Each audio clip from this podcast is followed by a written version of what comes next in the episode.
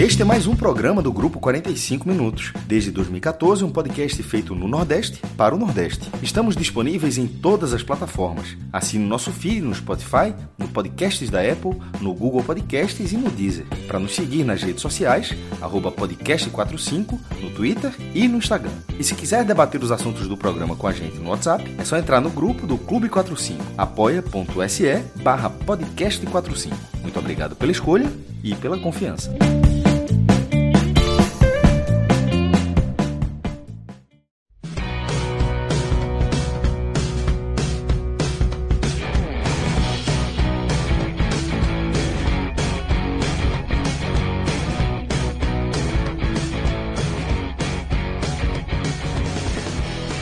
Olá, minha gente! Começando um megacast. Não, você não ouviu errado. Dessa vez é um megacast, porque se prepare, que aqui a gente vai falar sobre três jogos importantes e três histórias importantes para a gente não ficar só presos às análises das partidas, né? Vamos falar sobre Guarani 0 Bahia 2, um jogo que foi importante para o Bahia não apenas por voltar a vencer na Série B, como também uma quebra de tabives para quem não é de Salvador, para quem não é da Bahia, é a quebra de tabu, que a gente não, não deixa nada rimar, né? Uma quebra de tabu, porque foi a primeira vez que o tricolor venceu o Guarani no Brinco de Ouro da Princesa. Vamos falar também sobre Santa Cruz, um lagar também um, jogo que decretou aí o avanço do Santinha de fase na Série D. E vamos falar também sobre Ceará e Corinthians, jogo que está acontecendo aqui quando a gente está começando esse mega cast. Então, eu quero já dar um abraço para todo mundo que vai participar, porque a galera está em peso. Hoje eu estou de casa cheia aqui. Mandar logo um abraço para a coordenação e edição aqui desse MegaCast, que está nas mãos de Clis Mangama e Rafael Estevam, mais conhecido como Relógio. Para quem não me conhece, olá, eu sou Juliana Lisboa e nesta primeira parte aqui da nossa programação estou com Pedro Pereira, e Lula Bonfim para analisar este triunfo do tricolor de aço, triunfo maiúsculo, que também contou com a ajudinha da sorte lá em Campinas. Então, vou primeiro passar a palavra para Pedro, que da última vez que participou, a gente botou um bichinho no esparro, né, velho? Estreia com o Bahia perdendo, na, sendo eliminado na Copa do Brasil. Mas agora, Pedro, agora só os louros, né? Você está aqui e você, mais do que ninguém, você, o homem do SC Bahia Números, que vai dizer por que, que esse jogo foi tão importante para o Bahia em termos de resultado, em termos de pontuação, mas principalmente em termos de quebra de tabives. Boa noite, Ju. Boa noite, Lula. Boa noite todo mundo que está ligado. De fato, o jogo passado tinha, tinha me colocado no esparro e estava tudo certo para a estreia hoje, né? Ia começar hoje. E nessa hora até falei para Fred, pô, beleza, bom que eu fujo de Bahia Atlético Paranaense, porque estrear com derrota é sempre ruim. Mas aí mudou lá e eu acabei indo para Bahia Atlético também, que ganhar aquele jogo realmente era muito difícil. E hoje podia acontecer, né? Podia acontecer, embora o retrospecto de, do Bahia contra o Guarani seja bem ruim, né? Não só fora de casa, viu? Tipo, dentro de casa também o Guarani é um dos clubes que o Bahia, historicamente, tem mais dificuldade de vencer. Até porque, Pedro, além de do Bahia nunca ter vencido no Brinco de Ouro da Princesa, também é, é um time verde, né? E o Bahia não, não tem lá um retrospecto muito bom para times verdes, né? Péssimo, péssimo. Eu até, depois que eu coloquei o, o retrospecto de Bahia e Guarani lá na Bahia Números ontem, é, muita gente veio comentar esse negócio do time verde, né? E no ano passado eu já tinha feito uma publicação falando sobre o retrospecto do Bahia contra times verdes e é realmente bem ruim. O América Mineiro é uma das poucas exceções, assim, que o Bahia consegue ter uma, uma vantagem até significativa. Vitória da Conquista também é um exemplo de time, que o Bahia, time verde que o Bahia tem vantagem. Mas você pega aí Palmeiras e Casa, muita gente falou de Casa hoje, que realmente o Bahia não tem um retrospecto positivo contra Casa. É, Coritiba, o Bahia ficou anos sem ganhar do Curitiba, lá em Curitiba também. É, quem mais vai lembrando aí que tem um bocado de time verde. Cuiabá, Goiás, Juventude. Goiás, Juventude, uma eliminação traumática, aquela da, da Copa do Brasil de 99 contra o Juventude. Então, realmente é uma sina assim contra times verdes que vou te contar, viu? E contra o Guarani, talvez seja o pior de todos. É, o Bahia nunca tinha vencido no brinco, no brinco de ouro. E às vezes você fala assim, ah, nunca venceu, mas foram, sei lá, cinco jogos, quatro jogos disputados. Não é o caso. O Bahia jogou 19 vezes, hoje foi a vigésima, né? Mas até então eram 19 jogos no, no brinco de ouro contra o Guarani. Ainda dá para colocar mais um contra o Corinthians, que foi lá também. E o Bahia nunca tinha vencido. Aliás, eram 12 derrotas e 7 empates. Um retrospecto assim, lamentável, 12% de aproveitamento. É, aproveitamento de lanterna de campeonato. Então, hoje realmente foi uma, uma quebra de tabelas importante e histórica do Bahia contra o, o Guarani. E já falando um pouquinho do jogo, nem sempre pareceu que tudo daria certo, né? Houve um momento do jogo em que eu temi que o Bahia levasse o empate. O Bahia até começou bem a partida. É, teve a, a, o gol do Bahia saiu ali aos 13 minutos, mais ou menos. E foi a terceira boa chance do Bahia, né? Teve uma boa chance logo aos 5 com, com o Davó. Uma bola enfiada, acho que foi o Patrick. É, ele, Davó conseguiu passar do goleiro e acabou se desequilibrando ali, tá? mas por pouco o Bahia não já abriu o placar ali aos cinco minutos. É, depois teve uma cabeçada também de Gabriel Xavier, um escanteio, e aí o goleiro defendeu uma defesa, defesaça de Kozlinski, que botou para linha de fundo, e aí foi um novo escanteio, que foi justamente quando saiu o, o gol de Ignacio, né? A diferença é que Daniel tinha batido no segundo pau, no primeiro escanteio, bateu no primeiro, e Ignacio conseguiu acertar o gol e o Bahia conseguiu abrir o placar ainda no início do jogo. Então foi um bom início do jogo do Bahia, mas que aos pouquinhos foi dando espaço para que o time do Guarani começasse a tomar conta ali da partida, né? É, na, reta do, na reta final do segundo tempo ali já, é, o Guarani já era bem superior ao Bahia. O Bahia praticamente não chegou mais ao ataque. Se eu não me engano, eu anotei aqui, mas é, eu acho que o, o, Bahia, o Bahia chutou essa bola que, teve, que fez o gol, né? uma cabeçada, na verdade. Mas o Bahia só voltou a chutar uma bola na meta já na metade do segundo tempo. Um chute de, de Davó, se eu não me engano, que ele chutou e, e o goleiro defendeu. Mas já lá pelos 22, 20, porque o segundo tempo. Você quer que eu já entre no segundo tempo aqui, Ju? Ou a gente vai dar aquela paradinha que nem. Aquela paradinha marota, né, velho? É, ela é importante, sabe beleza, por quê? Porque beleza. senão eu me perco. Eu esqueço de fazer uma coisa muito importante. É. Porque quando eu não tenho minhoca aqui comigo, eu esqueço de fazer um negócio que é, é, é de vital importância para a gente, que é pedir o like, galera. Eu ia fazer aquela brincadeira, galera mulheres, mas não, nem galera mulheres, galera homens. Por favor, você que está aqui acompanhando a gente ao vivo, na Twitch, no YouTube, para aquele segundinho maroto para dar o like nessa live aproveita, se você já não está inscrito, se inscreve no nosso canal, ativa o sininho, não cai o braço, não cai o dedo, não custa absolutamente nada e você ajuda bastante a reforçar o nosso projeto. Então, olha só, na Twitch tem Marizoca 5988, mãe de gêmeos, os gêmeos mais tricolores e fofos do planeta. E quem discordar é cubista. Ó, Leonardo Souza já está aqui, ó. Feito, Ju. Então, você vê que o like tá. É, exatamente, o like tá aí, feito. Então, você vê que isso dá certo, velho. A gente pede a galera, a galera vai lá e ajuda. E é também, gente, só para falar, vocês podem colocar aqui os comentários que a gente vai vendo, a gente vai falando. E eu queria, antes de chamar o, o comentário de Ravel, eu vou chamar, calma. Antes disso, eu queria só falar uma coisa que foi uma pessoa muito importante que pediu, que é o seguinte: o Helder, torcedor do Vitória, que mora em Cruz das Almas e trabalha no Hotel Valparaíso, olha só, isso não é merchan.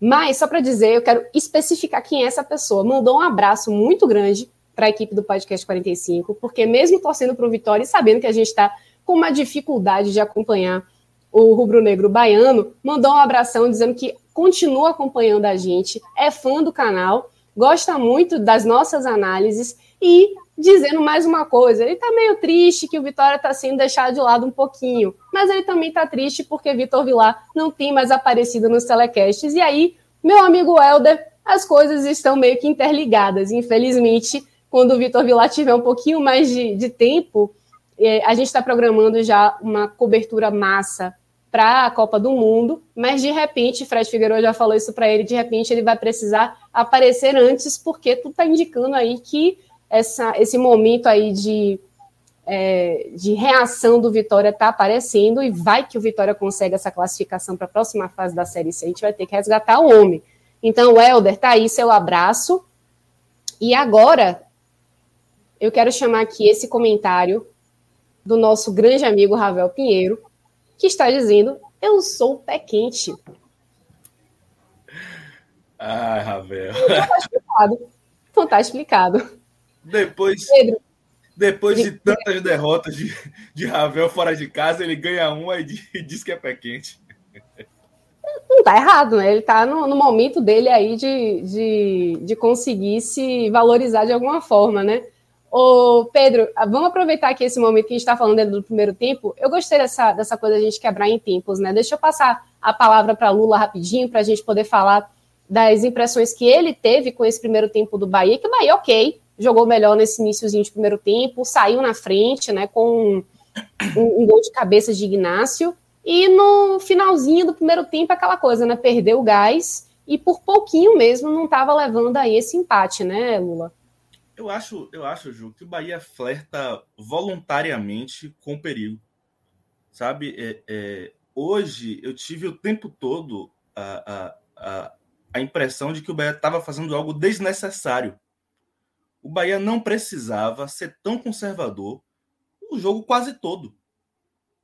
O Bahia, quando co colocou a bola no chão, atacou com, com uma boa quantidade de, de, de jogadores, o Bahia conseguiu, conseguiu é, vencer a marcação e construir jogadas. Né? Mas aí o Bahia, é, é, por um vício, talvez ainda seja um vício da era Guto Ferreira, não sei dizer, mas o Bahia tem um vício que é o Bahia marca um gol, o Bahia simplesmente recua todo e começa a dar chutão. Bola longa, bola longa. E é uma bola longa que não, que não é pensada. É um negócio meio a esmo, sabe? É, é, é um negócio que não é não é um atleta que, que, que se deslocou na frente, ficou livre e aí eu vou acioná-lo em velocidade. Não, é uma bola sem sem um destino exato, sabe? E aí o Bahia acaba chamando o adversário para cima. Hoje o Bahia é, é, é, deu sorte, deu sorte não apenas pelo pelo gol anulado que veio no segundo tempo, mas deu sorte também de enfrentar uma equipe que tem muita dificuldade com e sem a bola, tá? Muita dificuldade. Porque mesmo quando o Bahia abriu o placar e, e, e, recuou, chamando o Guarani para cima, o Guarani não criou grandes chances. Criou uma grande chance, um vacilo de, de, de Luiz Henrique, colocou uma bola na trave. Mas não, não foram. Não houve um, uma pressão absurda do Guarani, sabe? Eles tiveram a bola, rondaram, rondaram, rondaram, mas não conseguiram criar chances efetivas de gol em volume. Isso não ocorreu. Essa foi a grande sorte do Bahia hoje, né? Porque se a gente enfrenta um time é, é, melhor, um time melhor qualificado, o Bahia poderia, provavelmente tomaria é, é, é um gol de, de empate ainda no primeiro tempo, né? Eu acho que é, esse jogo serve para o Bahia repensar isso, tá?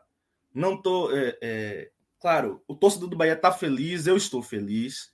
O Bahia tem, tem, tem 10 triunfos em, em 18 jogos. Né? O Bahia passou as 18 rodadas, todas, todas no G4. O torcedor tem direito de estar feliz. Eu estou feliz. Nove já. Eu, eu acho que a gente merece também, merece muito estar feliz. Tá?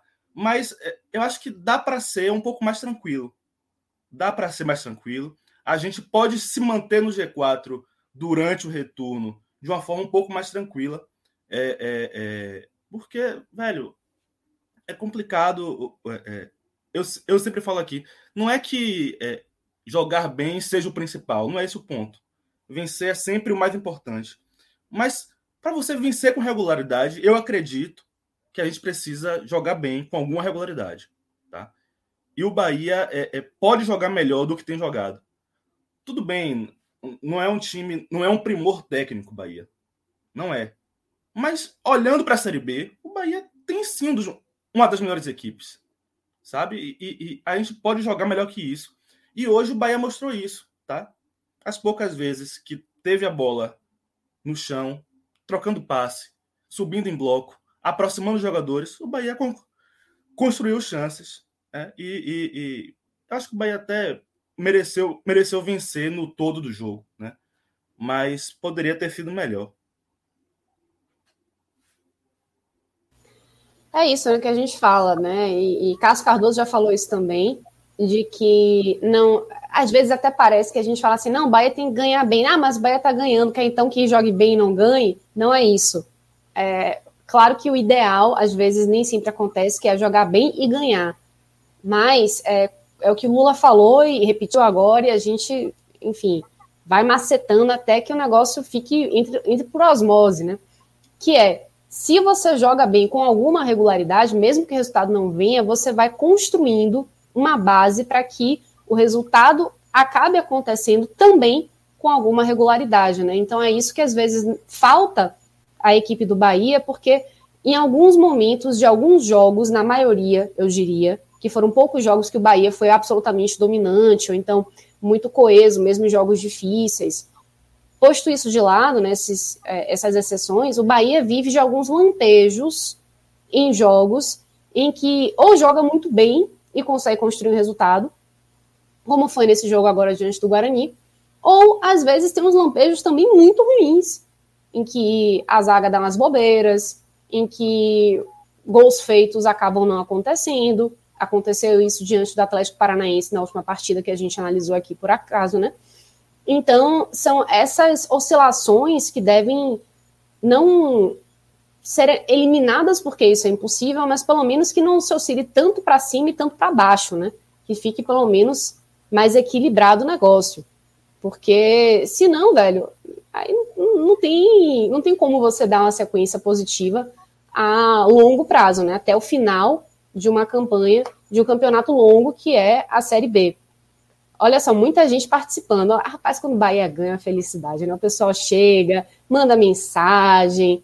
É, muita gente aqui. Quer, ó, Jorge Henrique, ó, a gente vai falar sobre isso também, Jorge Henrique. A gente já vai entrar no segundo tempo e falando sobre essa questão da arbitragem. Raul Paz aqui me dando os parabéns pela transmissão da Série B do Baiano. Porra, valeu, Raul. É, Ravel Pinheiro a gente já falou. Marizoca também. Olha, o Ceará empatou o jogo. Não sei se já desempatou. Já virou, já virou. Já virou? Ixi, perdi, velho. Aí, ó. Vocês ficam falando muita coisa boa. Já virou o jogo. Que maravilha. Então, por enquanto, agora neste recorte, tudo certo. Na Bahia e no Nordeste, né? Pelo menos no, no, no recorte Nordeste que a gente está analisando aqui nesse nosso megacast, né? Então, vamos lá. Já que a live tem nosso Pedro Pereira junto, vou aqui trazer essa pergunta de Jorge Henrique. Olha, queria saber de Pedro se alguma outra Série B na história tinha no regulamento que é proibido marcar pênalti para um clube como é esse ano para o Bahia. É Pedro, me explique que... por que, que ele está trazendo essa pergunta e aí você me traz sua análise. É, de fato, o Bahia já teve algumas partidas assim com reclamação de arbitragem. E hoje, para mim, foram, do, foram dois lances em que a reclamação. Tem um que eu até tenho uma, tenho uma certa dúvida, assim, mas. É, tem, tem, o lance de André, para mim, é bem claro, assim, de pênalti, sabe? Para mim foi muito pênalti aquela ali. É, a, a comentarista de arbitragem, fugiu o nome agora, é, que estava na transmissão. Fernanda Colombo. Fernanda Colombo até concordou com a arbitragem, no caso, né? Ela eu, eu não, não, achou não entendi, Eu não entendi a, o argumento dela, sinceramente. Assim, eu não entendi. Assim, houve contato, mas não, não foi suficiente. Assim, houve contato dentro da área, o, o cara caiu, é pênalti. A, a, minha análise é muito simples. Eu é, tenho uma sensação. Fale, Pedro. Fale. Não, é porque Igor mandou uma mensagem interessante, eu já estava até com isso anotado para falar. É, o Bahia nunca venceu, o Bahia nunca venceu o Guarani no Brinco de Ouro, porém, nesse dia aí que Igor nasceu, é, o Bahia empatou com o Guarani pelo Campeonato Brasileiro de 88. Depois a gente acabaria até é, levantando a taça, né? E nesse dia aí, o Bahia venceu nos pênaltis, porque o regulamento do Campeonato de 88 era até meio exótico. É, qualquer empate, ele, tinha, ele era seguido de uma cobrança de pênalti. É, quem, quem, ganhava a cobrança de pênalti levava um pontinho a mais. É, os dois times ganhavam o ponto do empate e o vencedor da, da disputa de pênalti garantia um pontinho extra. Então o Bahia nunca venceu no Banco de Ouro com esse asterisco aí do dia do nascimento de nosso Igor.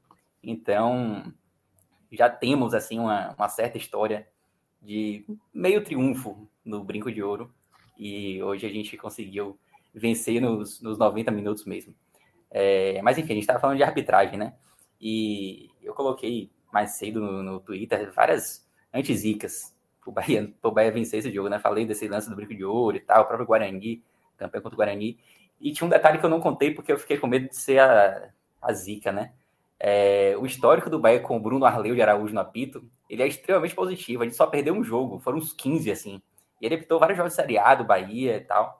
É, é, bem positivo mesmo. Ele só perdeu do Inter no ano passado, um jogo 2 a 0 lá no Beira, Beira Rio. Foi a única derrota de, do Bahia com o Bruno Arleu de Araújo no apito. É, e hoje, por pouco, ele, ele não contribuiu para que a gente não. para que a gente. É, aliás, ele não contribuiu, né? Tipo, ele deixou de marcar dois pênaltis, mas é, por pouco a gente não teria motivos para se queixar dele. É, o primeiro pênalti foi um lance de mão, não é isso? É, que a bola bate no chão e acaba batendo na mão do zagueiro do Guarani. Vá lá, eu até entendi mais o argumento da comentária de arbitragem Fernando Colombo, ela disse que o jogador estava com um movimento natural da mão ali e tal. Mas eu já vi muito pênalti. E resvalou nele. Isso. É, mas eu já vi muito pênalti sendo marcado desse jeito, tá? Uhum. Inclusive, contra o Bahia, certamente, se procurar, e certamente tem. É, não seria nada incomum ver aquele pênalti sendo marcado. Para mim, o de André, ele, ele, é mais ele é mais fácil de dizer, assim, de cravar que foi pênalti. Para mim, foi muito pênalti aquilo ali. Não sei se Lula também tem, tem essa mesma opinião. Não, quanto ao lance de André, para mim é claríssimo, claríssimo. E quando eu vi a opinião de, de Fernanda Colombo sobre o segundo pênalti, eu, eu só reforcei a, a, a sensação que eu tenho sempre quando alguém da central do apito vai falar, sabe? É, se o lance deixa qualquer tipo de margem, eles estão do lado do árbitro. É incrível isso. É uma sensação que eu tenho quase sempre, sabe? É, é, é... Eu, eu dou muita risada com o apelido que, que deram nas redes de Central do Amigo, né? Central do Amigo. E, é, assim, o lance de André, para mim, muito pênalti. Não, eu sequer consegui ver essa margem, tá? De tipo, ah, não foi o suficiente para derrubar. Não, um lance em velocidade, alguém esticou a perna, o outro foi derrubado. Inclusive, derrubar não deveria nem entrar nessa equação, né? É, é. é o suficiente para tirar a bola do adversário. Eu lembro até que teve. Rapaz, eu vou lhe falar uma coisa: teve um, um jogo do Vitória, isso tem bastante tempo, acho que foi 2017, que eu acho que foi Patrick que estava no, no lance de ataque. E aí ele sofreu uma carga, não lembro qual era o jogo, mas ele sofreu uma carga. Ele se desequilibrou todo, não caiu, continuou correndo, mas foi aquela, é, aquela coisa assim: você leva um empurrão, você continua correndo, quase cai, mas não cai, não sei o quê. E aí disseram: ah, não, pô, como ele não caiu, não foi pênalti. Pô, o cara tá com a bola dominada, levou um, um, uma carga nas costas, quase cai. Mas como ele não caiu, então não foi pênalti. Irmão. É surreal. Surreal. Provavelmente ele não caiu, mas com certeza prejudicou a sequência dele no lance, sabe? É uma infração, isso é, isso é pênalti. E, e assim, para mim, tranquilamente, o lance de André foi pênalti. O lance da mão, eu não marcaria pênalti, tá? Eu vou abrir a divergência aqui. Não marcaria pênalti o lance da mão, apesar de que eu concordo com a crítica de que no futebol, no, no futebol brasileiro, esse tipo de pênalti eu já vi sendo marcado algumas vezes. E esse é um grande problema da arbitragem no futebol brasileiro, tá? Não existe um critério geral. Cada árbitro aplica a regra de uma forma, sabe? E isso acaba causando pequenos desequilíbrios no, nos campeonatos. Isso é muito ruim. Tá? O torcedor do Bahia tem esse incômodo, mas não é desta Série B. Vem da Série A do ano passado. E isso está acumulando. Entendeu? O torcedor do Bahia tem a sensação de que talvez sem aqueles erros de arbitragem do ano passado, talvez o Bahia estivesse na A hoje. Sabe? Então, isso para o torcedor do Bahia está chegando em um ponto muito complicado. Foi aliviado hoje porque o Bahia venceu o jogo. Né? Mas eh, o lance do pênalti de André é, é, muito claro, incomoda o VAR não ter chamado. E aí eu, eu vou repetir algo que eu já falei aqui uma outra vez. Me, me incomoda esse processo de inutilização do VAR, tá? Inutilização. Agora, se o árbitro estava no lance perto, viu, então, mesmo que o pênalti tenha sido absurdo, o VAR não chama mais, porque o árbitro viu, estava lá. Isso não existe, gente. Não existe. Se for para o VAR não, não interferir em lances claros, ele não tem sentido de, de, de existir, sabe? Pô, não faz sentido. E, e, e esse pênalti de André, assim, eu, eu repito, é um lance muito claro. O VAR deveria ter chamado e, e não tem motivo para não ser marcado pênalti. E ainda sobre a pergunta aí de Jorge, que ele pergunta se, se é proibido marcar pênalti contra, a favor do Bahia na Série B. Já é o quinto jogo que o Bahia reclama de pênalti não marcado, tá? É, teve, teve reclamação no jogo contra o CSA, teve reclamação no jogo contra o Ituano, teve reclamação contra a Ponte Preta e contra o Grêmio. Aliás, Ponte, Ponte Preta e Grêmio ambos em cima de Ignacio. Acho que é proibido marcar pênalti em Ignacio especificamente. E contra o Bahia também a Série B tá, tá um sofrimento grande aí. Essa, essa questão de marcação de pênalti. Aliás, eu nem me lembro qual foi o último pênalti a favor que o Bahia teve. Acho que foi lá em janeiro ainda, no Campeonato Baiano. É, um, logo no início, aí, contra o Bahia de Feira, se eu não me engano. Mas já tem bastante tempo. Se foi contra o Bahia de Feira, foi na estreia do Baiano. É, foi. Teve um pênalti marcado na estreia do Baiano, com certeza. Que acho que foi até Marcelo Rian converteu. Foi, né? Aí teve um contra, um, contra o Nirbe também, ambos no Campeonato Baiano. Esse do Nirbe foi aquele que o Lucas Araújo cobrou, perdeu e acabou fazendo um rebote. Muito bem, Pedro. Passada essa, essa nossa análise sobre arbitragem, que eu acho muito importante a gente trazer esse recorte também. É, vamos falar desse segundo tempo, né? Que o Bahia demorou muito para acordar para a vida, precisou de um, de um jogo, de um gol, perdão, anulado corretamente para que o Bahia entendesse que a situação estava meio complicada, né?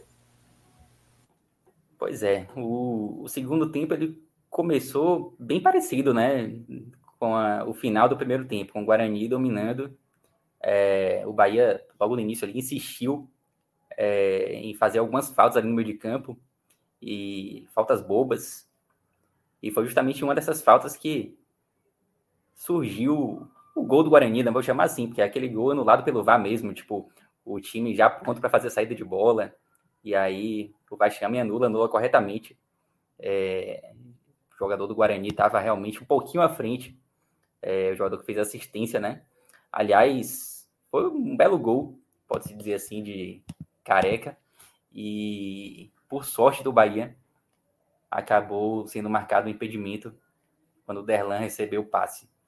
É, foi um gol, naquele momento ali, eu acho que o torcedor do Bahia viu não só os três pontos indo embora, como pensou também que poderia vir uma derrota, que o Guarani era muito superior ao tricolor naquele momento e fazendo um gol de empate logo no início do primeiro do segundo tempo, certamente iria com tudo para buscar a virada, é, mas acabamos sendo salvos pelo VAR.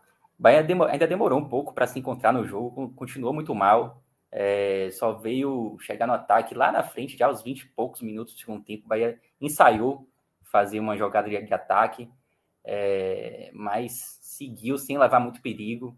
Não, não lembro assim, de nenhuma chance muito clara de, de gol. O Bahia teve essa reclamação do, da mão, que poderia ser um pênalti, mas só os 32 minutos aqui a gente pôde respirar um pouco é, o Guarani acabou errando uma saída de bola. E aí foi até interessante que foi uma jogada que envolveu alguns jogadores que nem vinham muito bem no jogo. Mugni não fazia uma boa partida e acabou participando do, do lance de ataque que ocasionou no, que gerou o gol do Bahia. Ele faz uma boa jogada ali com o Djalma também, que também não tinha entrado lá tão bem assim. É... Mas. E por fim, né, Raí, que fazia uma péssima partida, a gente falou dele no início. Raí fazia uma péssima partida mais uma vez. É... A gente até escolheu ele como pior em campo no jogo passado contra o Atlético. E hoje, mais, mais uma vez, ele vinha muito mal, muito abaixo, tanto no primeiro tempo quanto no segundo. Mas, por sorte, acabou, estava ali na pequena área, acabou tendo a chance de empurrar para o fundo das redes e acabou fazendo um gol que nos deu uma tranquilidade, né? Porque a gente vencia por 1 a 0 com muita dificuldade, o Guarani pressionando e conseguir aquele segundo gol foi um alívio muito grande. E o Guarani sentiu, né? O Guarani sentiu o baque, tanto que depois daquilo ali já não teve mais praticamente nenhuma, nenhuma grande chance de ataque. É, o jogo ficou mais, mais tranquilo depois daquele segundo gol. Um gol que deu uma tranquilidade muito grande ao Bahia em termos de tabela também. É, não sei se vocês querem já falar de tabela agora, mas se Lula quiser. Vamos segurar um pouquinho. Foi o jogo. Pronto, beleza. Eu queria, eu queria que você falasse também, Pedro, é, o que, que você achou dessa dessa mudança aí que, que parece que meio que vai ficar, né? De Anderson, aquela questão dos três zagueiros. E dessa vez, é, no lugar de Luiz Otávio, estava Didi. E também outra coisa que me chamou a atenção é que ele manteve o Rodaega no banco e colocou Davó lá como um falso 9, né? Um 9, hum. assim. É, com algumas mudanças que ele manteve, como, por exemplo, a manutenção de, de Raí, né? Que a gente já falou. É, você acha que assim casou para esse estilo de jogo, pelo menos que a gente saiba, fora de casa? A gente não sabe se esse esquema de três zagueiros vai continuar com o Bahia jogando na Fonte Nova, né? Vamos descobrir isso na terça-feira. É, ou você acha assim que acabou que engessou um pouco, o Bahia foi pouco criativo, teve menos posse de bola, o que é já algo comum quando o Bahia joga fora de casa. O que você achou aí dessa escolha de Anderson Moreira? Olha, primeiro até me surpreendeu, sabia? Eu não, não achei que ele ia já voltar a utilizar esse esquema de três zagueiros nessa partida. Eu acho que seria algo mais pontual, em algumas partidas ele poderia utilizar, até mudando o esquema durante o jogo, mas não achei que ele fosse que ele fosse seguir já agora não. Me surpreendeu até positivamente, eu gostei da escalação hoje, é, esquema de, com, com três zagueiros. E Roda Liga no banco, diferentemente do esquema de três zagueiros, Roda Liga no banco não, não me surpreendeu, tá? É, a gente até comentou aqui no, no telecast Atlético Paranaense que seria uma surpresa muito grande se ele voltasse a utilizar a Roda Liga como titular, já que Davó tinha funcionado bem como centroavante. Então, eu mesmo reclamaria demais aqui se ele tivesse começado o jogo com o Rodrigo. Tô até tímido de falar de, mal dele aqui, porque ele tá aqui olhando para mim. É, um, boneco, um boneco aqui de, de minha filha que ela largou aqui e ela adora a liga Mas, ah, mas ele, ó, ele, ele, ele, ainda tem um crédito, vai, porque tem, ele, tem, ele já tem, fez muita coisa boa, tá numa fase ruim, mas o cara tem carinho. E, e, minha filha, e minha filha não assistiu os últimos jogos. então, ela ainda tem um carinho por ele. Mas ele vem muito mal. Ele, eu acho até ele um bom jogador, um jogador interessante de se ter no elenco mas desde que ele retornou da contusão, ele vem muito mal. E não me surpreendeu o fato dele ter continuado no banco hoje. Eu acho que a gente ainda vai seguir algum tempo sem ter ele como titular.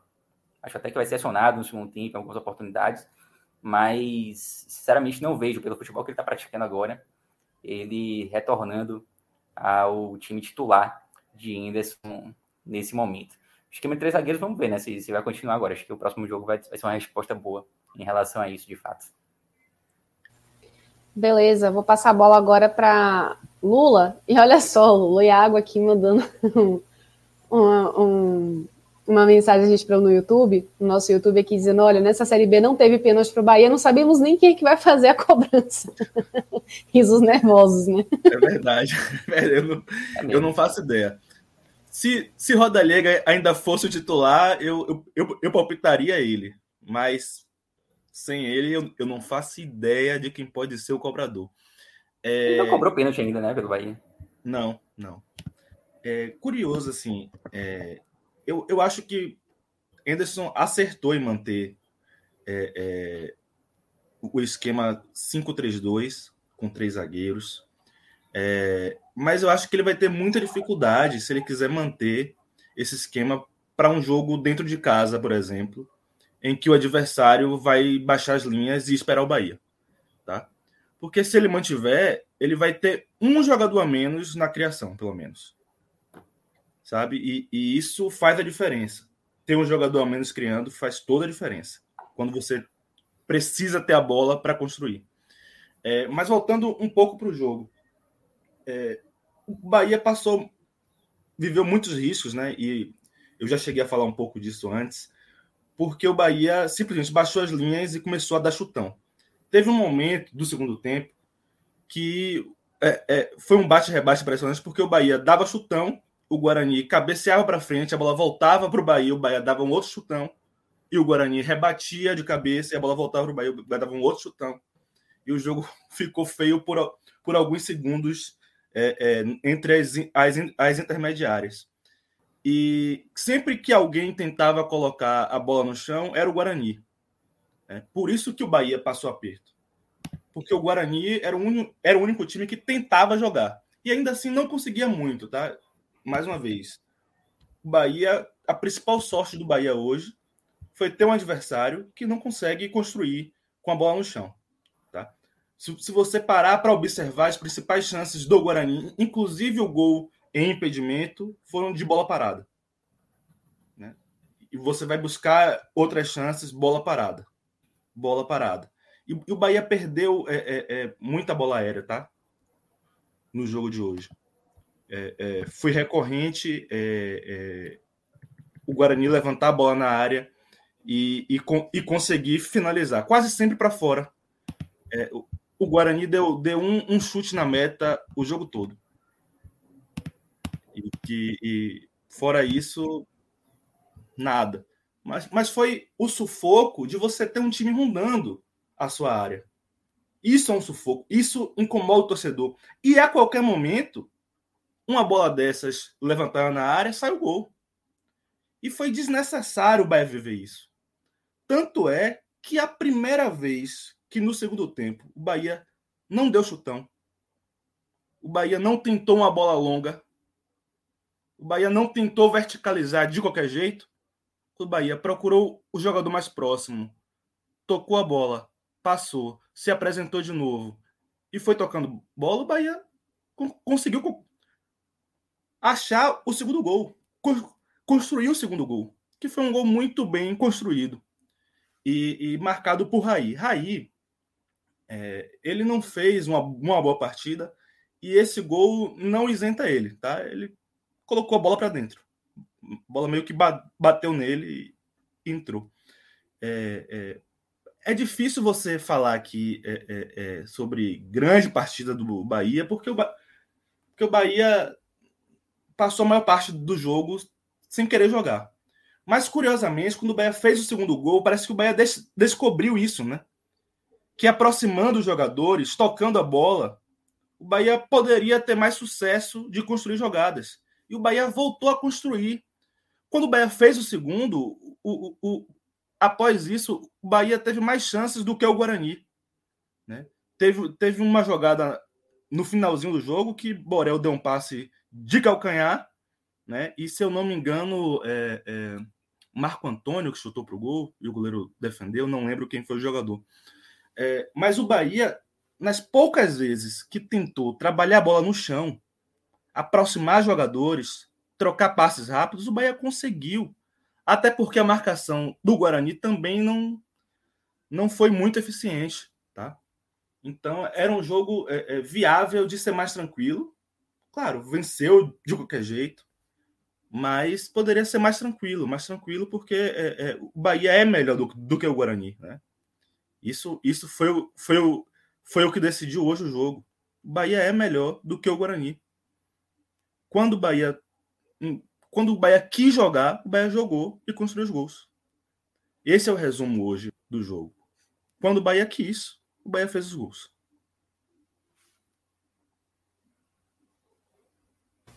Muito bem, acho que já podemos passar agora para as análises individuais. E, e aqui eu queria trazer é, já para apimentar um pouquinho a, as análises de vocês, que eu sou dessas, é, uma pergunta aqui de João César, que fez para a gente no YouTube. Ó. Anderson demorou para tirar a Raí, que fez uma péssima partida, apesar do gol, e quando tirou, colocou o Marco Antônio, que é jogador de confiança dele, né? Tendo em vista que eles trabalharam juntos no Botafogo no ano passado. Será que Rildo vai perder espaço no time do novo treinador? É cedo para dizer? É, vi muita gente reclamando hoje do fato de Rildo não ter entrado em campo. É, muitos torcedores estavam pedindo a presença de Rildo hoje e, de fato, tinha muita gente reclamando de Raí estar tá ali até os 35 do segundo tempo, né? É, era realmente inexplicável. Ainda ele tem essa característica, ele demora um pouco para mexer no time. É, e de fato, ele tem essa ligação com o Marco Antônio. O Marco Antônio agora voltando de contusão. Muito provavelmente a gente verá é, Anderson utilizando Marco Antônio mais vezes. Mas acho que Rildo ainda terá algumas oportunidades sim. Me estranhou hoje o fato de ele não ter utilizado o Rildo. É, podemos já passar para piores e melhores? Então vamos lá. É, piores. Oh, e, e não, não pense que eu esqueci dessa, da tabela, não, viu? A gente faz as análises Beleza. individuais, o, uhum. o pódio do bem e do mal, e aí a gente passa para análise da tabela. Beleza. É, então, assim, pior, para mim, eu, não, eu também não vou isentar mas, é, é, Raí, não. Raí Nascimento, mais uma vez, foi muito mal. E o fato dele ter feito gol não vai livrar não vai livrar a Raí dessa vez, não. O jogo contra o Atlético Paranaense a gente não teve nem dúvida, porque Raí não passou nem perto de fazer gol. Então, colocar ele aqui nessa posição de pior em campo foi, foi simples. Claro que um gol importante. Na hora do gol, falei, pô, isso aí vai acabar com o meu pior em campo. É, porque eu também não tinha gostado muito da partida de, de Mugni, mas ele fez uma, teve uma boa participação no, no lance do gol. E vou colocar um outro jogador também que para mim ficou abaixo no primeiro tempo, foi o Luiz Henrique. Para mim, muito mal na partida de hoje. Até tive uma expectativa melhor que ele se encaixasse bem nesse esquema com três zagueiros, mas não aconteceu assim, e tanto é que ele acabou sendo substituído logo no intervalo, nem voltou para o segundo tempo, já deu lugar de Jalma. Para mim foi muito mal também. Seria, você poderia até colocar ele no lugar de Raí, mas vou continuar com nosso amigo Raí como pior em campo. É, meu pior em campo vai ser Luiz Henrique, tá? Apesar é, é, de Raí também poder merecer esse, esse posto, é, Luiz Henrique, ele uma falha dele no primeiro tempo foi responsável talvez pela melhor chance do, do Guarani na partida. É, e ele fez no primeiro tempo muito ruim, muito ruim. Tanto é que foi substituído logo no intervalo. Né? É, é, e isso não é algo comum para um time que está ganhando, tá? É muito incomum, inclusive. O Bahia estava vencendo e, e, no intervalo o treinador fez uma troca. E, e, isso é um sinal claro de que o atleta não estava não estava rendendo. É, eu vou, em primeiro lugar, Luiz Henrique. Em segundo, Raí, por tudo que a gente já falou aqui. É, em terceiro, em terceiro eu vou citar vou citar Mugni, que também foi, foi, foi importante para o segundo gol do Bahia, tá? É, é, é, participou do segundo gol e, e, é um jogador que tem como característica é, é, buscar, o, buscar o atleta para dar o passe, para interagir. Isso foi importante, mas no jogo como um todo, Mugni não, não teve na sua, na sua noite mais feliz. Eu vou colocar ele em terceiro lugar. Então, Luiz Henrique, Raí e Mugni como os piores do Bahia hoje. Lulu, pessoal aqui lembrando você que foi Patrick, o jogador que quase é, fez o gol naquele lançamento, naquele, naquela jogada de, de Borel, né? De Borel. De Borel, justamente. Então é o Iago, José Carlos Jesus falando também que foi Patrick. E só para comentar também é, que essa sensação sobre Mugni é algo que já está aparecendo também na torcida do Bahia, o Igor Santos já está comentando também. É incrível como o Mugni fica 90 minutos morto em campo e não sai de jeito nenhum. Mandar um abraço aí para Igor. É meu brother é. do coração. Oh, que lindo. Bom, vamos lá então agora para o, o, top 3 do bem. Vai lá, Pedro Pereira. Eu já ia falar JP. Vejo um Pereira na minha frente. já estou querendo chamar de JP. Ah, não. É ser Números. Vai lá, mande seu top 3 do bem. Mais difícil esse, né? É, acho que os piores campo estavam até mais fáceis de, de escolher. É, eu gostei da partida de Ignacio hoje, defensivamente, acho que ele foi bem. É, o próprio Davó, em alguns momentos, é, levou perigo, um periguinho assim de leve ao, ao, gol do Guarani, mas ele arriscou, chutou e tal. É, eu tô pensando aqui, Danilo Fernandes fez uma defesaça no, no lance que Mugni desviou no escanteio, fez uma defesa assim, tipo um reflexo um absurdo ia ser um gol contra. É, e ele fez uma defesaça, ele foi muito rápido ali no, no reflexo. Mas também não dá para colocar ele como melhor em campo, assim, porque foi só, foi só esse chute praticamente, né? Não teve nenhuma outra defesa. Essa dificuldade outra... que a gente está tendo agora para escolher o melhor do Bahia diz muito sobre o que foi o jogo. O Bahia venceu, tá? O Bahia venceu, mas a gente não consegue escolher o melhor porque não, o Bahia passou a maior parte do jogo sem querer jogar. E ao mesmo tempo, quando isso ocorre, né, normalmente a gente destaca o goleiro. Mas Danilo Fernandes não passou o jogo sendo exigido, né? Então isso é. diz é, é, muito do que foi o jogo. O Bahia não quis jogar, deu a bola ao Guarani a maior parte do, do jogo, mas o Bahia também não foi é, é, é não foi finalizado muito a gol, sabe? Então Danilo teve aquela defesa que foi uma bola é, contra, ia ser um gol contra, né? Foi a única defesa dele no jogo. A única finalização na meta foi de Mugni contra, tá? E a gente também não consegue destacar ninguém, é, é, é, assim, claramente o melhor do Bahia em campo, claramente? A gente tem, eu, eu tenho nomes aqui, tenho nomes, mas a gente não consegue destacar. Não, esse cara aqui matou a pau com o jogo, sabe? Não, não é o caso. Por isso que eu tava rindo aqui enquanto você falava, Pedro. Uhum. Que era que, que foi que eu tive pensando aqui também, tá? Eu tava aqui pensando, meu Deus, os melhores, quem serão?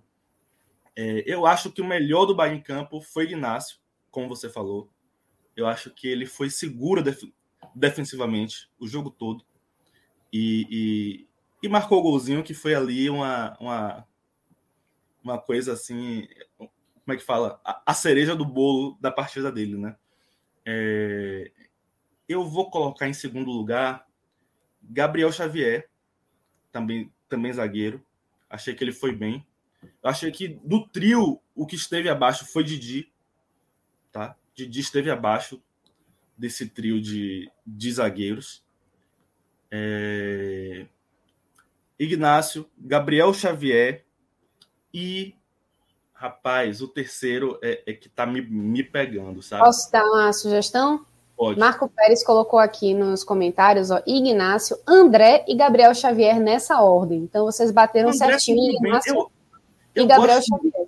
Eu gosto muito de André, tá? Eu, eu não acho que, que ele tenha feito uma grandíssima partida, mas ele fez uma, uma partida segura, mas uma partida bem segura, para um garoto que tem 18 anos de idade. 18 anos de Matheus idade. Matheus Silva colocando aqui Daniel com. Acho que ele fez um jogo ok. Acho que fez um jogo ok. Acho que poderia, poderia estar nessa lista. Inclusive, eu ia falar dele, mas é, eu, eu, eu, tava, eu tava pensando, tava pensando é, é, em André e tava pensando em Patrick. Em Daniel. Patrick não. também, muita gente falando aqui de Patrick. Não. João é, Maurício colocando aqui melhor partida de Patrick no ano. Hum, também, também acho que não. Também acho que não, não queria... melhor partida de Patrick no ano. Posso, posso falar só uma coisa? Pode até ser. Pode até ter sido a melhor partida de Patrick no ano. Mas isso não quer dizer que Patrick tenha tido muitas outras boas partidas para que essa tenha sido assim, nossa. Isso quer dizer o quê? Que Patrick fez, estava vindo de uma sequência chata, Patrick, ruim. mas agora está se encontrando. É, Patrick okay. fez três ou tá quatro tá jogos bons na Série B toda. É, e, e, talvez hoje tenha sido um, um dos melhores dele. Eu acho que não, não foi o melhor. Não foi o melhor. É, e, mas hoje ele, ele esteve um dia bom. Inclusive, se ele marcasse aquele terceiro gol no passe de Borel, é, é, eu certamente estaria mais certo da minha escolha aqui agora, dele em terceiro lugar. Mas vai, vai ele, Patrick terceiro lugar. Com menção honrosa para André, por causa da personalidade dele. Eu acho impressionante um garoto de 18 anos é, é, vestir a camisa do Bahia numa Série B, o Bahia como um dos grandes da Série B, e ele veste e joga sem medo, sem pudor. E eu acho que a torcida, quando ele errar, a torcida precisa ter um pouco de carinho, tá? Um pouco de carinho, compreender que é um garoto e que ainda vai, ainda vai evoluir. Muito bem, então, para a gente fechar aqui a primeira parte do nosso MegaCast, que é sobre o Bahia, a gente ainda vai falar sobre Santa Cruz. A galera já está até engatilhada aqui, esperando o, os nossos arremates finais sobre o Bahia para subir a plaquinha de substituição. E também vamos falar sobre Ceará, que está jogando contra o Corinthians. É, vencendo o Corinthians ainda? 2x1 um ainda. 2x1 um ainda. Muito bem. É, vamos falar então, esse Bahia Números, sobre a tabela do, do tricolor de aço. E você queria falar também sobre o Daniel, né? Não, tipo, acho que já, Daniel já foi. É um jogador que poderia ter sido citado ali por mim também, mas eu acho que essa escolha de Lula aí tá, tá, de, bom, tá de bom também. Vou conseguir o relator nas escolhas do melhor em campo. É, mas vamos lá. De tabela, acho engraçado quando me chamam de Bahia Números. Tem, tem gente que me chama de números também apenas. acho engraçado. Números para os íntimos. é, mas vamos lá. pontuação a gente chegou a 33 pontos, né? é, nesse momento, é a melhor campanha do Bahia em uma edição de, de Série B. E já, é, já dá para dizer também que é o nosso melhor primeiro turno. Em 2015, a gente também fez 33 pontos no final do primeiro turno, tá? Então, no, na pior das hipóteses, assim, a gente já, já igualou nossa melhor campanha de primeiro turno. É, agora, essa pontuação ela é bem, bem marcante, assim, porque, vamos lá, vamos. Beleza, ainda falta o jogo lá contra o, o CRB. É, mas se a gente vira o turno com 33 pontos, que é o que o Bahia já tem, é, fazendo aquela conta básica, né? Seriam 66 ao final do, do campeonato, uma vez mantido o mesmo aproveitamento no segundo turno. E 66 é uma pontuação que dá uma tranquilidade boa para acesso. Somente uma vez um time não, não subiu com 66, que foi naquele campeonato atípico de 2012, em que o São Caetano acabou ficando de fora com 71. Mas foi algo, algo assim que é, não acontece com frequência. E aí, nesse momento, vale até a gente citar também a pontuação atual das equipes que estão ali perseguindo o G4. Começar pelo esporte ali com 26 pontos, e tem uma série de equipes ali com 25, 24. Mas essas equipes hoje, elas pontuam consideravelmente abaixo da média histórica da Série B. É, se a gente pegar assim, a média dos quintos, dos quintos colocados de, na, na 18ª rodada, eles têm ali normalmente 29 pontos, então são três pontos a mais do que o esporte tem hoje. Então hoje a gente tem um, um gapzinho ali entre o quarto colocado, que é o Grêmio, e o esporte, que é o quinto, de seis pontos, que é bem significante assim para uma, uma, uma 18 rodada, tá? É, se a gente continua com, com esse espaçamento do quarto ao quinto colocado, a gente pode chegar ao final do campeonato com um G4 bem definido, como a gente teve até aqui, e equipes que estão ali atrás buscando entrar nesse G4 com uma, uma desvantagem bem incômoda, uma dificuldade muito grande de encostar nessas quatro equipes que, que já estão consolidadas ali no G4. Essa rodada a gente teve o Vasco perdendo, que foi um, um bom resultado para o Bahia. Tem muita gente que fala, pô, a gente só tem que olhar o quinto. Mas tá cedo ainda para deixar outras equipes dispararem. Vai que o Bahia oscila e o Vasco oscila mais do que o Bahia. Então, Eu acho que, acho que essa derrota do, do Vasco foi interessante. É, além disso, quando você é o quarto colocado, você é o primeiro time ali, você é o último time do, do G4, né? Isso te dá um certo desconforto, porque quando alguém lá de baixo começar a pontuar, você vai ser o primeiro, o primeiro foco dele. E ainda mais hoje que a gente tem um Grêmio ali que a gente acredita que vai ser um time que ainda vai conseguir dar uma ter uma folga maior, né, em relação ao quarto colocado. Fato que ainda não ocorreu no campeonato, mas pelo elenco que o Grêmio tem, a gente acredita, acredita que, que possa ocorrer. Então, acho que Bahia e Vasco são os, as equipes que as equipes que estão ali na quinta posição olham para esses dois assim, esperando para ver quem, vacila, quem vai vacilar primeiro para conseguir achar uma vaguinha no G4. Então, se o Bahia conseguir ficar à frente do Vasco, eu acho que isso já dá uma tranquilidade maior é, para o Bahia, tá? Mas hoje eu acho que esses, esses, sete pontos que o Bahia tem de vantagem para o esporte são bem confortáveis, tá?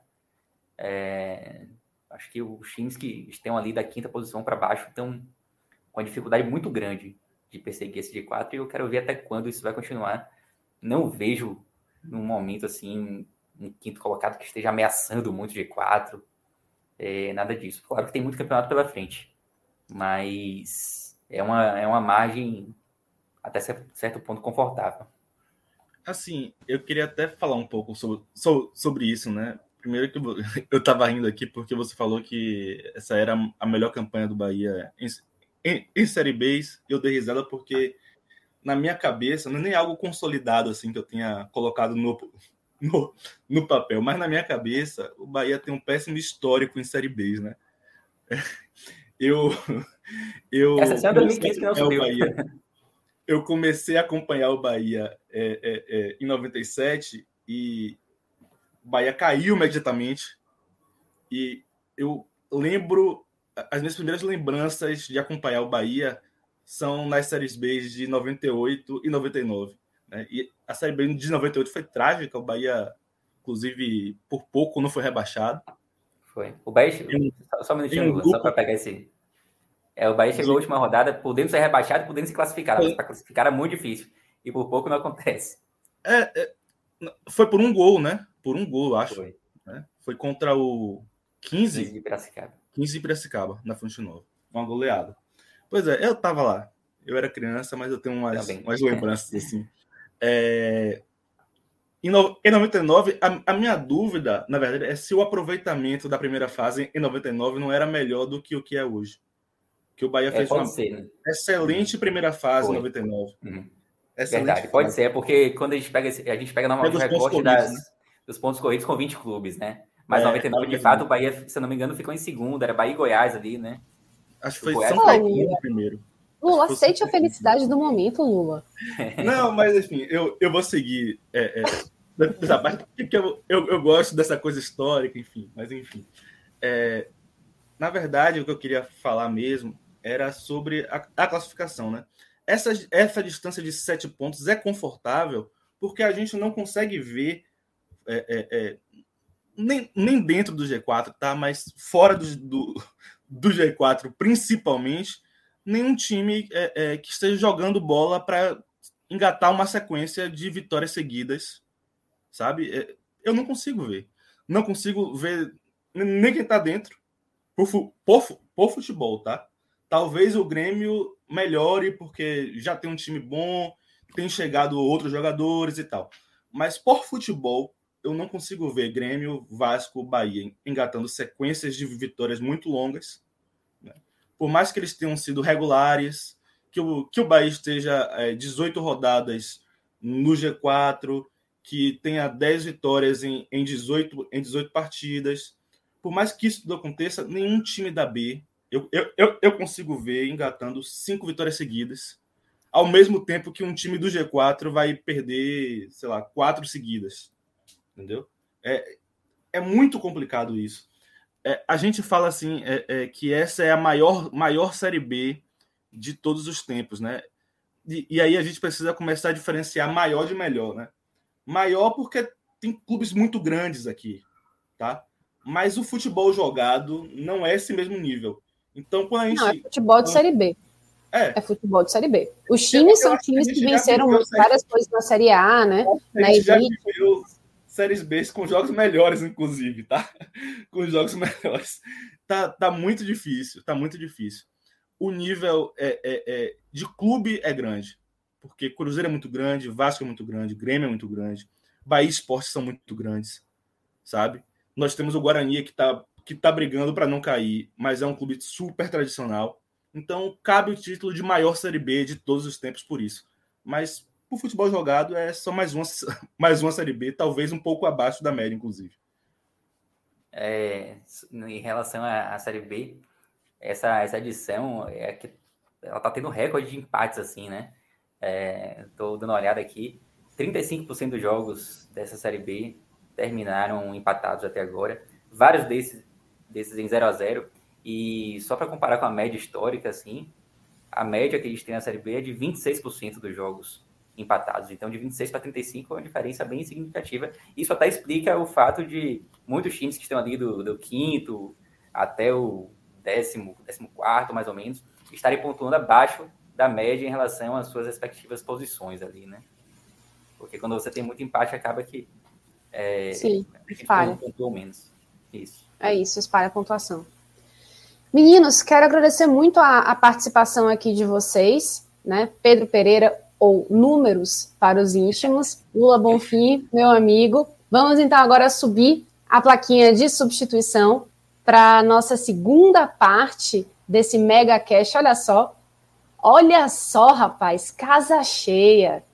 Cadê o Sai... sorriso de Felipe Assis, cara? Cadê o sorriso? Hum, é, o homem tá feliz. O homem tá feliz. Tem muita gente querendo te ver feliz hoje, viu? é esse. Esse aí a gente guardou esse comentário de Cristiano Moura dizendo: digo logo que vim ver Felipe feliz. Pois é, então dou tchau aqui para meus amigos Pedro e Lula e dou aqui as boas-vindas a Cláudia Santana, Cássio Zirpoli, Felipe Assis, o homem que todo mundo quer ver feliz aqui no podcast 45. Sejam bem-vindos. E agora, minha gente, a gente vai passar para a segunda parte do nosso MegaCast, como eu falei na, na abertura, né? E para quem está chegando agora, é, são três pautas importantes nesse tele de hoje. A gente já falou sobre Bahia, que venceu o Guarani fora de casa, quebrou um tabu danado. Agora a gente fala do empate do Santa Cruz com o Lagarto pela Série D, que deu ao Santinha essa condição de avançar de fase. E nós vamos falar sobre Ceará e Corinthians, mas isso aí é para mais tarde. Né? Então, vamos lá? Vamos começar aí sobre essa análise do, do jogo. E também queria que vocês analisassem, sobretudo, essa participação do Santa até agora na Série D e o que a gente já pode esperar da próxima fase que já está desenhado, que vai ser contra o Retrô, né? Juliana, eu só, eu só queria fazer uma pergunta. O Felipe estava no estádio hoje? Na verdade, são Ei. duas perguntas. A primeira é se o Felipe estava no estádio. Bom, em primeiro lugar, eu, quando eu começar a falar, eu já vou responder, porque ah. é minha voz. Né? Eu já estou pedindo tudo desculpas bem, que a voz hoje está meio baqueada. Isso porque empatou, né? Você imagina se tivesse virado, né? Mas é pedir demais, né? Você virar um jogo, né? E é pedir agora demais. Segunda... Mas sim, companheiro, eu estava no estádio. A segunda pergunta: qual foi o sentimento que você saiu do estádio? Porque veja, eu vi Bolinho sair do estádio na, na rede social empolgado. Assim, pelo menos apareceu na rede social. Eu vi outros tricolores na rede social puto da vida vitricolor, é, assim, é, é, meio que aliviado. Qual foi o teu sentimento ao sair do estádio com aquele empate e a classificação? Né? Veja, é, saindo ali, certo, do estádio, no momento, de, é, é, o alívio, tá? É o alívio. É, eu não gosto de, de, de, interromper etapas, não, certo? Eu gosto de 10 etapas muito bem definidas. Se você estava correndo o risco de ficar de fora no mata-mata da Série D, e você, mesmo que aos trancos e barrancos, conseguiu a classificação, né? Então, o sentimento imediato foi de alívio. Agora, quando, quando né, o tempo vai passando, a poeira vai baixando, e você começa a raciocinar e olhar para frente, aí você começa a ficar preocupado. Tá? Mas eu estou tentando estender aqui o alívio mais tempo, tá certo? Para não entrar logo no, no sufoco, na agonia. Só uma coisa, minha gente. Oi, oi, Só uma coisa. Só uma coisa. Antes de, de, do maestro Cássio Zipoli ficar com a palavra, eu queria só dizer uma coisa. A gente tem, eu tô, eu tô só no YouTube agora, só para a gente fazer uma média. A gente tem 64 pessoas assistindo. 63. Eu acho que tá pouco, acho que vai aumentar. Porque, como eu falei, todo mundo querendo ver Felipe feliz, né? E eu acho que a gente pode subir essa média de likes. A gente está com 75 likes para um mega cast. Mega cast, veja só. Três pautas num, num telecast só. Qual é o outro podcast? Qual é a, a outra equipe que faz isso, velho? Faz não. não. Nessa qualidade, não faz. Então, para você que chegou agora, para você que curte jogos, né? a gente, três jogos, pô. E não, é, e não são só três jogos, né, maestro? Que a gente não fala só aquela análise da partida. A gente fala sobre o momento do time, quem é que tá bem, quem não tá, expectativas e prognósticos e etc. É tudo uma análise embasada. A gente tem até uma pessoa que tá, não vou dizer nomes aqui, né? Mas uma pessoa que tá afônica praticamente, porque acabou de chegar do estágio, né? Para viver em louco a experiência, para trazer essa informação também para o nosso podcast. Ô, ô, Juliana, tava pior, viu? Já melhorou bastante. Eu, tava eu, pior. Tenho certeza que sim, Felipe. Então, Se ó. Se fosse às sete da noite, né? Ia ser pior. Ia ser ruim. Um abraço aí para Cristiano. Quero que eu mande um abraço. Eu queria dizer que eu também queria estar feliz. É porque o Santa Cruz não ajuda, né, velho? Então, assim, ele não contribui muito para a felicidade da gente, mas eu queria também, tá? Eu quero estar então, feliz daqui a duas semanas. Só para fechar aqui, isso tudo para dizer o seguinte: gente, larga o like. Larga o like, não dói, não cai o dedo, é 0800. E você ainda ajuda o nosso projeto. De graça. Então, é de graça. Você vai lá, dá aquele like honesto, aproveita e que, que você já está aqui, se inscreve no nosso canal. E depois você pode também, se você não estiver assistindo agora, você estiver assistindo, sei lá, depois que a gente já fez a, a parte ao vivo, você está resgatando essa, esse programa, vale ainda dar o like. Isso valoriza a gente também. Então, se inscreve, ativa o sininho, curte a gente nas nossas redes sociais, no YouTube que a gente já está, né, na, na Twitch também, no Twitter, no Instagram. Então, comenta, fortalece a gente, pô. Hum, não custa nada, né? Mas enfim, vou passar adiante a, a plaquinha da apresentação também para Cláudia Santana, que aí vai ficar a galera só do time Pernambuco. E, e aí vocês podem tocar uma substituição tripla. E que, e que depois ainda, ainda, chega mais gente ainda, né? É. Ainda vai chegar mais gente, exatamente. Ó, é, é, já teve a galera 7-1, o Clube 7-1, que estava falando sobre esse jogo do Bahia com o Guarani. Tem a galera 8-1.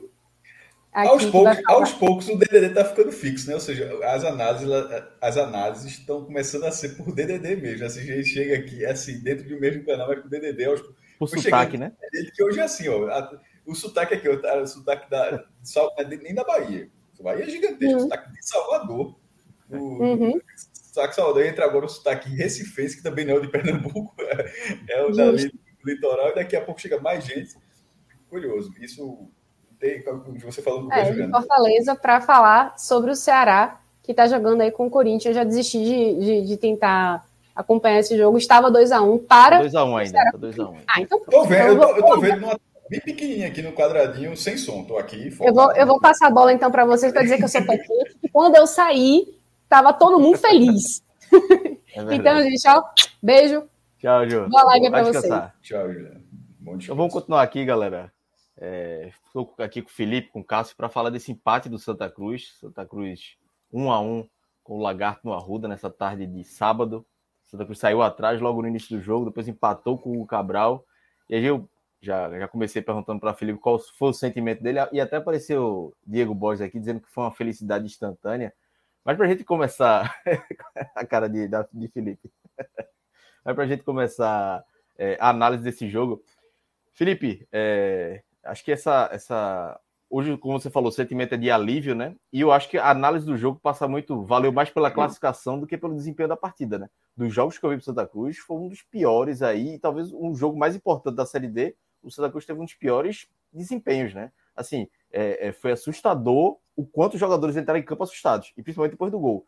É, é faltou tática, faltou técnica, faltou. Acho que raça nem tanto, mas assim, é, é, o aspecto psicológico você acha que pesou nisso também. E aí, é, é, faço essa pergunta já que para você emendar já com a análise do jogo, né? Mas esse aspecto psicológico pesou muito para o Santa Cruz, principalmente nesse início de jogo?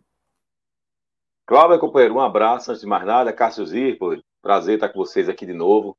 Rapaz, eu queria. Eu estou devendo uma coisa, é, porque desde que desde o primeiro jogo do Santa Cruz da Série D, né? É, eu tenho assistido o jogo sempre com a mesma galera. Né? Então, eu tinha prometido para mim mesmo que o Santa Cruz assegurando a classificação mandaria um abraço para essa turma. Então, antes de começar a análise, espera que a lista é longa. Então, um abraço especial para Lara, é, Isa, Pedro, Saulo, Raoni, Gabriel Neucrães, é, Bela, João Marcelo, Luiz Felipe. Um abraço a todos vocês. Rapaz, João Marcelo e Luiz Felipe, né? É, assim, eles são gêmeos, né? Então você já é, você eu mesmo já não consigo saber quem é quem, certo? Aí você imagine que além de gêmeos, os, eles vão para o jogo, evidentemente, com a camisa do Santa Cruz, misturou mais ainda. Aí os caras acham um pouco, os dois, uns um óculos muito parecido, redondinho, não sei o quê. Impossível identificar. E a última vez que eu os vi juntos, estavam os dois de barba. Véi, é impossível saber quem é quem. Mas, enfim, evidentemente, evidentemente eles não estão preocupados com isso, né? Mas, enfim, foi só um comentário aleatório. Um abraço para vocês. Um abraço, turma. Eu espero que a gente uh, na, a gente tá junto de novo, né? No próximo. Fazer uma nova promessa, né, Felipe?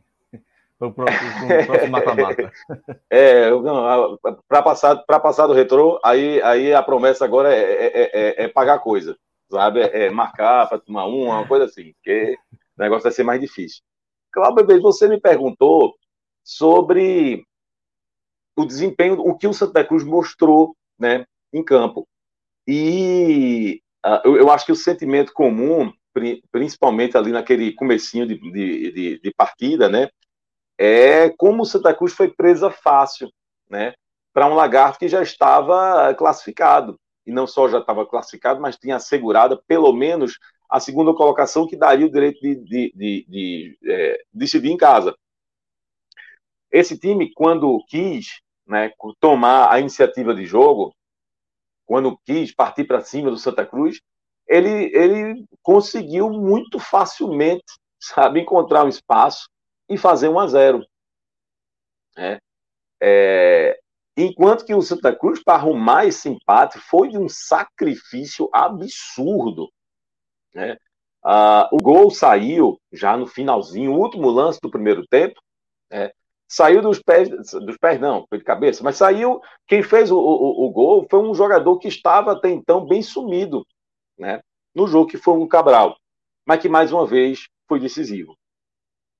Ah, houve no segundo tempo uma melhora, sim, houve uma melhora, mas caramba, é aquela melhora que, sabe, é, é, na, na prática, enfim, não conseguiu, não conseguiu é, efetivamente sabe? Colocar, eh, eh, se aproveitar daquela melhor, mais presença do campo adversário, certo? Não conseguiu transformar isso numa vitória, né? E aí assusta, sim, o fato de, de, de do, do, ter se jogado tão mal, né? Uma partida que era extremamente importante, que era muito decisiva, né? e, e mais uma vez ter jogado mal. Uh, eu acho que o principal problema do Santa Cruz não é outro, não, é, é time fraco. O time do Santa Cruz é fraco. Esse é um problema. É, talvez, talvez, o fato de a partir de agora ser mata-mata, talvez até seja um, um, um, ajude do Santa Cruz, porque aí são dois jogos. Aí são dois jogos. É muito mais fácil, aí eu já quero entrar na questão do retrô, que é o adversário do Santa Cruz, Uh, eu acho que é, se, o, o, não há o que discutir. O Santa Cruz vai enfrentar um adversário que é melhor. O Retrô é melhor. O time do, do Retrô é melhor do que o do Santa Cruz. Se alguém tem alguma dúvida, vamos lá. Jogando as mesmas 14 partidas do Santa Cruz, o Retrô conseguiu 33 pontos. O Santa Cruz conseguiu 19 pontos. O Retrô ganhou 10 jogos. O Santa Cruz ganhou 5 jogos. O Retrô empatou três. O Santa Cruz empatou quatro. O Retrô só perdeu um jogo. O Santa Cruz perdeu cinco jogos. O Retrô tem 27 gols marcados. O Santa Cruz tem 14. O Retrô sofreu seis gols. O Santa Cruz sofreu 15 gols. E aí, para mim, no saldo de gols, é que eu consigo visualizar uma diferença ainda mais impactante, até mesmo do que o número de vitórias, o número de pontos. Quando eu disse que o Retrô fez 33 pontos, o Santa Cruz fez 19, veja o saldo de gols. O Retrô tem um saldo de gols positivo de 21 gols. 21 gols positivos. Saldo positivo de 21 gols. O Santa Cruz tem um saldo negativo de um gol. Então, os números, eles são, é, é, é, são implacáveis. Certo? Os números mostram que o Retrô tem, sim, um time melhor do que o Santa Cruz. Tá? Ah, o, o que é que o Santa Cruz pode fazer para tentar eliminar o Retrô e seguir adiante? como eu comecei a falar, eu acho que, que o fato de ser um mata-mata é, é, talvez a única chance do Santa Cruz. Porque se, se o Santa Cruz disputar uma competição de pontos corridos com, com o Retrô, muito provavelmente vai ficar atrás. Se o Santa Cruz se marcarem 20 jogos, Santa Cruz e Retrô, um jogo cá, um lá, um cá, um lá, um cá, um cá, e quem fizer mais pontos passa, muito provavelmente o Retrô ia passar.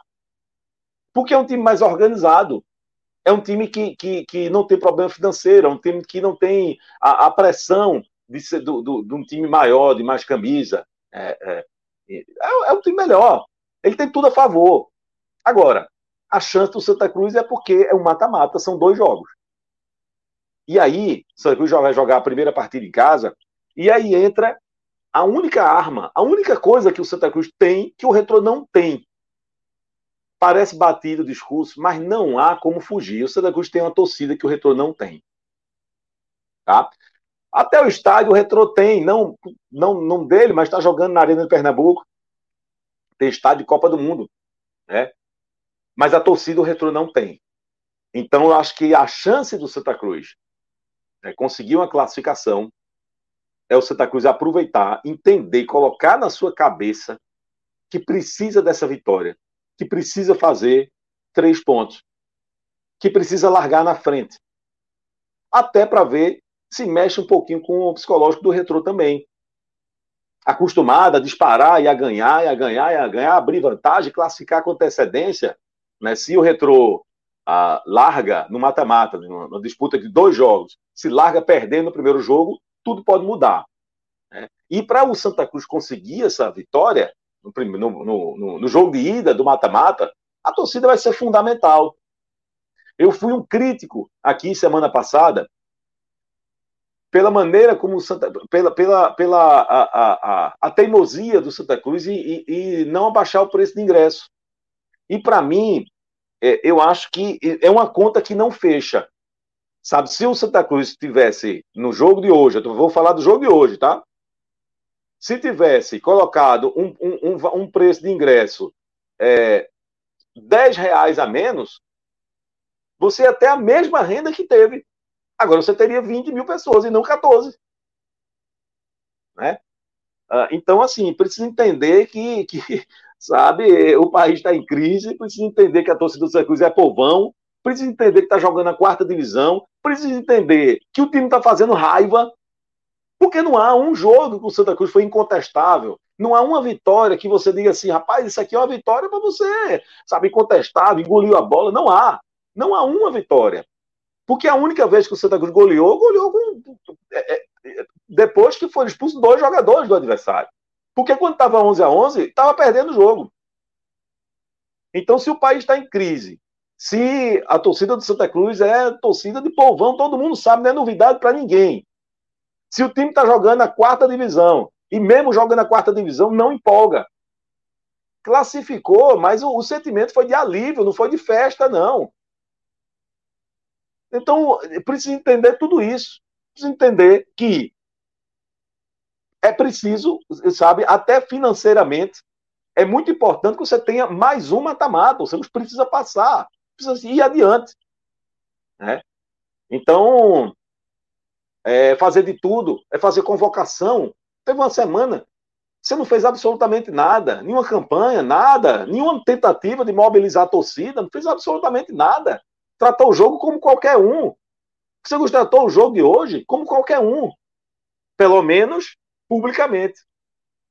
Se dentro do vestiário isso foi tratado como uma decisão, se isso foi passado ali, sabe, pela diretoria, enfim, é outra, é outra conversa. Mas publicamente foi tratado como um jogo qualquer. E não era um jogo qualquer.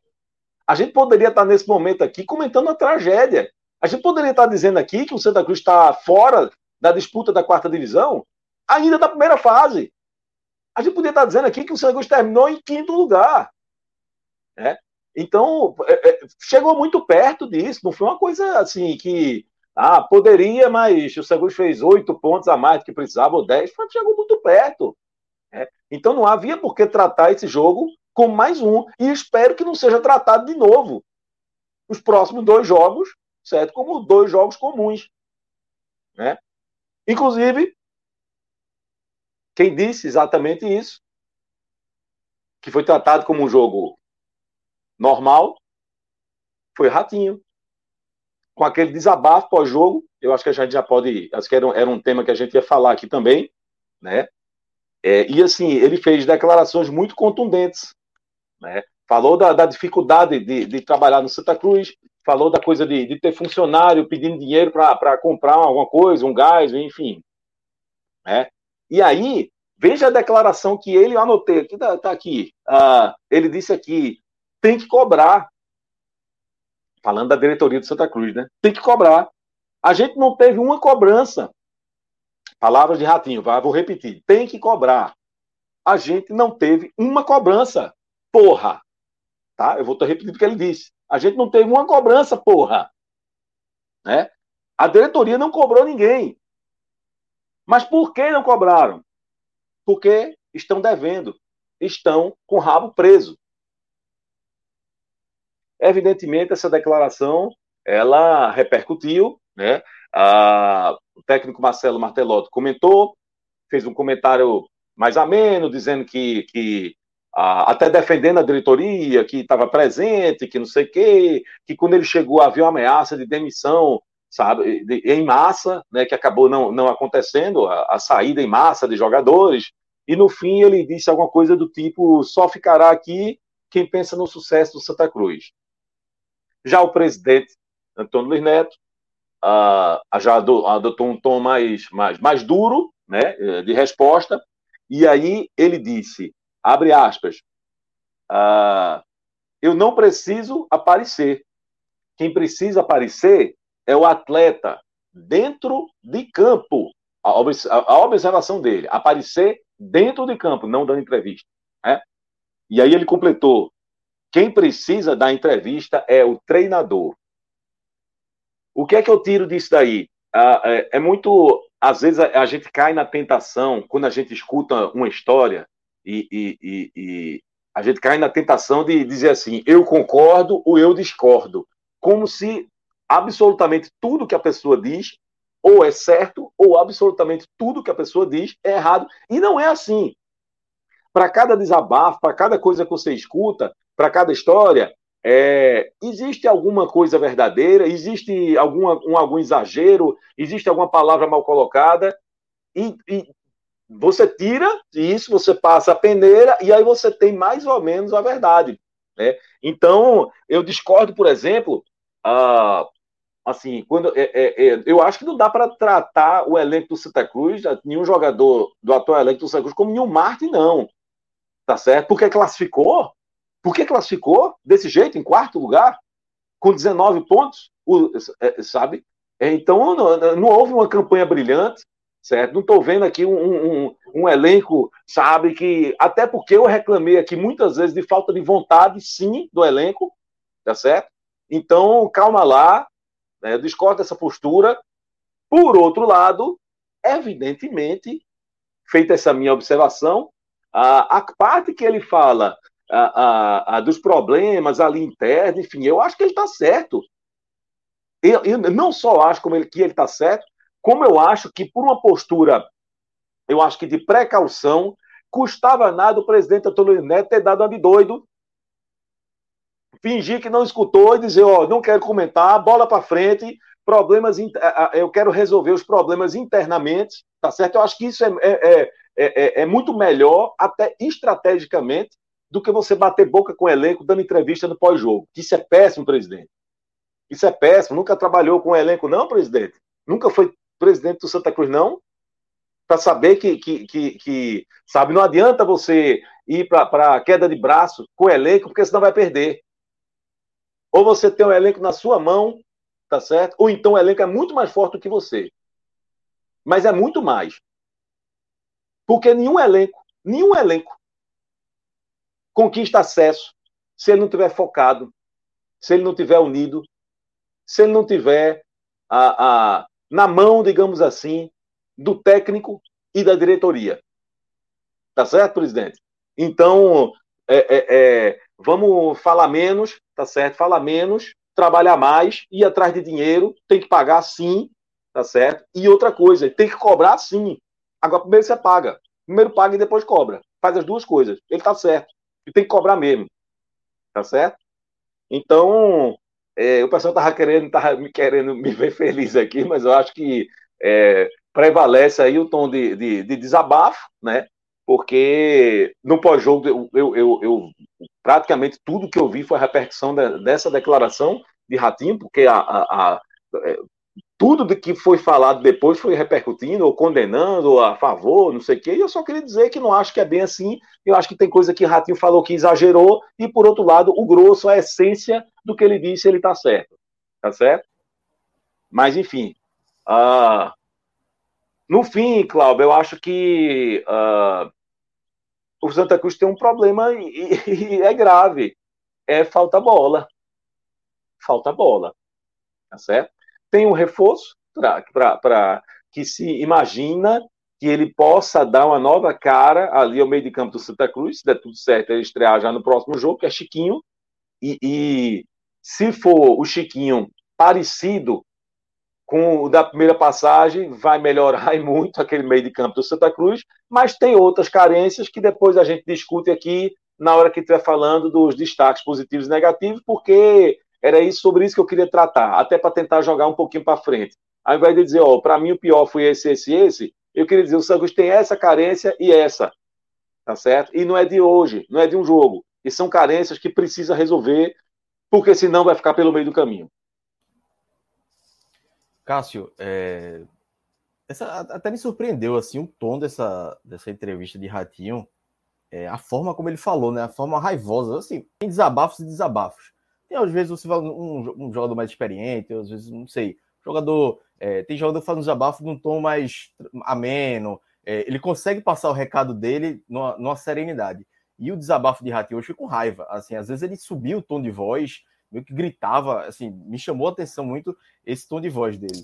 E aí o Santa Cruz, na primeira vitória do Santa na Série D, o Santa é, teve aquela coletiva de Leicester, né, de, com jogadores e tudo mais, e que acabou é, combinando com a demissão de Leste. E agora, no, depois de jogo de classificação, é, tem mais essa entrevista bobástica, e depois tem é, Antônio Luiz Neto falando. A sensação é de que é, é, fica toda hora o Santa Cruz fica triscando para explodir uma bomba que não explode. E aí, como o Felipe falou, é, falta um pouco, talvez falta um pouco de gestão, não sei se do presidente, da diretoria de futebol. E aí, Cássio, eu queria que tu como é que foi, como é que tu compreendeu essa entrevista, essa entrevista de, de Ratinho, adiantou do Luiz Neto também, e como o Santa chega para esse mata-mata? Acho que é, é, é, não pensando apenas no retrô, mas internamente, como é que o Santa chega para esse mata-mata, independentemente do adversário, é, pelos problemas internos e externos que, tem, que estão acontecendo, interno, dentro de campo e fora de campo Santa Cruz. Fala, Cláudia, Felipe, a galera que está acompanhando a gente aqui. É, sobre essas perguntas, partindo eu, eu acho que só, tem uma coincidência nesse grupo do Santa dele ter escolhido ele, ele só quando conseguiu algo positivo para reclamar. Assim, é, aí acabou de ser a coincidência ter virado aquele jogo, de ter visto daquela partida, e ó, de não reclamar só quando perde, de dizer, ó, tá cheio de problema aqui, é por isso que, que perdeu. Não, como se ficaria como se fosse justificando o resultado. Então, escolher naquela ocasião foi quando venceu o jogo e agora quando classificou é, eu vejo primeiro que tem essa, essa coincidência, que não é coincidência, eu acho que, foi, que é uma escolha bem é, precisa de dizer, ó, se quando for para cobrar alguma coisa, cobrar a direção, e nos dois casos houve essa cobrança, a direção era fazendo a parte em campo, ainda que fosse ali uma parte no limite para virar aquele jogo, e agora, ainda que fosse pegando a última vaga no limite. Mas assim, fez a parte, mas não fez a parte, né? Assim, fez, fez é, conseguiu o mínimo do que era do que cabia ao Santa Cruz nessa competição. Sobre as cobranças, eu, eu, concordo com toda a linha que o Felipe trouxe em relação ao que disse é, Ratinho. Sobre a resposta de Antônio Luiz Neto, tentando lembrar de, de, qualquer situação parecida com isso nas outras passagens dele, já foi presente várias vezes no Santa, de 2011 para cá, conquistou títulos, acessos, na, na, própria quarta divisão, inclusive. Então, é, eu, não, eu não achei a, a, a única. A, eu concordei com o Felipe sobre a linha do que Ratinho disse, mas sobre Antônio Luiz Neto, eu não discordei muito da forma como ele respondeu, não. Ele poderia ter dado uma de doido, como, como o Felipe falou, e ó, pensado naquela hora e jogar para frente mas ao mesmo tempo ele é o presidente e ele falou assim, a forma como ele, já tinha, ele, não, ele, ele já tinha agido de forma parecida uh, com essa na vez anterior. Vai ficar no Santa que foi jogado o Santa, senão vai ter uma limpa e tal. Ele meio que já tinha colocado, tem que ter um comando aqui, tanto que teve que ter uma grande conversa para não ter uma dispensa em massa. E agora, já que ele tinha a atitude dele tinha sido dessa forma, não fazia sentido que ele fosse de outro jeito. Ele seguiu a linha que ele teve nessa passagem dele agora. É, e, e, não acho que ele foi tão duro com o jogador. Duro com o jogador seria isso, ó, o jogador que fala de sim está fora do Santa. Ele não, ele não colocou o Ratinho para fora do Santa. Mas, é, para essa situação, o Ratinho tem todo o direito de cobrar, porque, embora já tenha acontecido com o Santa Cruz, de estar tá devendo salário e conseguir o seu resultado, conseguir, conseguir até o título, não, isso não seria, não seria algo inédito, mas obviamente é sempre algo errado. Não é porque o Santa já fez que, que você vai, vai é, diminuir o peso disso aí. É sempre errado que isso aconteça. E, e no caso de, da quarta divisão, a gente ainda pondera que no meio do futebol são os salários mais baixos ali. Na hora que você está atrasando, você está atrasando salários para jogadores que não têm, é, ou parte deles, acredito, um, um grande lastro financeiro para suportar atraso salarial. De vez em quando a gente fala, é um cara que ganha 200 mil, todo, todo mundo reclama, todo mundo tem, tem direito. Mas ah, você, meu irmão, ó, fluxo de caixa, estou com problema de liquidez, inventa qualquer coisa, eu estou recebendo ali é, um milhão e meio que está atrasado de uma venda. É uma escala diferente de dinheiro que você consegue conversar e consegue contemporizar. Mas numa, num, num, numa divisão onde o bicho pesa e muito para o salário, por exemplo, é, pra, na, na, primeira divisão o cara ganha o bicho, o cara torra no fim de semana. Esse cara na, na terceira divisão é complemento salarial. É, ele, ele, tem um, ele tem um ele, o percentual daquilo, a representatividade daqui dentro do salário é muito maior. E você, dentro de um, de um clube que, que, se, é, que, que sem fazer nada já é um favorito natural. Santa Cruz, se não tivesse time, todo mundo. Ó, Santa Cruz é um, é, deveria ser um time para subir né, dentro dessa competição. E esse time não está minimamente preparado para isso. É um problema ainda mais com contra, o, o, o como contrapõe agora o jogo. Vai pegar um adversário que não tem torcida, mas que não tem um problema. Pelo contrário, que não falta dinheiro do outro lado. Tem toda essa. A gente vai detalhar um pouco isso mais para frente, mas assim, é um, contra, é um contraponto em relação ao que faz o Santa. É, então, resumindo, concordo com toda a cobrança de Ratinho, acho que tem que ser feita. Não sei, não, não, não sei como é que é, se a forma como ele fez foi a melhor, mas foi, foi a escolha de jogador. Não, não mandou ninguém é, ir para PQP, reclamou lá, foi no limite do que, do que cabe uma, uma, cobrança, ele fez a cobrança. Eu acho, que, eu acho que a resposta do presidente também foi no limite também, não poder, poderia ter excluído o jogador, não excluiu o jogador, mas acho que fica uma rusguinha completamente desnecessária para uma semana como essa. Eu acho que a cobrança também tem que ser feita agora, porque se você vai ser eliminado, também tem que ver, veja por outro lado, quem tá, de quem está precisando receber. Se você for eliminado, acabou, o cara vai cobrar como? Veja só, se, se, se Ratinho não cobra agora, Fica aí vai, cobra, vai, vai deixar mais, cobrar mais para frente e o Santa pede para o retrô. E aí? De nada, acabou. Vai, vai, vai, vai, vai para a fila da justiça, vai entrar uma fila que tem uns, sei lá quantas pessoas tem na fila para receber. Mas então, ó, ó, no caso do jogador, hora de cobrar, ele viu, oh, a gente classificou, beleza. Para cobrar tem que ser agora. Porque na segunda-feira, na hora que o Santa Cruz se reapresentar, ele não cobraria, que já não faria sentido. Na hora, na hora que o Santa se reapresentar, aí o foco é total no jogo. Então, é, o momento que ele escolheu, eu, não, eu, falei que eu não tenho certeza como seria o conteúdo, se, como a, a linha para adotar, mas o momento eu acho que, considerando o calendário que o Santa Cruz tem, não ter, ele não teria outro momento, na verdade. Se ele faz durante a semana com o time treinando, pegaria. Aí seria ruim, porque estaria desvirtuando aquela preparação. E se ele vai cobrar depois, talvez nem adianta, porque o time já está eliminado. Então ele, ele, ele cobrou na hora que o time classificou. Classificou, beleza, tem um folga mesmo, o Santa está de folga no domingo Ó, ele tá precisando. Ou seja, e ainda, veja só, os caras estão de folga, tem nem dinheiro na folga. Então a cobrança tá, tá com a razão.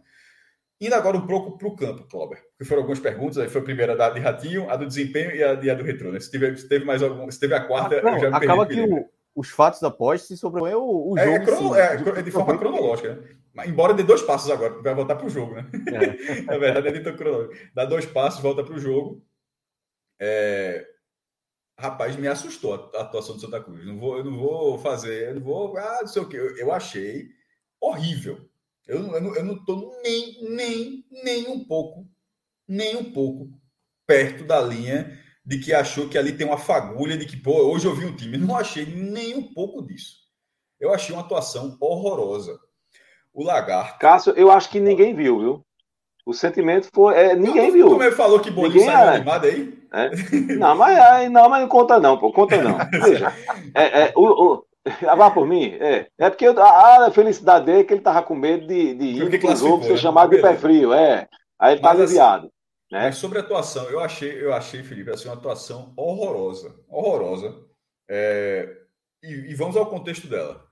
O Lagarto está classificado, logicamente está mais tranquilo para a partida, a ponto de, pensando na questão dos cartões, ter, é, ter poupado o goleiro principal. O goleiro que jogou não jogava um, jogo de titular oficial há três anos. O goleiro lá. É, isso é quarta divisão, né? Essas, meu irmão, é, são essas bizarrices assim que. É, e acontece, o cara ainda fez uma parte até razoável. O goleiro não jogava há muito tempo e botou os dois atacantes, que o artilheiro e o vice-artilheiro do time, não necessariamente eles precisavam ser o artilheiro, de repente o artilheiro podia ser um meio, até um zagueiro, mas enfim, mas no caso era o artilheiro e o vice-artilheiro do time, não jogaram, jogou o ataque reserva e esse time, mesmo com três, três mudanças importantes, foi um time que jogou 20, os primeiros 25 minutos como se precisasse da vitória para se classificar e jogando com plena consciência de que ganharia o jogo naqueles 20 assim foi, ele fez 1 a 0 10 minutos do cruzamento lá o gol de Neto. O, o, o Lagarto foi muito melhor inclusive enquanto Neto esteve em campo. Ele saiu os 33 minutos para o Santa foi ótimo isso porque era, era Estava tava, tava muito bem e, e, acabou substituindo ele no primeiro tempo. É, o, o, o Lagarto abriu o placar aos 10. Aos 15, perdeu uma chance inacreditável de, de fazer 2 a 0 Ele perdendo a bola ali perto do meu campo, mas do lado esquerdo da defesa do Santa. A, o, o Cleiton arrancou dali é uns 40 metros, 40 50 metros dali, sem, porque não havia mais ninguém do Santa Cruz. Claro que foi todo mundo correndo atrás dele, ele vai ter na marcação, ele, mas ele finaliza de forma bizarra, não acertou nem abaixo, estou para fora. E apesar desse gol, desse gol perdido, o, o, Lagarto continuou, acho que muito melhor do que o Santa. O gol de, de, de o Cabral no último lance do primeiro tempo é um achado assim que acontece. Futebol é isso também. É, aquilo ali não era um volume do Santa e uma hora a bola vai entrar. Aquilo ali simplesmente foi um cruzamento, apareceu dois caras, que se não é ele, era o outro. Chegaram dois na bola, ele cabeceou, marcou voltou para o Santa e o tempo todo o resultado paralelo está colaborando. Mas se era o outro, se fosse o outro, a bola não entrava, não, cara. Veja só, eu quis dizer, não quis nem dizer que garantiu o gol, mas quis dizer que a bola chegaria para alguém finalizar, mas talvez o outro finalizasse para fora. E até porque o Cabral, que era mesma, essa mesma lógica do goleiro que eu falei do Lagarto, também, quando, antes quando o Santa trouxe, o Santa trouxe um atacante que não fazia um gol. No caso, ele jogava, mas ele não fazia um gol há três anos pô, em jogos oficiais. Um atacante. E agora, em sete jogos pelo Santa, né, ele jogou, sete, jogou metade do, do, da fase classificatória, metade dos jogos que o Santa fez. Tem cinco gols e uma assistência. Eu, repito, toda vez que ele faz um gol, eu, eu, eu, eu relembro isso aqui, porque tá pago. Porque é uma contrata, você, você contratar um atacante que há três anos não faz um gol, e em sete jogos o cara faz isso, o cara, veja só, o, o Santa não subir para o, o Cabral vai dizer, ó, oh, meu amigo, não bota no meu colo, não. Esse jogador, esse jogador já, já se pagou, e provavelmente foi muito barato. Esse jogador se pagou, entregou um, eu não, eu não fazia, eu não apostaria um real de que ele pudesse ter o desempenho, metade desse desempenho. Detalhe, se ele tivesse feito três gols, tá consigo, se ele tivesse três gols, eu acho que estava pago também. Porque um cara que tem que vinha com desempenho e não marcar nada, de repente entregar isso, e seria até o artilheiro do time, inclusive. É, tava, vai para o segundo tempo, isso que eu estava falando. O resultado paralelo lá, do 0 a 0 de CSE, que estava eliminado contra a Juazeirense, eu acho que isso facilitou muito o Santa, porque o resultado óbvio era a Juazeirense ganhar com certa facilidade do, do CSE, como aconteceu em vários outros resultados. É... Para dar um exemplo, o, o Afogados, que se classificou, os três times pernambucanos passaram. O Afogados se classificou na, na última rodada, nessa última rodada, pegou um time eliminado e era a mesma coisa. O resultado dele não interessava, porque o resultado dele tinha certeza que ele ia ganhar. Agora ele precisava de um pequeno milagre, que era o Icasa, jogando, jogando fora de casa, não ganhar do Globo, que já estava eliminado. E esse jogo foi 1 a 1 E o Icasa fez 7 a 0 7 a 0 no São Paulo Cristal, 7 a 0 Então, assim, é, era um pouco. O Afogados, no caso, né? O Afogados fez 7 a 0 é, eu, desculpa, o Afogados fez 7 a 0 no, no, São Paulo Cristal da Paraíba e o Icasa empatou com o Globo eliminado e, e saiu e o Afogados pegou a última vaga. O Globo então, fez o gol lado... 45 segundo tempo. Eu tava acompanhando esse jogo também. O Globo Quem? fez o gol aos 45 do segundo tempo. Tu tá de brincadeira. Eu sabia, tu tá de brincadeira. Peguei esse daqui, aqui, meu amigo, o afogado. Foi, então, então, então, Dolorido, né? Foi milagre. Mas, mas é o que eu tô falando aí. O ápice, né? Como? Pro Afogados foi o ápice, né? Porque os 45 tinha feito o resultado, tava só esperando o gol. Não, em algum momento ele estava passando por causa do América de Natal, porque o América de Natal estava perdendo do, do Souza, só que a América vira o jogo. Aí por isso que eu tô falando de cara, que ele precisou do em casa. Aí no caso veio esse drama que eu não estava nem ligado o gol ter sido tão, tão tarde. No grupo do Santos, eu achava que a Juazeirense teria um papel semelhante. Não fazer 7 a 0 mas que ganharia do CSE. Eu não acho que faria os, os quatro. Difícil. A gente até falou, semana passada, o Crato, o outro grupo foi cheio de goleada. O América Natal tinha feito 8 a 1 no Crato. Foi até o exemplo que eu dei. Eu disse, ó, tá.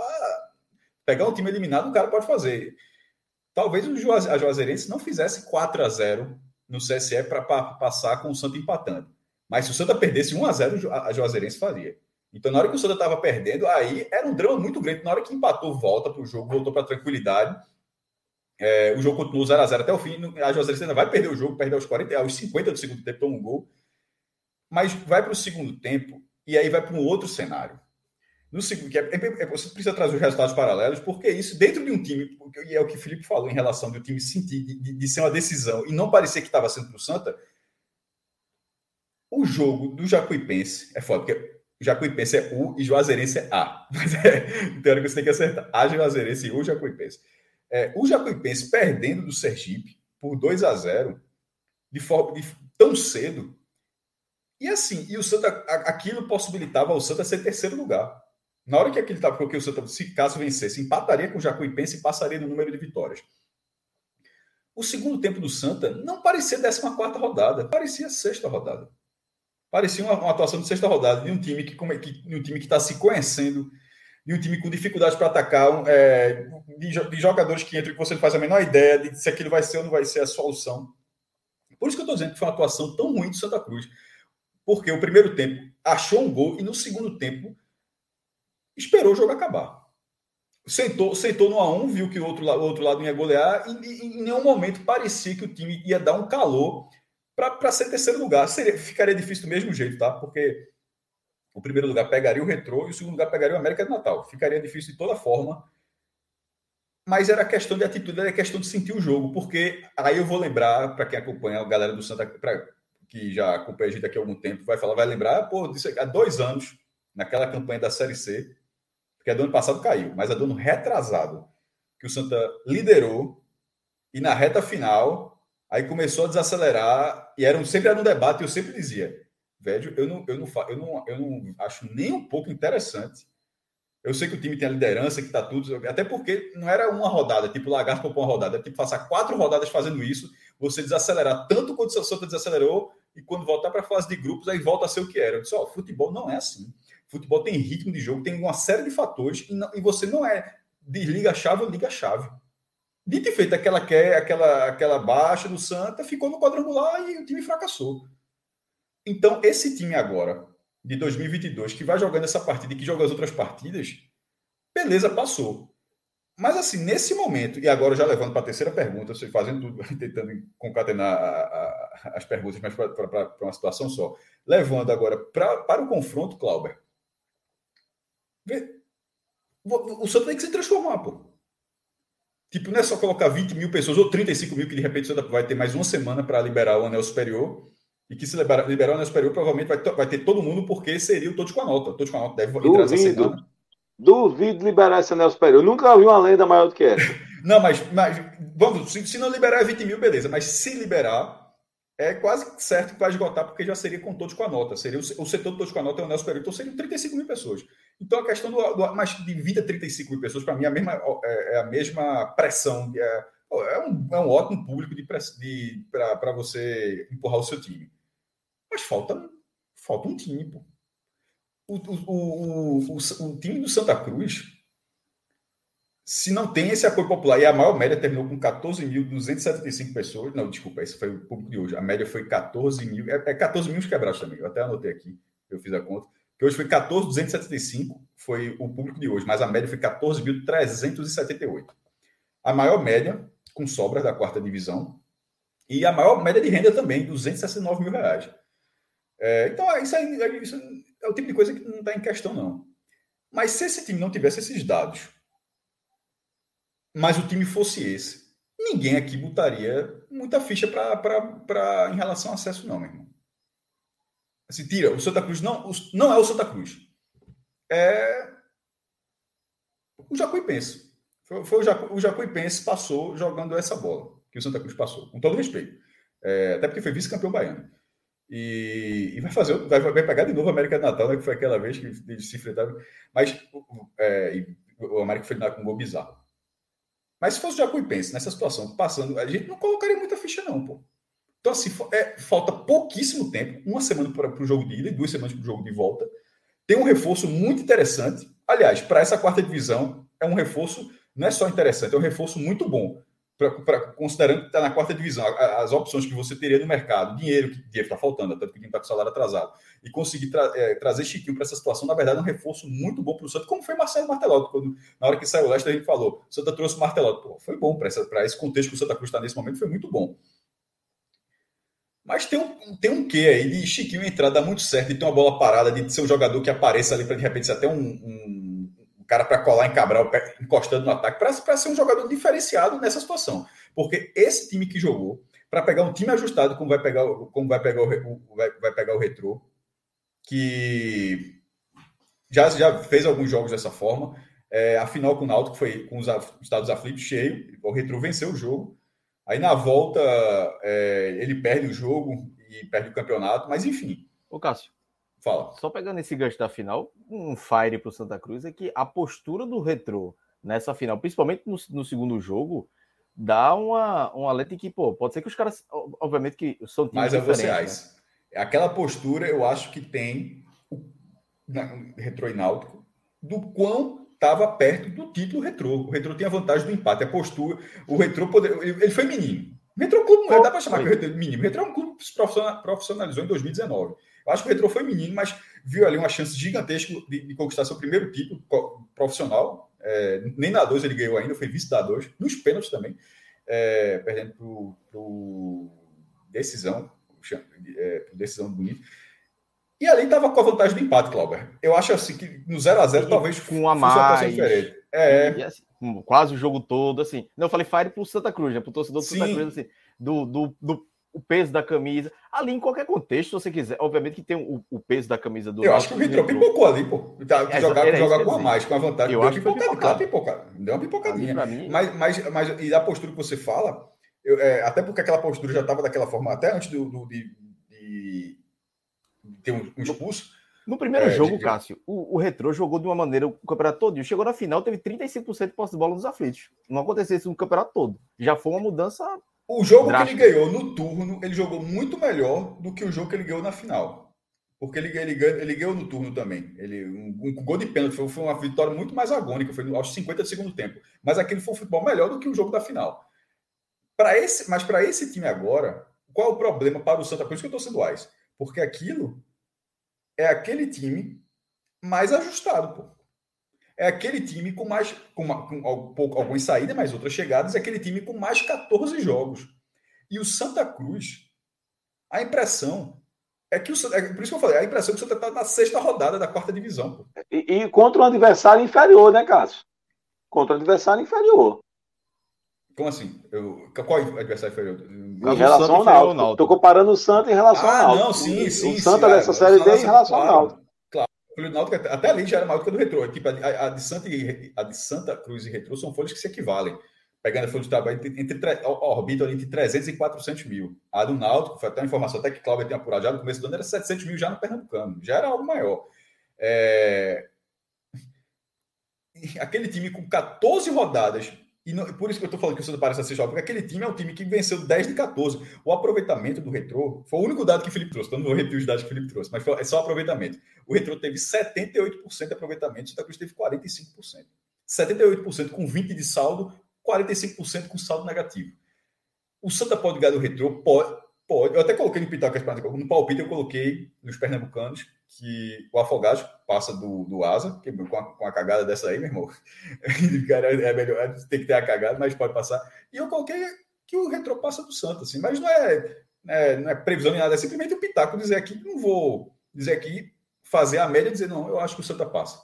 Eu, assim, não tem muito. O, a única virtude do Santa é não é desprezível, de jeito nenhum. Inclusive, pode ser o, até que se o Santa passar, talvez seja o diferencial. Porque não é dentro de campo, é ter o apoio popular. E até, lembra, até já conversei isso com o Felipe, que vai ter na ida e na volta. Na ida, sem dúvida, na, na ida, certa, sem dúvida alguma, e na volta também, mesmo que o retrô só dê 10% da carga para o Santa Cruz. Porque contra o Náutico, o retrô deu muito mais. O retrô liberou o ingresso para o Náutico. O Náutico botou 14 mil eu acho que uns 9 mil era do Náutico ali, e 4 a 5 mil do Retrô, olha lá. Se, se o Retrô, de repente, aquilo foi, aquilo foi um vacilo, assim, é, é, buscando o título ali, para você que não tem um problema de, um problema de, de, de um problema financeiro, aquilo eu acho que beirando a burrice. Mas nesse caso, quando que o Retrô não repita aquilo, e só deu os 10% para Santa Cruz, os 4.500 para Santa Cruz, é a mesma coisa que eu tinha falado com o Felipe outra vez. É, é, uma, é torcida, é diferente. Tem, tem essa lógica. Veja, a galera não me, não me entenda mal, mas com, se tiverem 4.500 do Santa e 4.500 do, do Retrô, a torcida do Santa Cruz vai ser muito mais presente em relação à partida do que a, a do Retrô. E aí é questão de futebol, pô. É questão de, de você ter a música, de você saber, de você acompanhar o time há 10 anos, o Retrô existe há 3. São, são pessoas que até acredito que alguém já possa torcer genuinamente para o Retrô. Mas se você colocar a mesma quantidade de, de torcida, a torcida vai fazer mais barulho. Questão de construção, a, a, né? É uma construção, construção é uma construção de imagem, assim, é normal, isso não tem. Então, e isso, eu não sei se o retrô vai ter 4.500, talvez só se tiver todos com a nota, que acho que seriam 2 mil para o retrô, e pode colocar aquela mesma quantidade de torcedores para o Náutico. Mas não vai ser muito diferente daquilo. Não tem como ser diferente, é normal. É uma, é, o retrô vai precisar de algum tempo para que tenha uma torcida mais numerosa, caso, caso venha a ter. E o Santa Cruz vai ter essa virtude. Dentro de campo, aí, meu irmão, é... Chiquinho vai, Chiquinho vai melhorar esse time, mas falta muita, muita coisa. A defesa não é confiável, o goleiro não é confiável. O lateral, eu já não gostava muito do lateral, e agora já está brigando com o presidente. é... O atacante, só um faz gol. Quando precisa, né? sem, gol sem ser AGI. Só um, só, basicamente só um faz vai, vai jogar. Tem uma semana para se preparar, mas é uma chave muito, é uma chave muito difícil. Não é, não é, é o, Retro é favorito, o Santa Cruz, mas o Santa Cruz obviamente tem por ser o Santa Cruz. Repito, se fosse com essa bola que eu vi o Santa Cruz jogar, no que foi possível, acompanhou o Santa Cruz nesse primeiro turno quando quando quando a, a transmissão deixou, hoje até deixou. Quando foi possível acompanhar o Santa Cruz nesse turno todinho aqui, com todo respeito, até porque estou citando porque estava no mesmo grupo. Se fosse o Jacuipense, a gente não teria a menor dúvida de que o Retro era muito favorito em relação ao, ao Jacuipense. Fosse, fosse esse, esse, esse, a gente está vendo aqui, para quem está na live aqui, a gente está vendo lá o Cabral, braço levantado, comemorando o gol. Pronto, tira a camisa do Santa Cruz e bota do Jacuipense aí. A gente estaria achando que o Retro era é, favorito sem sombra de dúvida. Ele é favorito contra o Santa Cruz, mas ele tem um diferencial que, por outro lado, serão 32 chaves. Tá? Dos 64 times da, da quarta divisão, 32, vulgo metade, 32 avançam para o mata-mata. E o Retrô, vendo, sendo o Ice do Retrô agora, ele vai pegar a pior que bancada possível em um mata-mata. Vai ter outros estados acanhados, com jeito, mas assim, ninguém, ele vai, vai ter nenhum jogo. Até porque, como é um duelo local, até é, você pode até pegar fora de casa um estado com gente, mas no seu estádio você vai dominar e o Retro vai ser o único que nem no seu estádio vai dominar. Ele vai, ele vai pegar maior, o maior público do campeonato fora de casa e dentro de casa ele não vai ser dominante. E isso, isso, e isso é bem ruim. E só a última, até para voltar ao debate, o ponto que eu falei de mata-mata, lembrando que é precisa passar de três mata-matas, tá? É, essa agora, 32 times, é vulgo 16 avos de final, que é a segunda fase. A terceira fase é oitavas de final. E a quarta fase, quando o acesso estará em jogo, é as quartas de final. Você, você, precisa, ser, você precisa ser um semifinalista. Os quatro semifinalistas da quarta divisão sobem. Então você precisa estar tá, tá no G4, no final. Né? É, o Santa já tem o seu adversário definido nessa fase. Na próxima fase, a definição vai ser no domingo, porque ele pega o, é, o terceiro do grupo. Deixa eu ver aqui, para dar, só dar, dar, certinho aqui, é o, o, o terceiro lugar do grupo A1 contra o segundo lugar do grupo A2. É, ou, ou, seja, vai cruzar com outros dois grupos, né? Não tem, você não volta a pegar gente desse grupo, não. E esses grupos vão ser definidos no domingo. Isso na terceira fase. Na quarta fase, não tem chaveamento. Na quarta fase é o seguinte: todos os grupos têm a mesma quantidade de times, então todo mundo vai chegar com o mesmo número de jogos. 14 da primeira fase, 2 da segunda, 2 da terceira, 18 jogos no total. Os oito times das quartas de final, todos eles com 18 jogos, você vai pegar a campanha desses oito times. Aí, com a, a, com a campanha total no campeonato, aí fica primeiro com oitavo, segundo com sétimo, terceiro com sexto e quarto com quinto quarto com, contra o quinto. Desde já, então, o Santa Cruz já está na situação difícil na, terceira, na quarta fase. Veja só, lá para frente, quando chegar. E, e, qual o problema? Porque aí não tem distinção alguma de, de, de, região. Você pode pegar até do seu próprio grupo, que na primeira fase são os oito melhores da competição, sem distinção alguma. Pode pegar um brasiliense, né? Que foi o. Brasiliense, Caxias, qualquer, qualquer, qualquer, qualquer, qualquer time. E nesse momento, com o Santa, a, a, pontuação dele ele é uma pontuação que, mas lá para frente pode ser um problema. Mas lá para frente está muito distante. Lá para frente é daqui a um mês. Porque tem dois jogos, duas semanas. As outras duas semanas, a outra fase, ou seja, quatro semanas, um mês. Só daqui a um mês é que se disputa o mata-mata do acesso. Antes, tem nos dois próximos fins de semana, sábados ou domingos, os jogos contra o Retrô. É, Lucas Barcelos até comentou aqui, se não aproveita que a gente está falando de Ice Fire, ele falando sendo Ice para o Santa, o que o Retro viveu de ruim na final, postura, nervosismo, pipocada, pode ajudar para ter mais atenção e postura nessas decisões. Serviu de aprendizado. Eu acho que não é possível que o treinador, por exemplo, não tenha aprendido, né? De que a, a postura que ele teve contra o, contra o Náutico é, acabou que não beneficiou. E vai de encontro até o, o lema, né, Cássio, do, do Retro, né? Prefiro perder jogando. que... que pariu, Cássio adora esse lema do retorno. Não, é, assim, é, eu, em, algum momento, em algum momento ele vou fazer o meia-culpa e reescrever. Assim, não. Não, não, não veja só. É, é, como eu até prefiro, prefiro perder jogando bem do que ganhar se defendendo. Ah, eu, deixa eu colocar. Lema do retrô. É um negócio assim. É, é maravilhoso. Não, sem contar que não é verdade, porque ele falou isso quando perdeu do Corinthians nos pênaltis. Fez uma ótima partida na Copa do Brasil, fez uma ótima partida contra o Corinthians e perdeu nos pênaltis. O jogo foi lá, foi, é, foi no Rio, acho que o Saquarem foi lá, foi. Pô, nem lembro onde foi esse jogo. Mas, é... aqui, já, deixa eu ver aqui o lema rapidinho, viu, Cláudio? Prefiro perder jogando, porque aí a gente tem que deduz que seja jogando bem, né? Mas aí só falo, prefiro perder jogando do que ganhar se defendendo. Este é o lema do retrô, avante. Tá tudo errado. Retrô, avante. ganhar, assim, avante, avante retrô. Ganhar não, não, não, faz sentido. Mas aqui e aquilo, eu quero dizer, não, sei, não foi verdade, porque foi verdade naquele jogo, mas na final do Pernambucano, como o Cláudio mesmo falou, o retrô tentou ser campeão de outra forma. Na hora que ele tentou jogar diferente, ele perdeu o jogo e foi vice-campeão. Ele não jogou da Olha, forma como ele fez o campeonato. Olha, deixa eu dizer, inclusive, deixa eu mandar um abraço para Lucas Barcelos, até porque ele tirou as palavras da minha boca que eu estava esperando aqui, Cássio, terminar, porque eu ia, eu ia dizer exatamente isso. Eu ia dizer que eu acredito, que assim, eu não acredito tá, que o Retro vai cometer é, um desses dois erros que ele cometeu contra o Náutico. O primeiro é mudar a sua forma de jogar, é mudar de postura. Não acredito. Até, é, é, porque se ele faz isso, uh, ele corre o risco de se equiparar ao Santa Cruz, certo?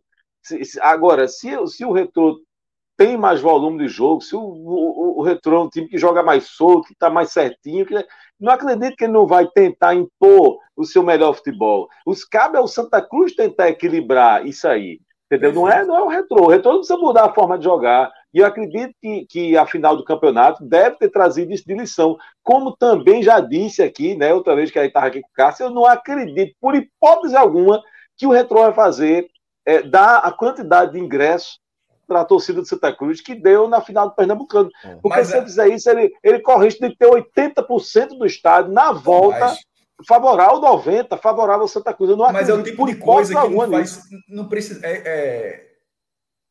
Se o time tinha um lema e mudou na final, não, já não fazia sentido e perdeu o campeonato. E no, e no público, o Retro também não precisava fazer aquilo para descobrir que era uma ideia ruim. É o tipo de coisa assim você sabe que é, foi uma escolha, a renda foi. A, a renda, para ser justa, foi beirando um milhão de reais. Tá? Da renda, o Retro também botou aqui, torando no Náutico, o, o, o, ingresso. Foi perto de um milhão de reais a, a, a, renda. Mas, repito, o Retro, ah, veja, perto de um milhão de reais. O Retro é um clube que gastou 30 milhões de reais no CT, pô. É um, é um clube que está tá discutindo agora se reforma o estádio, que talvez jogue, talvez jogue no Grito da República ali, ou constrói o estádio no Camaragibe para 12 mil pessoas. Então, assim, um milhão de reais pra, né, nessa escala para esse clube, realmente assim não vai, não, nem, não é que não vai nem vai, vai, vai para todo mundo. Acho que até Elon Musk, se quiser dar um milhão, manda aí, venha. Agora, assim, mas, mas assim, nem, não, não, não muda a vida do retrô. E ali eles fizeram a escolha, não sei se de boa vizinhança, se de, de, inocência, não sei. Mas se foi de inocência, é o tipo de inocência que não cabia, porque era óbvio que seria muito pior, e foi muito pior. Se eles fizerem de novo, Aí é porque o clube realmente ele não liga para isso também. A gente também pode, pode, pode ir para a linha, Felipe, que se o Retro fizer isso, a gente está é, assim, o clube não liga só mesmo. Eu quero ganhar dentro da torcida do Santa Cruz mesmo. assim, não interessa se vai ter 30 mil do Santa, 20 mil.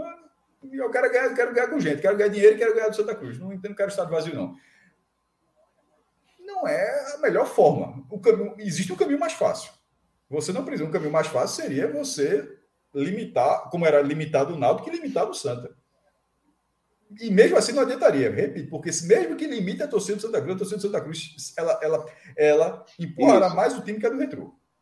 É, é, é, é, o, que, que eu, o que eu acredito que o Retro entendeu é que, assim, é, futebol é diferente de basquete e de outros esportes, onde quando você tem um melhor time, esse melhor time vai ganhar. Certo? Você tem esporte que é assim. É muito difícil você ter é, é, no, basquete um time que seja é, assim que seja fácil de você identificar que é melhor do que o outro. Esse time perder dificilmente vai acontecer, ele vai ganhar, o melhor time vai ganhar. E futebol não é assim. Né? Então eu não acredito que ele vai que vai ser vai ter essa empáfia não que eu acho que teve um pouquinho no pernambucano porque não era dinheiro como o Cássio falou o problema é dinheiro é, foi ótimo, teve uma renda massa, beleza, não mas é só o retorno que era mais não, importante. Não é. Né? É Exatamente, é solução. Então não acredito nessa empáfia do retrô, não. Acho que eles vão. Ah, principalmente na questão de público, acho que vai dar um, um mínimo ali para a torcida do Santa Cruz, não acredito. A não ser que, sabe, que queiram fazer graça, a não ser que, que, que o Retrô conquistou uma grande vitória no jogo de ida e dizer, agora vai lá, bota torcida, sabe? Não sei. Tá? Mas, enfim, futebol é diferente. Né? Futebol você consegue ter um time inferior, mas que por alguma circunstância ele equilibra o jogo e joga por uma bola e ganha o jogo. Isso a gente já cansou de ver. Não é um, não é um enredo muito difícil de, sabe, de, de acontecer, ganha não. campeonato assim. Veja só. Ganha Zé campeonato. Teodoro, é, é. Zé, Zé Teodoro é uma figura que está no Santa Cruz. Você não veja, ele chegou com. Não aparece tanto, mas ele está no Santa Cruz. Ele foi anunciado junto com o Martelotti o mantra de Zé Teodoro vale a partir de agora. O crescer na hora, crescer na hora certa, porque é, é foda, mas é também uma verdade. Riquelme, Juan Romão Riquelme, tô falando de Riquelme, guitarrista, né? Riquelme da batera. Da, batera, da batera, não me confundo. É, Riquelme do Boca, ele falava lá, a Copa começa nas oitavas.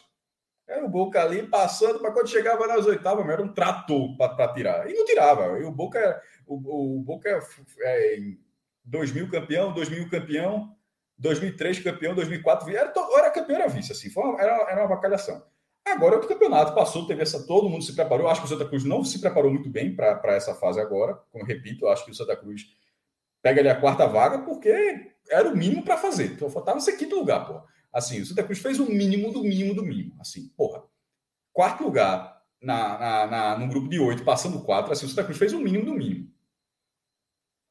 Para o que é o Santa Cruz, para alguns times, para dizer que não é o óbvio, não. Para alguns times, ser quarto lugar e se classificar, para o Afogados foi muita coisa. O Afogados não fez o mínimo. O Afogados, na verdade, ele fez assim, ele se superou e conseguiu se classificar. Ele se classificou é. também em quarto lugar, mas para o Afogados o quarto lugar é como se fosse uma liderança. Assim, o Santa não, para o Santa Cruz o quarto lugar é o mínimo do mínimo.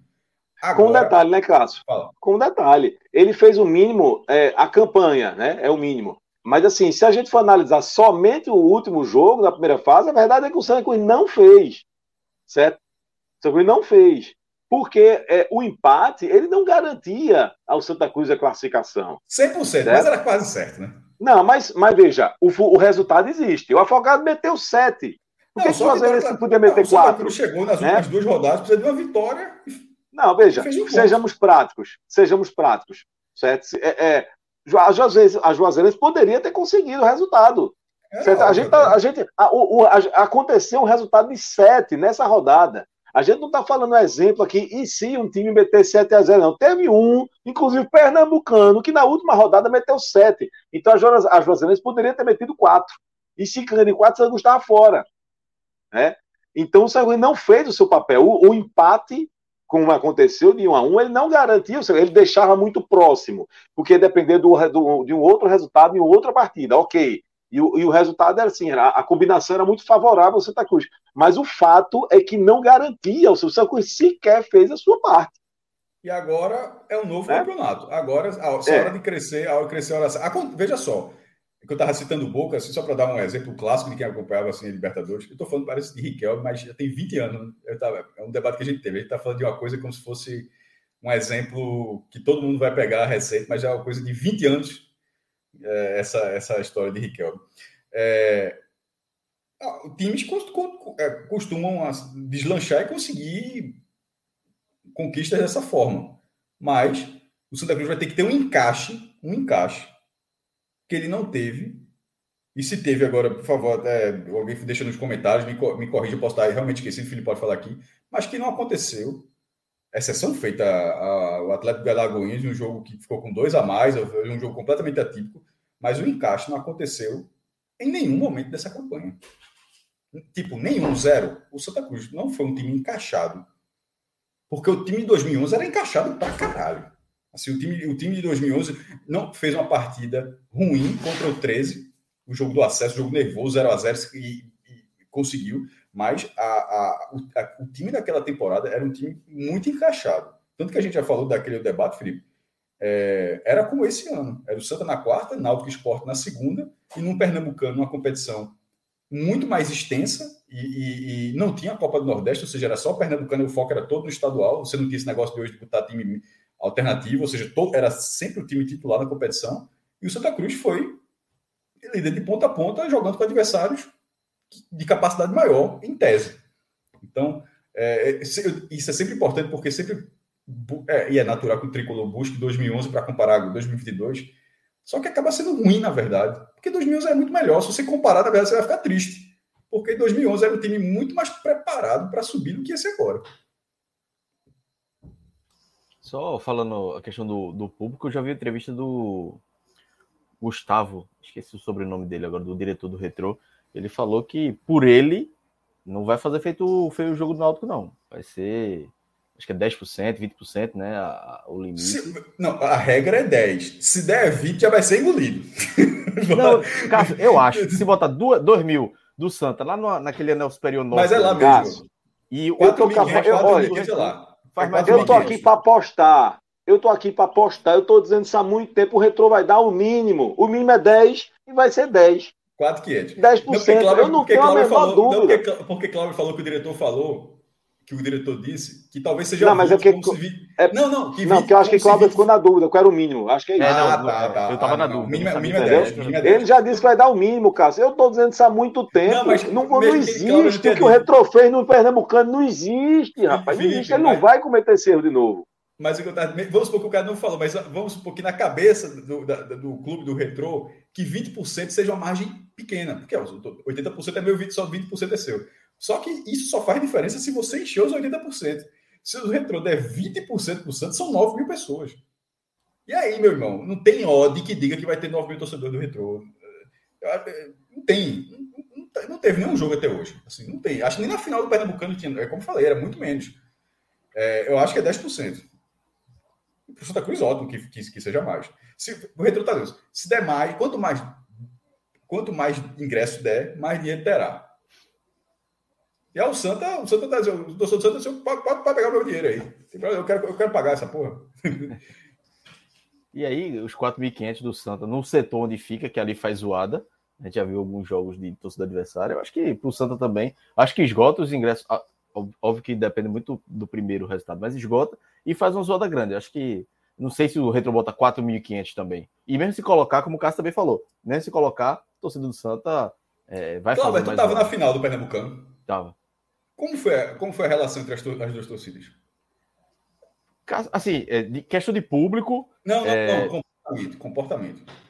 Ah, assim, a torcida do, do Náutico engoliu do Retrô. A torcida do Retrô, ela não, ela vaiava em alguns momentos, poucos, e, e sei lá, chance perigosa. Uma, uma, o Retrô ia pro ataque, começava a gritar Retrô, Retrô, pronto, parava. Assim, não tinha uma continuidade. Era coisa muito. E eles tinham umas, uns negócios de balão que ele ficava. Parece aquele negócio de vôlei. Fazia, ficava fazendo zoado, mas assim, muito. A torcida do Náutico aquele jogo, até comentei, acho que eu comentei na live da final, que foi a torcida do Náutico foi a, a turma foi para apoiar e, e, assim, engoliu. É o que vai acontecer. Tinha mais gente. É isso que vai acontecer. É. Tinha mais gente e, assim, tava no espírito de final, já vem mais calejada de, de futebol e tudo mais. A torcida de, do Retrô é uma torcida. É uma torcida que tem. Pode ter torcedor do Retrô, obviamente, mas tem torcedor claro, do Santos, tem torcedor do Sport, tem torcedor. Que, tem torcedor de ninguém ali que vai para. Tem gente jogo. de São Lourenço, de Camaragibe, gente que vai ter, vai ter uma oportunidade para. Tipo, quem quiser ver um jogo de futebol nesse dia, é mais fácil conseguir o ingresso do Retrô para assistir esse jogo. É. Do que, do que o do Santa. O do Santa vai ser foda para conseguir. Vai, vai botar no arruda ali, a carga vai vender no instante, mas assim. E aí, voltando agora, Felipe, para os destaques individuais. Você queria falar dos destaques individuais para falar das carências, né? Então, já pode tocar aí os destaques individuais. Se é que teve algum positivo, né? Mas eu acho que vai, vai ser mais pelo lado negativo desse jogo, né? É, veja, eu vou destacar para uma questão de justiça eu acho que, que, que há um destaque positivo. E pelo todo, né? Como eu disse, eu queria é, sair, sabendo que ampliar um pouquinho, não ficar somente nesse jogo. É, mas assim, eu acho que o Cabral, é, eu já disse isso algumas vezes, né? É o único jogador, único, que eu aponto e diga assim: este é titular absoluto. Hoje no time do Santa Cruz. É titular absoluto. E, e inclusive agora, ele, ele vinha fazendo a partida ruim ele vinha fazendo a partida ruim, mas, é, mas ele aparece. Sabe, eu também já disse uma vez que eu acho ele um, um jogador que às vezes é muito cheio de perna, sabe? Se atrapalha, que ele chega ali cheio de perna, não sabe o que fazer, não sabe para onde puxar a bola. É, mas ele tem um grande mérito, e eu gosto de jogador assim. Ele aparece pro jogo, ele tá o tempo todo, sabe? Ele não é aquele cara que se esconde, ele tá sempre tentando. Então, ele erra algumas vezes, erra. Ele é um jogador que se atrapalha com as pernas, como eu falei, se atrapalha, sabe? Ele é um jogador que, que vai finalizar mal alguma vez, que, que vai tentar fazer uma jogada e não vai dar certo. Vai, isso acontece algumas vezes. Mas ele é um jogador muito participativo. E, e, e, e ele é muito acionado também, né? Porque que o time sabe que, que, que, que dali pode surgir alguma coisa. Então eu gosto muito dessa, dessa presença de Hugo Cabral, né? Ele é um cara que está ali no jogo. Ele não, eu odeio o jogador que se esconde. Aquele jogador que você procura e diz, cadê fulano? Tá, sabe? Fazendo de conta que está jogando. Isso realmente não é o estilo do Cabral. E aí mesmo, se mesmo na partida que ele estava mal, é, é foi dele o, o, gol, ele, ele é sim um destaque positivo do Santa Cruz. Uh, não tanto nessa partida, mas como um todo, sem dúvida, como o Cássio já disse, a média de gol dele é, é altíssima. É, se você tirar os gols do Hugo Cabral, meu Deus do céu, é, o que é que sobra do Santa Cruz? Ele ia ser do lanterna do grupo. Né? Então, eu vejo ele como um destaque positivo do time, de uma maneira geral. É, é, ele vinha de um, de um, de um problema, né? Ele foi poupado, já tinha sido poupado no jogo passado, não, não treinou É, ele só começou a, a treinar já no, no, meio da semana, não perdeu o treino de segunda e terça, enfim. É, é, é, então, destaque positivo é Hugo Cabral. Os negativos, aí a, a missão é, é, sempre muito mais difícil, porque há uma lista enorme de jogadores que a gente poderia destacar negativamente. Especificamente, por esta partida, rapaz, eu vou destacar Luan Bueno, porque Luan Bueno, veja só, partida de futebol, ela pode ser decidida por um. Você piscou o olho numa hora que não poderia piscar. Sabe, você, opa, pisquei o olho aqui, perdi, opa, desatenção, e aí você você arma um contra-ataque, você faz o gol contra, você, sabe, enfim, é um vacilo muito rápido, você que você tem que estar tempo todo, o tempo todo. Você não pode ter esse cometer um vacilo, sabe, nem mesmo que de leve. E aí, rapaz, o que você fez hoje, aquela atrasada de bola, uma recuada que eu não entendi para quem, porque não é aquela que você tinha um jogador do lado e aí você recuou a bola, mas você calculou mal a distância e eita, errei. Sabe? Não foi. Ele fez, uma, ele fez um negócio ali que eu estou até agora tentando entender o que foi, e, e, e nesse momento o Santa Cruz perdia o jogo por 1 a 0 E aí, quando viu aquele contra-ataque, ele não, não alcançou, né? É, é, o jogador do, do, do Lagarto vai alcançar nunca. Se ele correr aí 66 dias sem parar, ele não alcança, né?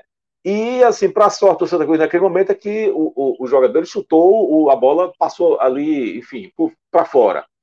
Né? Mas, é, é atenção do companheiro, porque numa dessa, no jogo decisivo, no jogo duro, pegado, você, você ou qualquer outra pessoa faz um negócio desse, acaba o jogo. Aí você. Aí o jogador vai lá do retrô, pode fazer o gol e agora? Né? Hoje acabaria, né? Hoje, acabaria. 0 acabaria. Exatamente. Então, eu, te, eu teria muita gente para destacar negativamente. Mas vou falar dele por, por, até por uma questão assim de tipo assim, ó, que sirva de lição, ó, que, que se abra o olho para que isso não aconteça é, é, numa partida mais decisiva, quando vai ser agora, né, o início do mata-mata. E aí eu queria destacar mais dois jogadores, porque é o seguinte: o Santos tem muitas carências. O Santos tem, tem carências nas laterais, o Santos tem carência na, na defesa, tá? porque alemão é um jogador que, mesmo que não seja um gênio, mas assim, entendendo que é um time de Série D, entendendo que eu estou querendo o mínimo, eu estou querendo um, um, time que seja minimamente competitivo, eu acho o alemão ok, tá? Mas assim, o Luan Bueno já não é. Então tem, tem carência no meio de campo, tem um Wesley que, que, que, que não empolga, sabe? Tem laterais que, que, que, que têm suas deficiências. É, é, é, enfim, tem muitas carências. Não falta carência no time do Santa Cruz, mas tem duas que eu considero extremamente importantes. E vou dizer por quê. Uh, eu já vi muito time ruim, muito time ruim fazer graça e, e, e uh, tendo eu acho que dois pilares para time ruim. Pra, eu tô falando para time ruim, tá? Estou falando para ser campeão de Série A, não. Não confunda. Estou falando para time ruim, certo? Conseguir uma classificação, conseguir um, uma vitória num jogo importante. Eu acho que tem duas, duas posições que são extremamente importantes. A primeira é o goleiro. Sabe? É, diz o ditado que todo time bom começa com um, um grande goleiro. E não é só isso, não. Não é que todo time bom, todo time bom, ele tem que começar com um grande goleiro, um goleiro, tá? Mas eu acho que todo time que quer um mínimo, sabe, ele precisa ter um goleiro que passe confiança.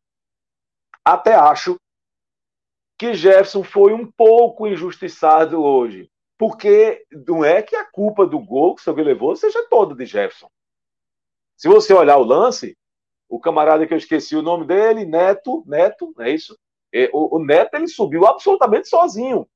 E a, a culpa foi de Jefferson? Dele subir sozinho.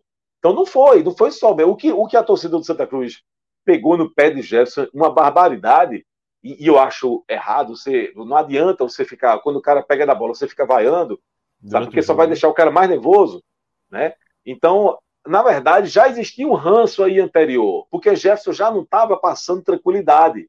E isso não pode. Você não pode começar o seu time com, com, com um goleiro que não passa confiança.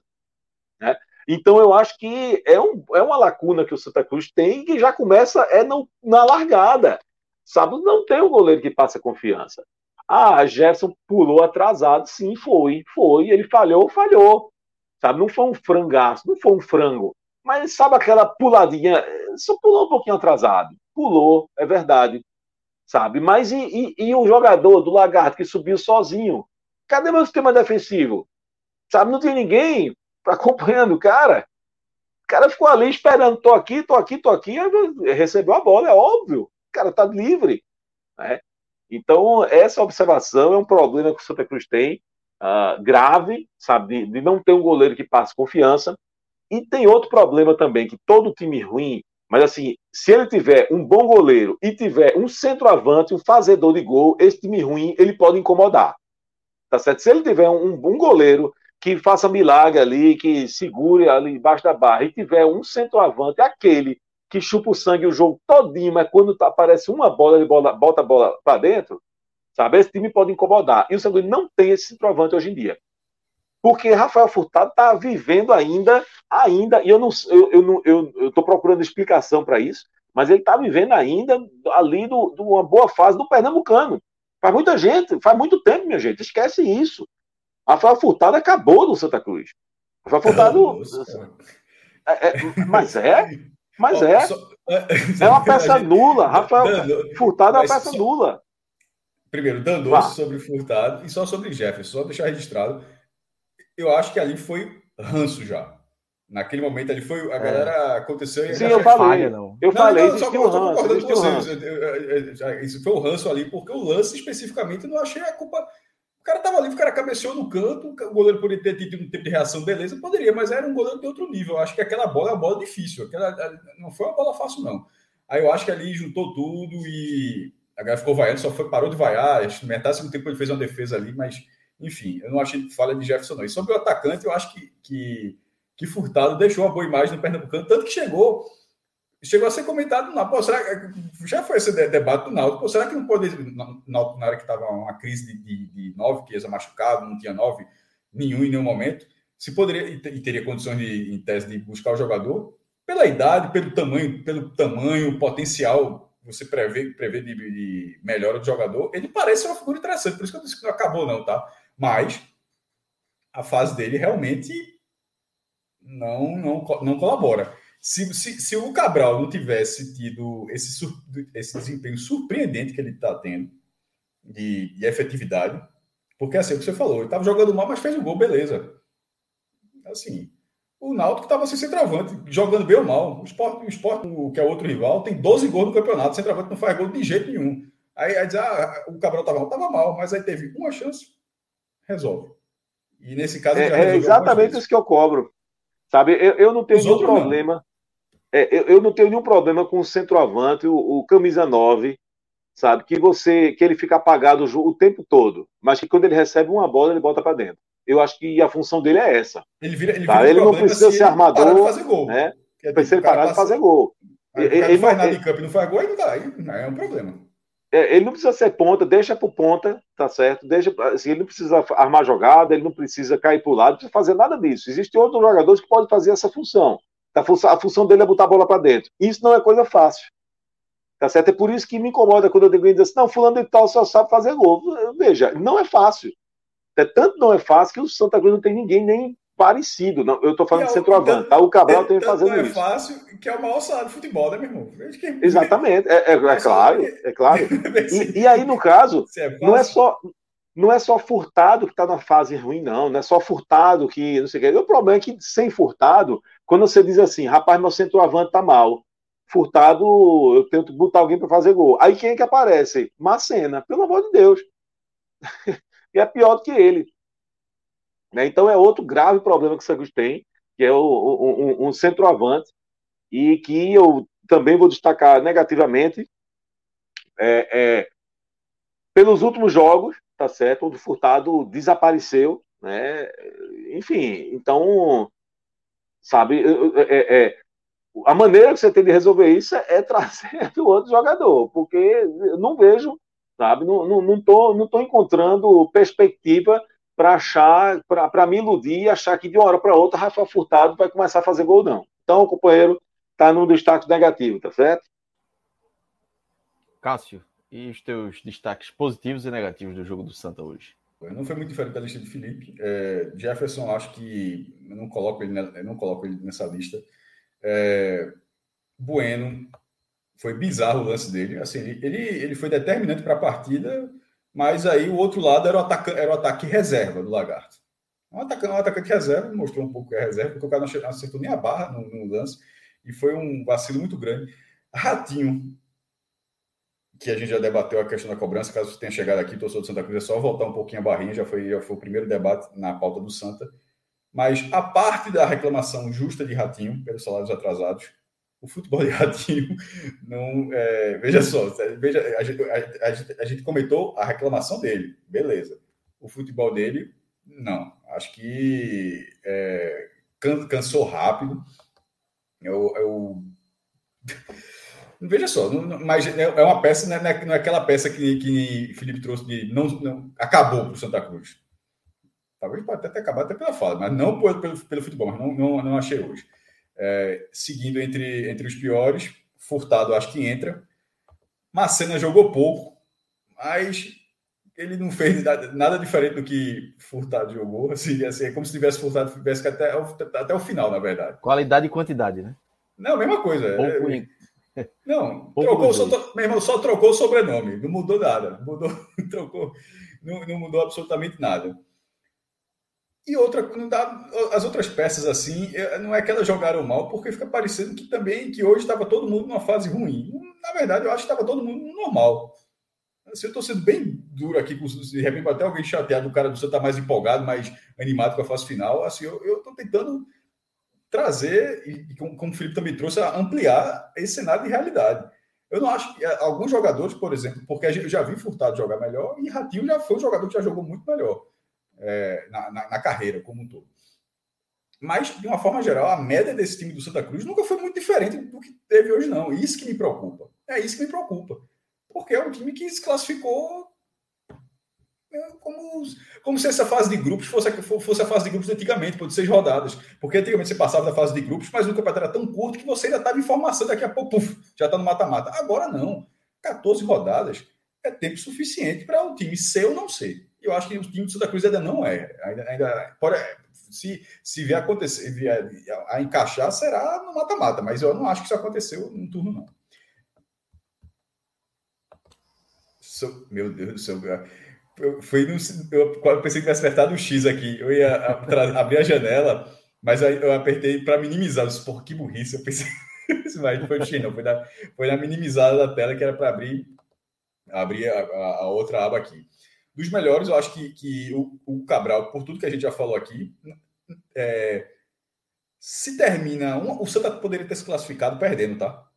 Porque, como o outro jogo perdeu, o Santa teve perder. Então, estou dizendo o seguinte: tivesse sido 1 a 0 para o Lagarto, Santa teria passado da mesma forma e o Cabral estaria entre os piores. Porque aí ele não fez, ele não fez nada diferente.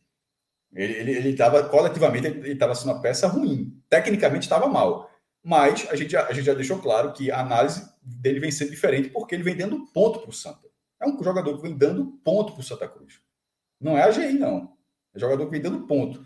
E nesse caso, ele deu, ele deu um ponto que para você ter um mínimo tranquilidade para não acontecer uma, uma, tragédia. Porque, embora a Juazeirense tenha, tenha perdido o jogo, mas perdeu aos 50.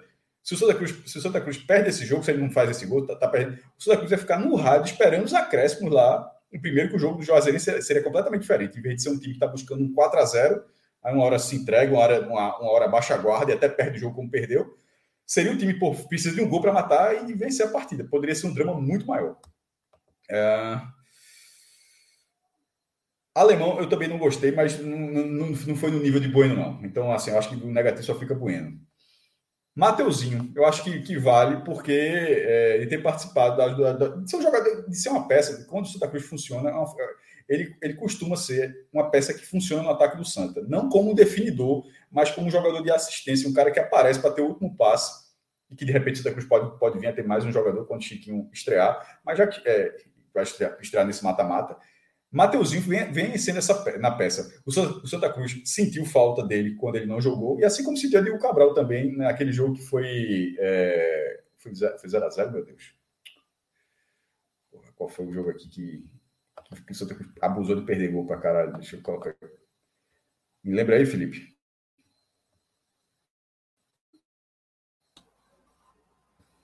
Eu acho que a Santa Cruz até ganhou, mas, mas só fez um gol. Não tô. É, é... Ai, meu Deus, São de Sergipe, não. Foi, foi, foi o gol do Sergipe 1x0. É... Acho que é, é porque eu estava buscando mas um jogo foi... tropeço, mas foi isso mesmo. Foi, foi... Juazeirense 1x0 também, né? Não, não, foi, foi perdeu. Não, porra, perdeu um pouquinho, tô me confundindo. Perdeu o jogo, perdeu o, o do Jacuipense. Eu tava perdendo perdeu o Jacuipense, foi um festival de gols perdidos, pô. Aí acabou tomando dois contra Foi, contra foi, foi, foi, foi uma cena, né? Foi, tava sem Mateuzinho e sem Furtado. Isso. E aí, Macena foi que teve umas três oportunidades que sendo duas inacreditáveis, né, que ele perdeu. Cabeceou uma bola sozinho, sozinho e, e para fora. Fechou, Cássio? Fechou. É, era, era, não, não tem como. Ó, não dá nem para extrair, porque como eu acho que o, Santa Cruz atuou na média dele, não, é, não foi uma atuação de por cinco caras que Cruz jogaram muito mal. Eu acho que assim, ó, vários jogaram na média e alguém. Esses, jogar, esses que a gente citou, foi, eles, eles não fizeram uma boa partida. E dos positivos, a mesma coisa. Essa média é média para cima e para baixo, né? média. E, e, dos positivos, esses dois pela participação direta num gol tão importante que para dar uma tranquilidade em relação ao segundo tempo porque o segundo tempo poderia ter sido, assim, meu amigo, de, de muito drama se não, tá, não ter um empate ainda no, no lance do primeiro tempo. É isso, meus amigos. Mais alguma coisa para adicionar? Cássio Felipe? Ou podemos subir a plaquinha para a última substituição aí? Ah, a turma que vai chegar agora tem muito ponto. Viu? Deixa eu só dar uma informaçãozinha para ver o que é a realidade. Só para ver, até porque estou falando do Ceará, hoje eu fui Ceará e Corinthians, o Ceará ganhou o jogo, né? Mas ver o que é, ver o que é a realidade. Como tem algumas situações que é para tu me entender. Santa Cruz, por ter classificado. É, essa semana, na Copa do Brasil, o Fortaleza eliminou o Ceará. É foda, porque o Ceará, todo, os caras todos animados, que ganhou, eu vou lembrar logo da eliminação, mas é o, mas é só que viu a cabeça. O, o, Fortaleza ganhou 3 milhões e 900 mil reais pela classificação. Pela, pela classificação às quartas de final.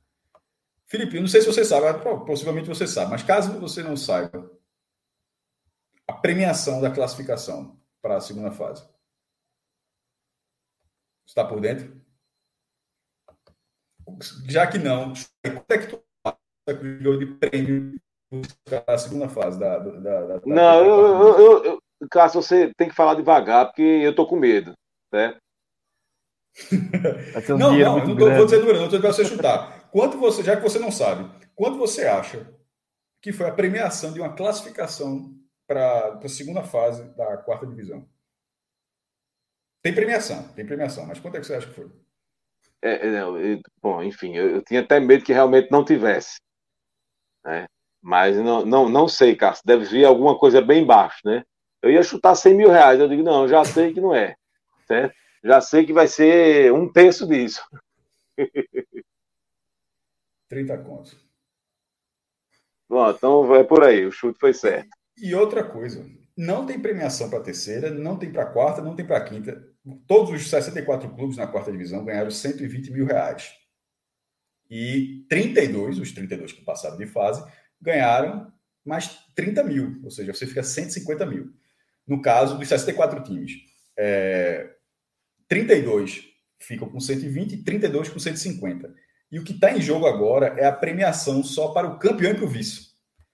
Tirando isso, não tem. É, tem um acesso naturalmente, mas não tem nenhuma outra participação. A do campeão é 500 mil, aí já, já, já é uma frente, e o vice 300. Mas é outra realidade, pô. É, é, de vez em quando é foda. Por isso que eu falo a, a média, eu, fico, eu bato muito nessa tecla, pode até ser chato, mas para. Porque a gente, tem, a gente tem que considerar, por exemplo, a, gente tá, a próxima pauta é a, a, vitória do Ceará sobre o Corinthians, que, que de virada, e o Corinthians com a vitória parcial estava sendo líder da primeira divisão. Aí o Fortaleza, o Ceará vira o jogo e sai da zona de rebaixamento. E aquilo na Série A é uma realidade diferente, econômica, financeira, técnica, tudo. E o que a gente está falando aqui na quarta divisão, na hora da cobrança, a cobrança tem assim, tem um limite em campo também. Assim, quando o Marcena perde aqueles gols, é porque assim, talvez ele consiga, ele, se fosse a Série A2 do Pernambucano, talvez ele fizesse. A A3 do Paulista. O jogador vai se escalonando como na carreira profissional. De repente, de repente para a quarta divisão, talvez, não sei, pode ser muito para Macena. Então, assim, para alguns desses jogadores, a quarta divisão ainda é um piso, que é porque jogador dispara da quarta divisão vai para a primeira. Será que eu digo? O Ceará, quando contratou, é, já foi pegar jogador da quarta divisão e o cara rendeu na primeira. Obviamente acontece. Mas para muitos, o cara já está no teto. E o natural é que a maioria esteja no teto ali. Então, a forma de cobrar isso, de analisar, também precisa ser diferente. Porque quando a gente fala que o Santa Cruz está tendo uma atuação ruim, para não transparecer que hoje não foi o dia. Não, pô, é que dentro desse cenário, esse time pode melhorar, pode como, de forma coletiva, como um conjunto. Tecnicamente, alguns daqueles jogadores não vai ter muito o que fazer. Não vai ter muito o que fazer. Por isso a importância de Chiquinho chegar agora para esse jogo decisivo. Porque se não tem o que fazer, pelo menos a gente está tá tendo um jogador que teve que, que rendeu na terceira há dois anos. Que rendeu muito bem na terceira. Então, se ele rendeu muito bem na terceira há tão pouco tempo, ele, porra, ele pode render agora na quarta. Outros jogadores ali estão batendo assim no limite do que pode fazer em relação ao futebol profissional. Mas é, é, é isso, bicho. É, é, é, é, a bronca, o ônus de você estar tá nesse cenário. É muita é dificuldade, velho. O Santa Cruz já viveu isso, está vivendo agora num cenário mais difícil do que 2011.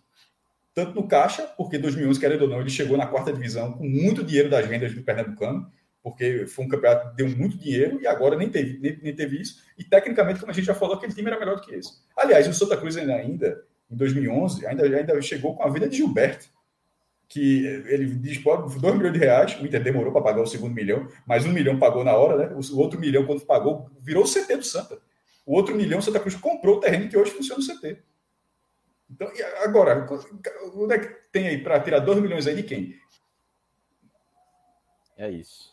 Ainda tem questão de pós-pandemia, né? Assim, ainda, estamos na pandemia. Né? Clauber, outra coisa para pelo menos pensar de minha parte. A gente falou um, um, dia desse sobre Vitória e Santa na questão e eu disse, ó, tem uma grande diferença. Que era o Vitória que estava caminhando, até se recuperou, mas estava caminhando para o rebaixamento. Que o Vitória, nessa bronca toda, o Vitória consegue extrair uma venda. E de lá para cá já está tendo jogador do Vitória especulado para ir de novo para a Europa. E o, Santa Cruz acabou, é, e o Santa Cruz não tem isso. É. Isso depois não tem isso. Tipo, o Vitória tá, tava morto. Aí, de repente, tem um cara lá que, tá, que o mercado internacional tá olhando para pagar 5, 6 milhões do cara. Porra, meu irmão, se alguém chega a pegar um jogador do Santa Cruz, eu tenho, vou dar 6 milhões em qualquer cara da base do Santa Cruz ter feito uma partida, é, era loteria, assim. Tava resolvida a vida. Tava resolvida a vida, mas não, tá, mas não acontece. Você pega a diferença, o Matheus Moraes é um zagueiro do Vitória que nem tá tão bem nesse ano mas fez uma temporada boa no passado e tem um, um, clube da Ucrânia querendo ele por empréstimo e pagando ao Vitória por, por esse empréstimo. Ou seja, é, qualquer valor que entrar para o Vitória que está quebrado financeiramente. O Vitória, o Vitória, faz isso em qualquer situação, Cláudio. É, é. é, impressionante, porque tem mercado. E o Santa Cruz precisa criar esse mercado. Agora é. É tempo. É isso aí. Vamos embora então, né? Felipe, valeu, valeu, Cássio. Vamos tu vai ficar? Quem é que vai apresentar? É, ou é eu fico, eu fico. Eu fico. Eu, eu, eu, eu ainda vou comer. Mas, aproveitar, aproveitar que o maestro gosta de, gosta de números aí. O Ceará, em, na maioria dos jogos, ele faz a venda de um copo comemorativo dos jogos, geralmente da Sul-Americana, decisivos. Esse valor tranquilamente foi, foi alcançado aí da premiação com a venda do copo da, do jogo contra o The Stronger. Drestongas tranquilamente, assim. São copos de 20 reais, geralmente a tiragem são 2, 3 mil copos e eles esgotam sempre antes do jogo e aí precisa ser feita uma, uma nova tiragem. Então, mais ou menos essa premiação é de 30 mil reais aí. A gente fazendo um comparativo assim, Pô, como é cruel. Vê a diferença. só agora, só agora entendi. Eu, eu, tava, eu pensei que era 3 milhões e 900. Eu né? também. Não, Se for a premiação ah, da Copa do Brasil, o Ceará tava bem demais. Eu tava, eu tava aqui, não, não. boca aberta. O Ceará tirou 3 milhões vendendo um copo não, não, mas, não, mas, aí, não, mas eu entendi que era justamente a lógica, já que você estava acompanhando, que era que a premiação da Série D é, é outra é. realidade, porra. É um negócio assim. É... Premiação não, né, Márcio? É, a, a, o trocado, né? É o, é o a né? Para com isso. Premiação, porra. É pre... Detalhe dessa premiação. Detalhe dessa premiação. Foi Antônio Luiz Neto que conseguiu, porque foi da reunião. Isso daqui deu uma placa para o presidente da CBF, da placa para o presidente da CBF, lá no, no Rio e, e, e, isso que fez a redistribuição, aumentou a premiação, porque não tinha, não. Viu? Essa, esses 30 contas aí, agradeça a LN, porque era, era liso, viu? Esses 30 Político. Político demais. Foi buscar, foi buscar. Arrumou 30 contas para Afogados, arrumou 30 contas para América Natal, arrumou 30 contas para todo mundo. É. Vou, galera, vou nessa que eu, que eu ia dizer o bastidor é o seguinte. Eu tomei um susto quando eu vi o meu nome na escala, porque como o Celso não marcou, que geralmente para a galera entender, tem nas escalas, é sempre com a arrobazinha, né? Aí você, me chamaram no grupo, aí tu vai ver lá, é o, super, é o Kinder Ovo, é o teu nomezinho lá na, na escala. Celso fez a escala sem as arrobas. E aí passou, meu irmão, passou. Só que aí Juliana, que estava na, no primeiro bloco, ela, ela disse, ó, ela marcou, pode ver lá, Felipe, ela botou Cássio Felipe, ó, tá na hora. Aí eu assim, na hora de quê, meu irmão? Só vi isso nessa hora. Se fosse eu, meu amigo, eu, eu, ia demorar 40 minutos para me arrumar. Não, mas aí nessa hora eu estava vendo o jogo do Ceará. Eu estava aqui na tela já. Como eu estava vendo o jogo do Ceará, se eu tivesse vendo outra coisa, teria sido muito ruim. Mas como eu estava aqui, estava assistindo o jogo do Ceará, aí encurtei a tela, ampliei aqui na, na nossa live e sigo o jogo. Então é isso, galera. Parabéns ao Santa e boa, boa sorte cara. no mata-mata. Saudações ao Vozão, arrumou ponto importante, meu amigo. Esse, esse pontinho aí, esse, esse não estava na conta, não. Sobretudo com esse roteiro.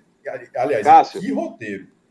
E, por sinal, eu acho que chegou a hora da gente, porque essa hora a turma do Ceará deve estar dizendo, Ei, tá bom, chega, chega. É, pelo amor de Deus, vamos falar do Ceará, pelo é, amor de Deus. 5 agora. Então, é, parabéns aí para a turma do Ceará, tá certo? E obrigado mais uma vez aí também pela, pela participação. Iago Mendes, te respeito demais e, Iago, e tamo junto. Léo, Sou seu fã.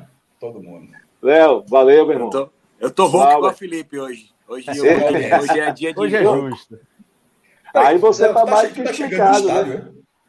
Eu? É, tô saindo do estádio.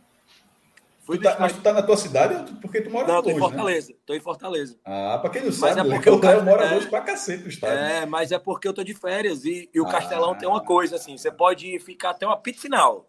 Você não precisa sair mais cedo. Se você der um pique da saída do estádio até o seu carro, um piquezinho normal, não precisa enlouquecer não. Você ganha 40 minutos para chegar em casa assim.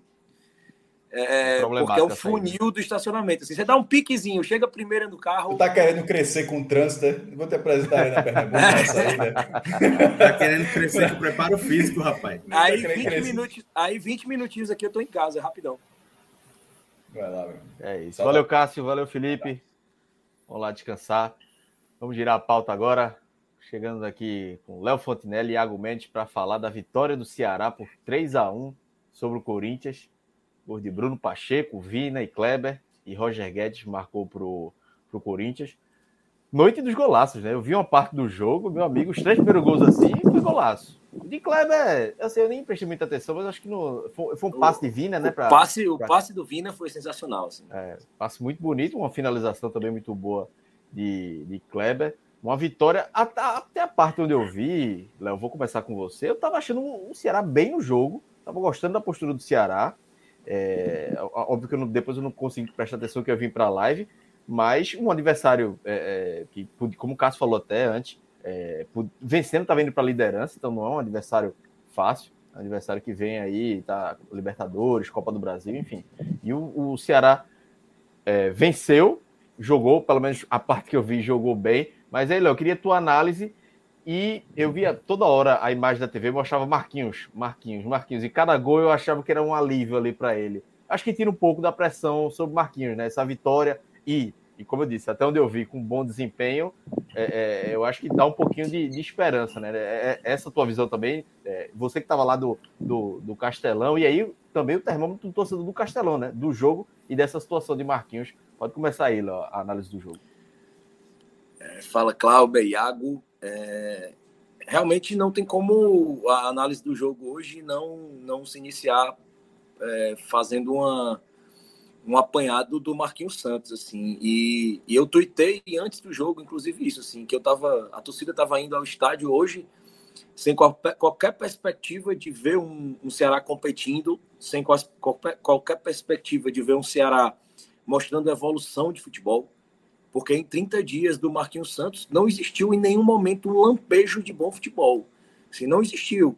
O Ceará teve vitórias nesse período contra a classificação, contra o The Strongest lá e aqui. É um adversário que, que, que não é parâmetro porque o Ceará tem como desafio na temporada, um adversário muito fraco. E na altitude, o Ceará venceu lá, lá na Bolívia, mas com muito mais com a qualidade individual e a vontade dos jogadores.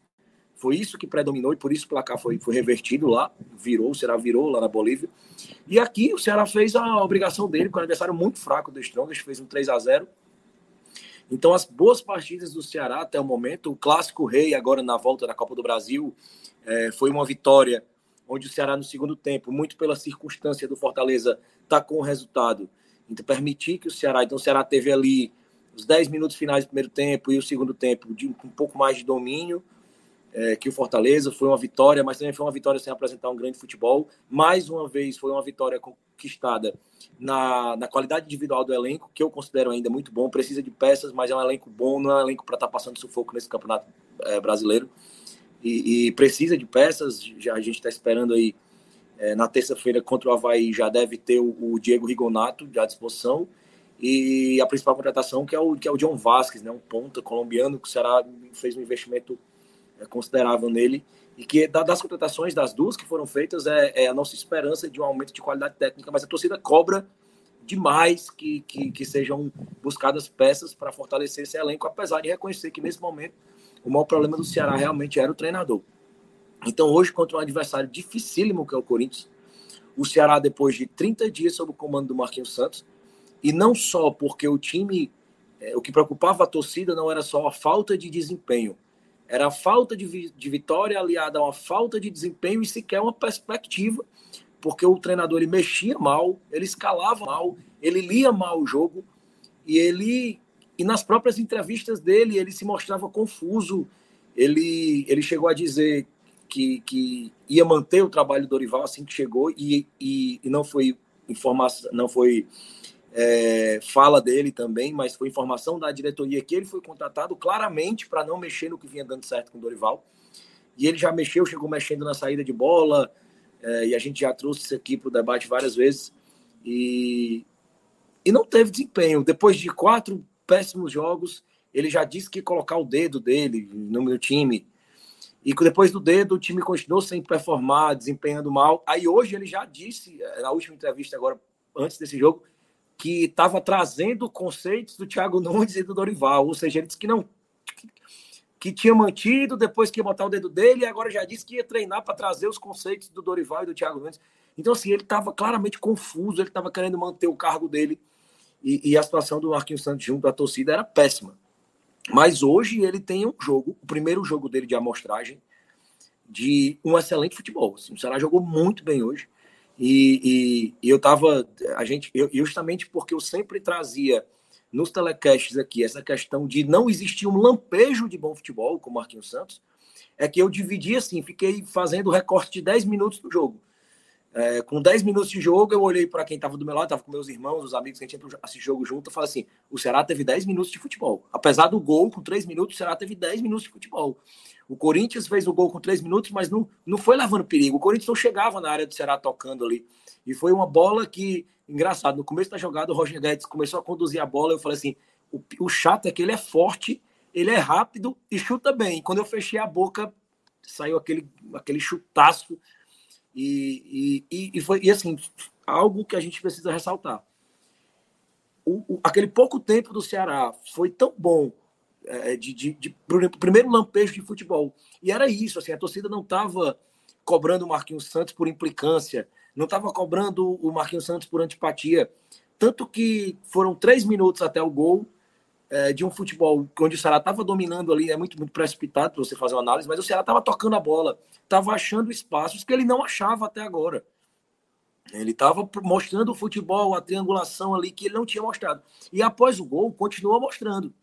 Então, assim, após o gol, a torcida do Ceará continuou cantando como se tivesse 0 a 0 Então a torcida sentiu esse momento é, do futebol e o time respondeu. Assim, o Ceará, o Corinthians continuou sem assustar. O, o Ceará continuou fazendo algo que era muito cobrado contra o Fortaleza no primeiro jogo da Copa do Brasil. No segundo jogo da Copa do Brasil, eu assisti do estádio e eu falei muito, inclusive ressaltei no telecast. Eu falei: é, o Fortaleza montou duas linhas, tá muito difícil o Ceará penetrar. O Ceará precisa alongar a bola, ele precisa esticar essa bola. E quando o Ceará contra o Fortaleza começou a esticar a bola aos 35 minutos do primeiro tempo, é, o futebol começou a aparecer, começou a acontecer. E hoje o Ceará já começou o jogo e eu, e aqui é, é, é uma esperança, que isso tenha sido uma orientação do treinador que percebeu naquele jogo que, que o time tem qualidade para isso. O Ceará tem volantes que, que são capazes de inverter bolas é, é, incomuns de você ver no futebol de hoje. Todos os volantes do Ceará têm essa qualidade no pé. O Richard e o Richardson cansaram de inverter bolas assim que você, quando sai do pé dele, você imagina assim, minha Nossa Senhora, vai ser interceptado. E não, a bola caía perfeito no pé do Nino, caía perfeito no pé do Mendonça. E foi aí que o Ceará foi, foi achando espaços contra o Corinthians.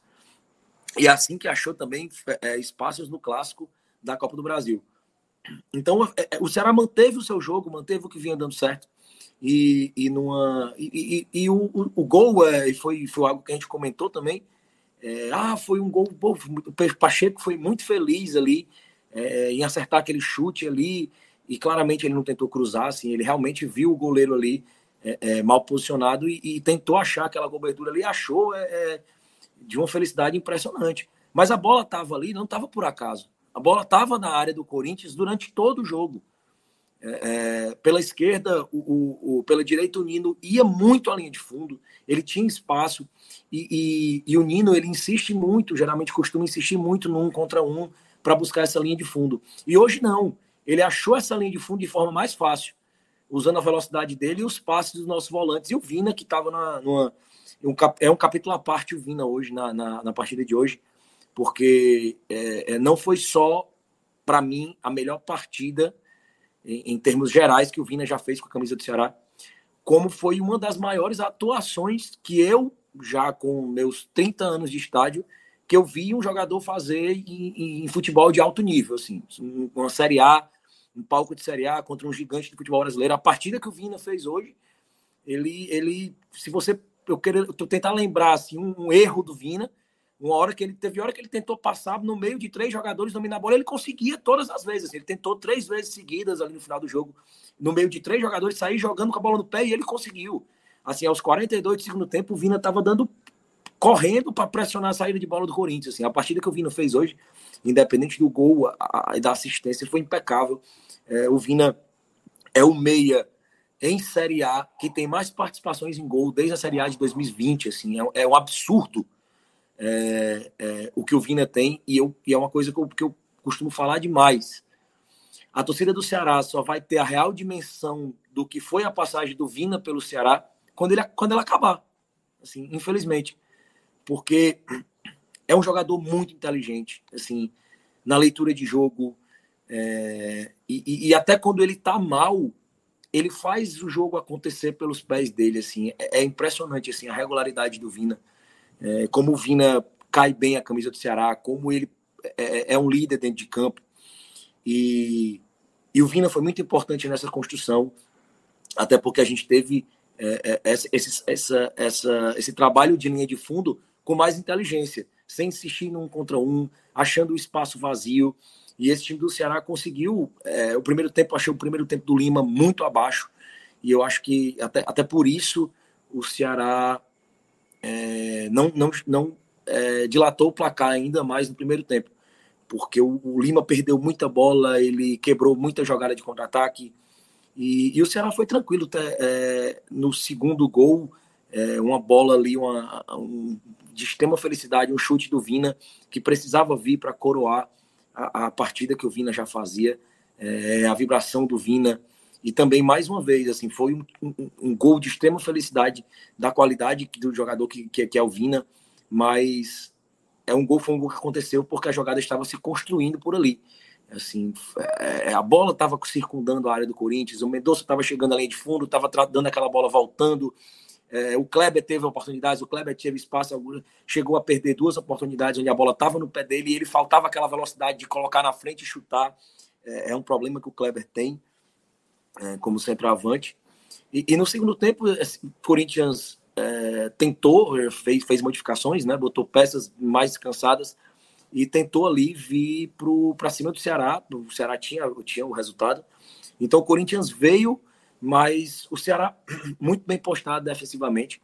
É, e, o, e, o, mais interessante também é aquela coisa, assim, como a gente não está dentro de campo, a gente só pode torcer como torcedor e, e, e analisar, fazendo análise e, e juntando essas duas coisas, o lado torcedor fala assim que isso tenha sido orientado, que as linhas altas, mesmo o Corinthians pressionando, a linha do Ceará não baixou, assim, você viu os, os zagueiros do Ceará jogando muito na frente da área mesmo, assim. Eles não cediam aquela, não era aquela pressão do Corinthians que empurrou o Ceará e ficou levando ali bola, bola aérea, é, cruzamento. Não, realmente o Ceará se postou defensivamente de forma inteligente e, e, buscando mais uma vez a bola longa. E justamente no segundo tempo, é, o Lima entrou um pouco mais no jogo, apesar de ter errado muita bola, assim, perdendo, desperdiçando contra-ataques. Mas o Lima entrando no jogo, o segundo tempo do Mendonça melhorou. Acho que o Mendonça conseguiu ser mais útil no segundo tempo. Mas o Mendonça, de, depois que ele voltou da contusão, é, a, aquela magia do Mendonça de onde ele chutava a bola entrava, parece que se perdeu um pouco. Assim, ele está com mais dificuldade na finalização, está tendo problemas na finalização, mas também hoje não, é, não, não merece qualquer crítica. Assim, eu acho que o Mendonça é, é foi uma peça útil aí no segundo tempo ali, até em termos de ocupar aquele espaço, de preocupar o Corinthians. E o Ceará contava com uma peça muito importante também, que era o Richard, né? É, eu costumo bater, inclusive no último telecast, é, alguém no chat falou assim: vocês nunca é, elogiam o Richard, o Richard foi uma boa partida. E o Richard é o jogador que eu mais elegi o melhor da partida. E hoje, o primeiro tempo do Ceará, a virada passou totalmente pelos pés do Richard. Assim, ele, ele circulava por todos os setores do meio campo. O Richard ele é um volante que geralmente tem aquele passo mais vertical, avança mais, mas hoje você tinha hora que ele estava caindo pela direita, tem hora que ele estava caindo pela esquerda, tem hora que ele centralizava. É como se a gente, o Minhoca ressalta muito que o melhor Vina é o Vina meia, mas que é o Vina sem posição no campo, aquele Vina, Vina que gira. E hoje o Richard girava. Você via que o Vina ficava mais fixo ou caía mais pela esquerda no começo do jogo, enquanto o Richard é que fazia essa flutuação. É, também, mais uma vez, é a frase que eu vou mais repetir nesse telecast. Espero que isso tenha sido alguma coisa deliberada, que tenha sido alguma coisa treinada, que tenha sido alguma coisa pedida e não uma coisa do acaso, porque isso realmente colocou o Ceará em um patamar de brigar no jogo contra o Corinthians. Assim, a partida do Richard e no segundo tempo apareceu mais a do Richardson. Assim, engraçado, os dois volantes do Ceará, cada um dominou essa função no primeiro, no, em cada tempo da partida. O Richardson saiu, é, acredito que lesionado, aparentemente lesionado, espero que não seja nada grave. E foi a primeira substituição do Marquinhos Santos. E ele só veio fazer novas substituições aos 38 do segundo tempo. E assim, part... apesar da partida excelente do Ceará, é... faltou aquele meio ponto assim para levar o 10 do Marquinhos Santos, e por quê? Por culpa dele, simplesmente por culpa dele. O Corinthians fez várias alterações é, é, muito cedo no segundo tempo, precisando reverter o placar, e era um time descansado contra um time muito cansado. assim. Você viu o Richardson, o, o, o Richardson saiu lesionado, mas você viu o Nino muito cansado, o Kleber muito cansado, e apesar do gol, ele chegou a chamar, o Kleber sentiu ali, caiu no gramado, uma hora ele chamou o Zé Roberto, eu falei, pô, muito excelente é uma partida para o Zé Roberto, porque existe espaço e o Kleber está exausto, o Kleber estava andando em campo. E o fato dele ter feito gol não muda isso. Sim. É muito fácil você dizer assim, ele, ele acertou e não substituir porque o Kleber estava lá e fez o gol. Não, mas não dá, porque o Kleber estava andando em campo.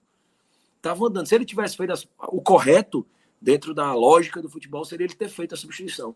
E só aos 38 que ele colocou o Sobral é, é e o Zé Roberto. E o Sobral vinha entrando muito mal. E hoje foi o Sobral que a gente estava acostumado a ver, marcando, conduzindo a bola no pé, é, pensando com mais agilidade. E, e, acho que deu aquela segurança que o Ceará precisava para segurar a partida até o final. E aquele passe sensacional, mais um passe do Vina, e ele deu mais, pelo menos mais dois semelhantes àquele para outros jogadores, um para o Lima, que ele perdeu, e, e, e, resultou naquele terceiro gol do Kleber, o que ele acertou com extrema felicidade. O Kleber é, ali segura o chute ali um, um, segundo e na, na sequência vence o goleiro do Corinthians. E ali o resultado estava muito na mão do Ceará. Um resultado que, além da importância dos três pontos, vem com desempenho e vem contra um adversário de peso difícil, que era o virtual líder do campeonato naquele momento. Né? Assim, começou a partida como líder do campeonato, após o seu gol aos três minutos. Então, não era qualquer adversário, não foi qualquer atuação. E o único reparo ao treinador hoje é a demora para substituição, que realmente é, não se explica, mas as alterações que foram feitas, pelo menos, foram feitas com inteligência, é, com coerência e coisa que vinha sendo muito batida em relação a isso, assim, que ele alterava muito mal, mexia muito mal, fazia uma leitura péssima de jogo. Hoje não. Ele fez as alterações dentro do, do, do padrão imaginado pelo torcedor médio. Ele só demorou muito para mexer, mas aparentemente fez uma leitura melhor de jogo. E, e a gente espera que, que, que isso seja um, um novo Ceará, que seja uma página é, de um início de tranquilidade, que a gente espere, possa esperar rendimento contra o Havaí. Assim, vai ser um jogo em casa, é, terça-feira, com tempo para descanso, é, contra um adversário acessível. Então, tem tudo. Assim, é, o, o bom é que é um adversário acessível e tem tudo para o Ceará em casa conseguir o resultado. O lado ruim é que em jogos assim a gente sabe como é que o Ceará complica a vida da gente. Mas é, hoje foi um fio de esperança para a torcida, é, pelo desempenho, pela atuação, mas por uma atuação também magnífica do Vina, assim, é, espetacular. E que a vitória de hoje não, não seja mais uma vez a maquiagem tradicional que, que, que já permeia a gestão de futebol do Ceará nessa atual gestão, que é de, nas vitórias, esquecer os problemas e demorar a tomar decisões importantes e trazer peças. O time precisa de peças. Assim, a janela não é para você começar a procurar. A janela você está inscrevendo jogador. E não é porque ela vai até agosto que você vai deixar para o final. Você tem que buscar, tem que trazer peças. O Ceará precisa trazer peças. Essa reta final é muito crítica, é, é o momento da, da temporada onde as contusões aumentam. A gente perdeu o Vitor Luiz no último jogo, hoje o Richardson saiu, é, o Pacheco teve uma hora ali que senti, pareceu sentir. O Mendonça hoje, você percebeu que ele estava na rotação um pouco abaixo. Então, assim, o Ceará precisa se planejar antes da água bater na bunda. Assim, não pode, assim, é, é, é uma postura recorrente dessa diretoria e que vem trazendo problemas para o Ceará. Eu acho que hoje é, foi uma vitória fundamental, foi uma vitória que, que vai trazer a tranquilidade para poder planejar com, a, com, a, com, menos pressão, isso é importante, será hoje está em décimo é, terceiro, né, décimo, décimo terceiro na tabela, e, e que o Marquinhos Santos realmente tenha enxergado isso de forma efetiva, que não seja um, um acaso, assim, uma partida feliz de vários jogadores, e que realmente seja uma mudança para melhor. Eu hoje comentei antes do jogo justamente isso, que assim, eu, eu ia sem nenhuma perspectiva porque não existia evolução de futebol. E hoje eu posso comentar que existe uma evolução de futebol, que existe uma boa partida, que existe um bom desempenho e que isso seja levado para frente. Assim, o Ceará tem é, logo em breve Sul-Americana, jogo decisivo, e até lá a gente tem que focar no brasileiro é, que o Ceará já só, só veio vencer a primeira partida em casa na 17 rodada. Assim, não é aceitável para um time que quer se manter na Série A, que vai para sua quinto, quinto ano de Série A seguida, que, que só venha vencer em casa nessa altura do campeonato. Então, que seja algo é, definitivo, que seja algo realmente sólido, mas que isso não venha maquiar os erros e os, os equívocos e as necessidades do time.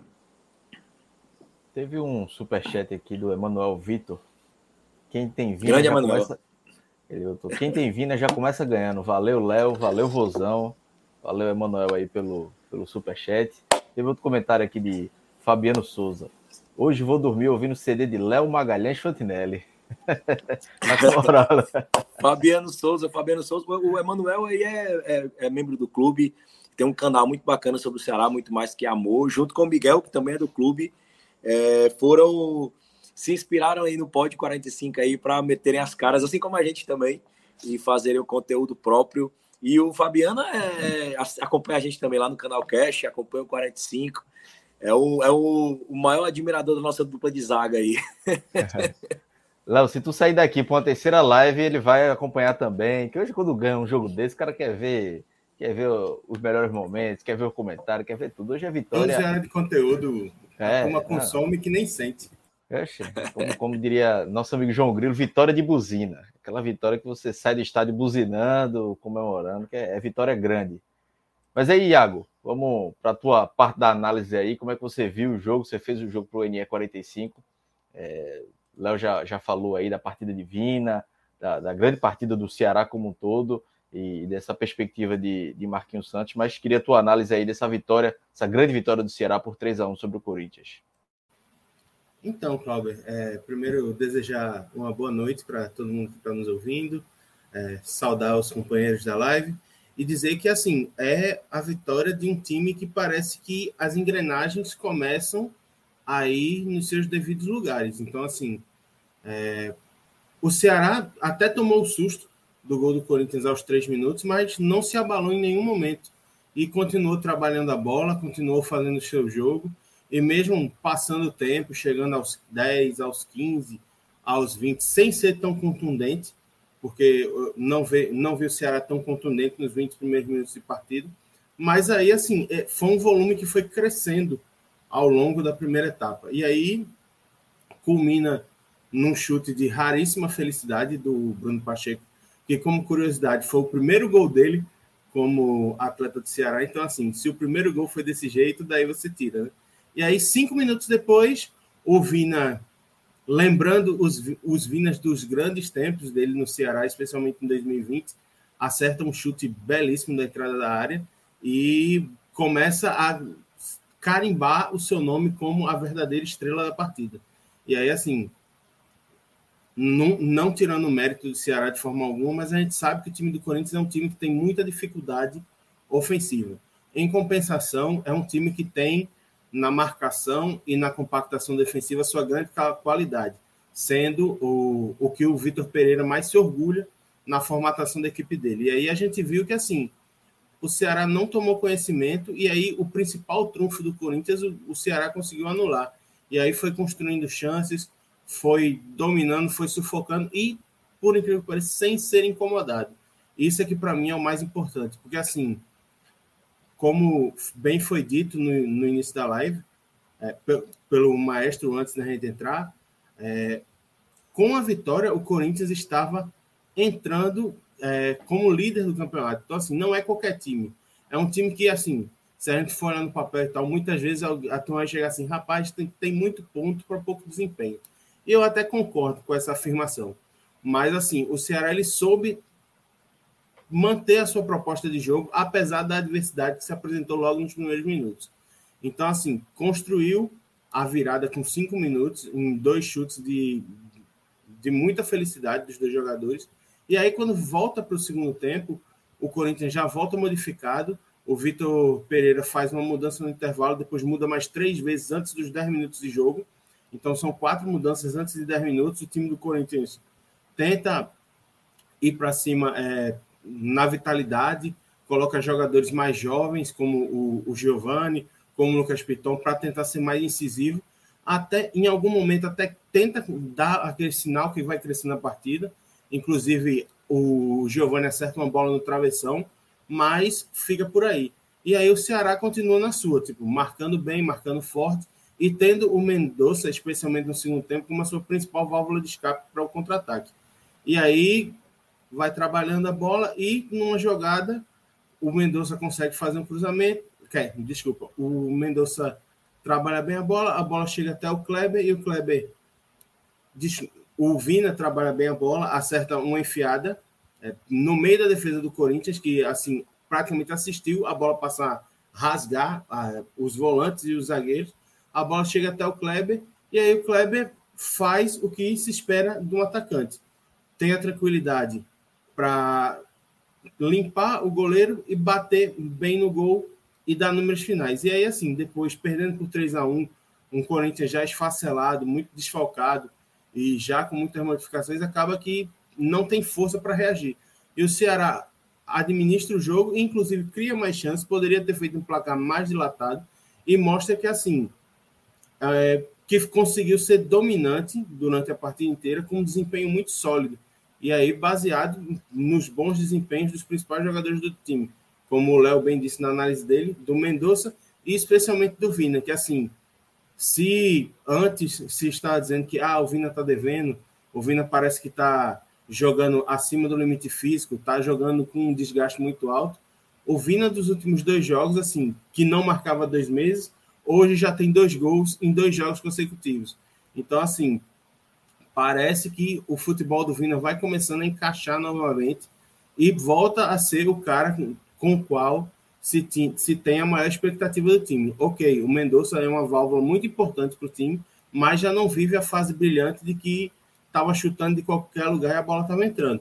ainda é muito importante na velocidade, na puxada de contra-ataque, mas começa a ceder o protagonismo do time de novo ao Vina. E aí o Vina parece que não sentiu é, no jogo de hoje aquela bola no travessão contra o Clássico, e inclusive ele sai chorando após o jogo, pareceu muito ter ficado abalado. Era, eu acho que, inclusive, uma apreensão da torcida do Ceará de que aquilo pudesse afetar um pouco o desempenho dele para essa partida, mas muito pelo contrário, parece que hoje ele queria dar uma resposta de não, ou se eu não conseguir ser decisivo no jogo contra o Fortaleza, eu vou ser decisivo hoje e eu vou arrumar essa primeira vitória que é tão importante para a gente em casa. E aí, assim, que seja a primeira de várias, né? Porque a gente sabe que o fator casa é muito importante na Série A. E um time que quer permanecer não pode vencer um jogo é, por turno em casa jogando a Série A. Tiago Minhoca chegou aqui na, no meio aqui do, das, das análises. É, Léo e Iago elogiaram bem o, o, Ceará, falaram também de Vina. Acredito que uhum. a, a, tua análise do jogo também vai seguir, né? Dessa, nessa mesma linha de que o Ceará fez um bom jogo, mereceu a vitória e com, grande, com um grande desempenho de Vina, né? Sim, sim. Eu acho que o Ceará fez uma partida muito boa. É, claro que, assim, eu sempre sou o cara das ponderações, né? É, teve coisas ainda no Ceará que me incomodaram. Então, assim, acho que até os 24 do primeiro tempo, eu, eu, na rádio até frisava, né? A jogada tá a mesma, assim. Parece que o Marquinhos só tem um repertório de jogada: bola no Nino, cruzamento do Nino para encontrar alguém para tentar cabecear. Então, é, isso estava me incomodando nos primeiros minutos, quando o Ceará estava perdendo por 1 a 0 Isso me incomodou de uma certa maneira, porque fica, fica muito previsível, né? O Ceará fica sempre um, um, um time previsível. Teve um momento acho que estava nos, nos 15 do primeiro tempo, eu falei, pô, lá vai a bola de novo para o Nino. E parece que todo mundo só tem confiança quando a bola chega do Nino, para o Nino tentar dar uma assistência, para dar um cruzamento dentro da área. E isso, às vezes, eu acho que você perde. Tanto é que quando sai o gol do, do, do Corinthians, né, com quatro minutos, foi até um, um, erro de bote do Nino, né? O Nino tem essa dificuldade defensiva. Quando sai o gol do, do próprio Roger, Roger Guedes, um belíssimo chute ali, é, que acontece, o Ceará ele só vai conseguir melhorar quando ele encontra mesmo o primeiro gol, né? Porque foi uma jogada que foi do escanteio, a bola sobra, o Pacheco acerta com muita felicidade, um belíssimo gol, fazendo o primeiro gol dele, que não fazia gol desde 2016, não sei se já foi mencionado aqui. Passou pelo Atlético Goianiense, passou pela Chape, não tinha feito gols, e só agora faz o seu primeiro gol com a camisa do Ceará. E aí, logo depois, na sequência, uma jogada que também sobra no pé do Vina, e é, aí sim, um chute espetacular do Vina. Golaço, golaço, golaço, assim, sem chance nenhuma para o goleiro, assim, sem chance nenhuma. Porque eu, eu tava até brincando que os dois primeiros gols, que foram golaços, eu acho que daria tanto para o João Ricardo pegar, assim, olha a loucura que eu vou falar. Porque o João Ricardo estava bem posicionado. Entendeu? Não foi falha, só para deixar claro, não foi falha do João Ricardo. Mas na hora que o, o, o Guedes puxa para a direita, o João Ricardo, acho que ele já imaginava que ele fosse bater naquele canto e ele vai para o lado direito, ele está no canto. Só que não, não deu tempo dele reagir, porque foi realmente um chute muito forte. Mas ele estava no canto, assim, diferentemente do gol do Vina, que estava realmente um goleiro mais centralizado e é aquele gol mesmo, assim, golaço, a bola fazendo a curva por fora para fazer. E o, do, e o do Bruno Pacheco foi uma felicidade que a bola faz aquela queda e acaba surpreendendo o goleiro do Corinthians, né? Então, assim, naquele 2 a 1 eu achava que era um cenário muito favorável para o Ceará. E aí eu acho que foi o ponto principal que deu para ver da, da, equipe do Ceará. Primeiro, o Ceará não se acomodou, o Ceará ficou em cima. Por que, que eu estava citando naquele começo a primeira, a, a, as cautelas que eu faço? Porque, novamente, no começo de partida, o Ceará, de novo, de maneira lenta, desorganizada, com pouco repertório, a gente tinha visto isso em outros jogos. Só que dessa vez enfrentava uma equipe, e eu até tinha citado isso no Esporte do Povo, lá na rádio, durante a semana, eu falei: olha, o Corinthians, o Corinthians conseguiu de maneira. Você imagina, Cláudia, como é que uma equipe passa seis jogos sem nenhum jogador seu, nenhum jogador do seu time, vai fazer gol em seis jogos. E nesses seis jogos você vai ter jogo de Libertadores, jogo de Série A e jogo de Copa do Brasil. E você vai conseguir ir bem nas três competições. Vai passar na Copa do Brasil, vai passar na Libertadores e você vai assumir a segunda colocação do Campeonato Brasileiro. É inacreditável imaginar como é que o Corinthians conseguiu fazer isso. E é esse o ponto que eu ficava receoso com o Ceará, porque o jogo estava todo para o Ceará, Mas em outros jogos, diversos adversários também estavam com o jogo na mão. O Boca Juniors teve o jogo na mão diversas vezes contra o Corinthians. E mesmo assim, o Corinthians foi lá e conseguia, às vezes, conseguir o resultado que era necessário. Então, quando estava naquele 2 a 1 e o, e o Marquinhos só tinha feito uma troca, né? Na prática, ficou naquela dúvida, tipo, se tomar o gol, já vai vir aquele questionamento. Cadê a troca do Marquinhos? Cadê a troca do Marquinhos? E o Marquinhos foi demorando, foi demorando, foi demorando, foi demorando. Curiosamente, na jogada em que o Kleber tenta dar um passe pro, pro Mendonça e o passe sai errado, na hora ele tinha, já tinha chamado primeiramente o Zé Roberto e o Zé Roberto depois ele acabou desistindo, né? Ele até ficou irritado, eu não consegui entender na hora, não sei se os meninos conseguiram compreender, até porque eu não estava ouvindo a transmissão da, da, da TV, mas teve um momento que o Marquinhos ficou bastante irritado.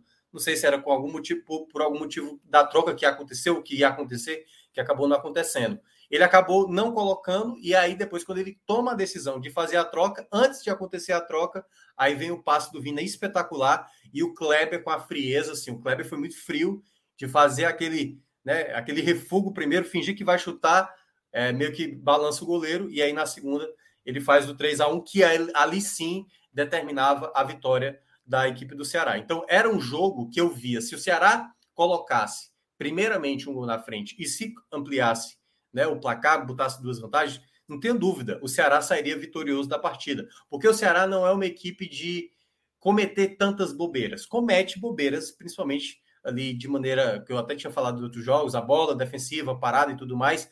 Mas como era um Corinthians bastante modificado, eu não, eu não, em nenhum momento eu senti que o Ceará estava se perdendo. O jogo estava muito para o Ceará. E o Ceará esteve focado em boa parte, mas por isso que eu, eu até cheguei a estar lá na rádio. O jogo do Curitiba também estava tranquilo. O jogo do Curitiba nada indicava que aquela vitória seria escapar pelas mãos e se transformar no empate, como aconteceu. E nesse jogo, o Ceará conseguiu fazer o terceiro gol e poderia até ter feito mais, né?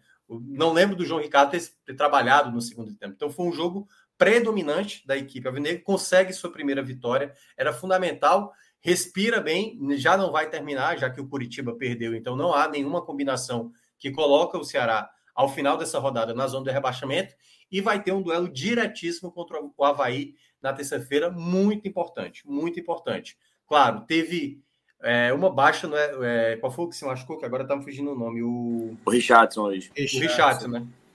O Richardson, Kleber também tomou o terceiro amarelo, está suspenso para o próximo jogo, o que, o que pode dificultar, pode voltar de novo o Zé Roberto, que aparentemente é a opção que o, o, o próprio Marquinhos Santos tem né, revezado ele e o Kleber nos últimos jogos, mas de uma maneira geral, eu acredito que o, o, Ceará conseguiu aquilo que era o principal, o resultado, o resultado era a coisa principal, mas o desempenho de um time um pouco mais equilibrado. Volto a falar, ainda tenho ressalvas, o Marquinhos precisa ter mais repertório. Só com o repertório de bola no nino, cruzamento, às vezes isso vai, vai perdendo possibilidades, porque o Ceará às vezes se torna previsível contra o adversário que possa ter mais qualidade. Isso pode ser facilmente anulado no médio e longo prazo. Minhoca, aproveitando que você chegou, vou, passar, vou passar o bastão aqui para você da, da apresentação, que a live já vai em três horas e meia aí. Então, toque aí, que eu acho que ainda tem muita coisa para falar com o Léo, com o Iago. Tranquilo. Então, tá contigo aí. Valeu pela força aí também. Não, Valeu, galera. Obrigado. Clauber. Clauber, você foi monstro aí conduzindo essa live. Essa live aqui que já estamos com quase três horas e meia. Quem é que está aqui no, na equipe técnica? Eu tenho até que ter que falar o nome da turma, né? Mas ó, quem está aqui é. Deixa eu ver. Quem é que tá? Vocês, vocês viram quem é que tá? É, é Danilo. Relógio e Clisman. É Relógio e Clisman, então pronto. Então, Relógio e Clisman aí. Já sou o terceiro apresentador da noite, convenção com Juliana Lisboa. E é isso, ó, tá, tá só crescendo. Começa lá de baixo, Juliana Lisboa, passa por Cláudio. Sacanagem. É, enfim, tá mantendo o nível, tá mantendo o nível. Então a gente vai dar seguimento aqui, falando sobre essa vitória, a primeira vitória do Ceará de mandante na Série A. E aí, já vamos falar sobre. Eu não sei se. Eu, eu peguei uma parte, teve uma parte que eu perdi. Mas eu não sei se o Léo mencionou é, quanto a isso. Léo, é, você falou já do Marquinhos, alguma coisa sobre o Marquinhos? Já falei, falar, falei, né? falei. Então, Foi o início, fiz o início porque a questão que a gente já vinha, e curiosamente foi a, a, a, era o que a gente sempre falava, que abria nossas leituras sobre o Marquinhos Santos, era dizendo que o Ceará não tinha qualquer lampejo de bom futebol sob o comando do Marquinhos, e hoje foi uma vitória importantíssima, e com desempenho, né, que foi o, o mais importante. E aí, eu, então, eu vou entrar no outro ponto que eu estava querendo abordar. O Ceará agora, né, e todas as equipes da Série A, a partir da segunda-feira, já vai abrir a janela. O Ceará tem duas novas contratações, né, que chegaram aí, o Rigonato e também o Vasques, né, que até hoje também estava lá na Arena Castelão. E aí, Léo, eu queria saber de você quanto a, a essa montagem para esse para essa reta final, né? Porque na prática a janela vai ter um mês, a gente vai fechar a janela dia 15 de agosto, ou seja, tem praticamente um mês aí para fechar a janela. E sobre essas novas contratações, né? A gente sabe da, da maneira do próprio Robson falar sobre calma, cautela, e aí essa cautela muitas vezes é questionada pelo torcedor como às vezes realmente um comodismo de não ir atrás, de não fazer algo diferente.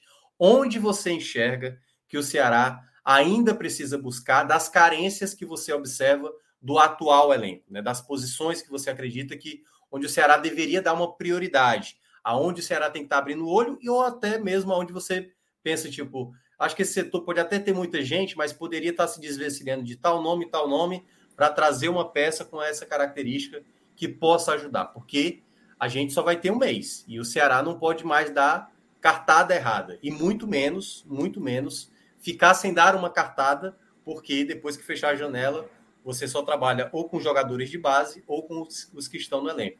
Então, o que é que você falaria ou o que você faria ainda no Ceará que está sendo montado até o final da temporada nessa, nessa janela que está se abrindo na segunda-feira? É, o, é um problema recorrente, né? Um erro da gestão atual que se repete a, a cada temporada, né? É, quando acontece alguma vitória, um resultado positivo, uma classificação, é, é calma. E quando o, a situação começa a ficar muito difícil, começa a contratar no desespero e o nível de assertividade que já é baixo dessa gestão se torna ridículo, né? Assim, como foi o paralelo que o Klaus até fez lá no Bora pro Racha, assim, quando acho quando o Ceará contrata no desespero, é, vem os William Pops da vida, né? Sempre assim, é, são contratações absurdas assim, sem qualquer critério técnico de qualidade. E, e uma coisa assim, no passado, né? O Igor, o, Igor o, é, o desespero sempre fica pior, né? E, e o Ceará precisa arrumar um destino para algumas peças, eu acho que inclusive entre elas o Dentinho já se, já, já se mostrou um, uma contratação sem qualquer utilidade é, e não vejo isso mudando a, a, médio prazo. Então eu acho que tem que tentar abrir espaço no elenco com negociação de Jael, Dentinho, é, peças desse tipo. Eu acho que o Ceará precisa de mais um zagueiro e eu acho que um zagueiro com perfil muito específico. Assim, o Ceará tem dois, volantes, dois zagueiros titulares, é, o Luiz Otávio e o Messias. Tem dois jovens da base muito seguros, né? o Lacerda mais provado, com mais de 40 jogos de Série A, e o Marcos Vida, que é uma joia, uma promessa, é, mas também... Embora, embora assim. esteja atrás do Lucas Ribeiro hoje, assim, não, não, não, não por nós, né, que a gente está analisando o é. Ceará há muito tempo, mas Exatamente. pelo Marquinhos, o Lucas Ribeiro está na frente, né? É, e o Lucas Ribeiro, a, ainda existe a expectativa de negociação, né, de, de abrir esse espaço, mas eu acredito que o perfil de, de, de zagueiro que eu buscaria no mercado para o Ceará, mais uma peça, no perfil de um zagueiro mais experiente, é, um zagueiro acima de, é, acima de 30 anos, um zagueiro mais testado em Série A. É, pode ser um zagueiro que não esteja em alta, mas um zagueiro que já, já se mostrou seguro em outras oportunidades, assim, não não é, não, não sendo, não nominando a peça, mas um exemplo, um, um Thiago Pagno Sá, na época, que veio já com mais de 30 Sim. anos, que veio, que entrava em alguns jogos, mas sempre que entrava era muito seguro. Eu acho que tem que apostar no zagueiro dessa, dessa natureza. Eu acho que precisa de mais um ponta. Eu acho que o Ceará precisa de um meia apesar de, de do Rigonato ter vindo e, e, aparentemente com aquela função, é um jogador que vinha jogando de lateral, né, nas últimas temporadas, é, há muito tempo não joga de meia, e é um, um, jogador que foi tratado como uma oportunidade de mercado, assim, não é aquele jogador que o presidente prometeu de uma prateleira acima, uhum. é, é, um jogador de prateleira acima, o jogador de prateleira acima não veio ainda. É, é o John Vasquez foi feito um investimento alto, o jogador que era titular do Cali, é, pode ser considerado um jogador de primeira prateleira, titular de Libertadores, mas eu acho que o Ceará precisa investir mais nesse tipo de peça. E eu, eu investiria também no centroavante. Eu faria outro, outro buscada no centroavante, porque é uma peça que, que a gente não sente segurança. Eu acho que nem tanto pela qualidade. Mesmo, acho... mesmo tendo uma boa. Porque assim, já tem Peixoto, já tem Kleber, E tem é, mas considera... Zé Roberto, que não é bem o centroavante, né? Exatamente. Na base, na, naquela característica mesmo, a gente tem basicamente Peixoto e Kleber. A gente tem Peixoto e Kleber, basicamente. E, e, e negociando o Jael, acho que abre um espaço para renovar, é, renovar os ares de uma peça que já não rendeu por aqui. Acho que você libera o espaço em folha é, e pode fazer é. uma nova aposta no mesmo patamar, assim, de 200 mil reais. É um jogador que muito desgastado aqui, que dificilmente vai ser uma peça que vai vir a ser útil. Mas basicamente seriam essas as minhas, as minhas captações aí no mercado. É, eu, eu concordo. Eu não sei se a do, a do centroavante, porque eu sempre fico pensando que o, um, o terceiro nome vai ficar bem escanteado, assim, né? Uma situação de, de uso mesmo, assim. Claro, das peças que tem hoje, né? A gente sabe que o, o próprio Kleber já teve um bom momento, mas às vezes tem uma queda. O Peixoto ainda não, não, não se valeu, né? Em termos gerais, assim, de, de presença, de, de enfim, para fazer gols, mas ainda acho que talvez seja uma, uma opção que possa ainda contribuir. Mas esse, esse é o grande porém, né? Porque aquela coisa, a coisa mal planejada que às vezes o Robson acaba não entendendo, né?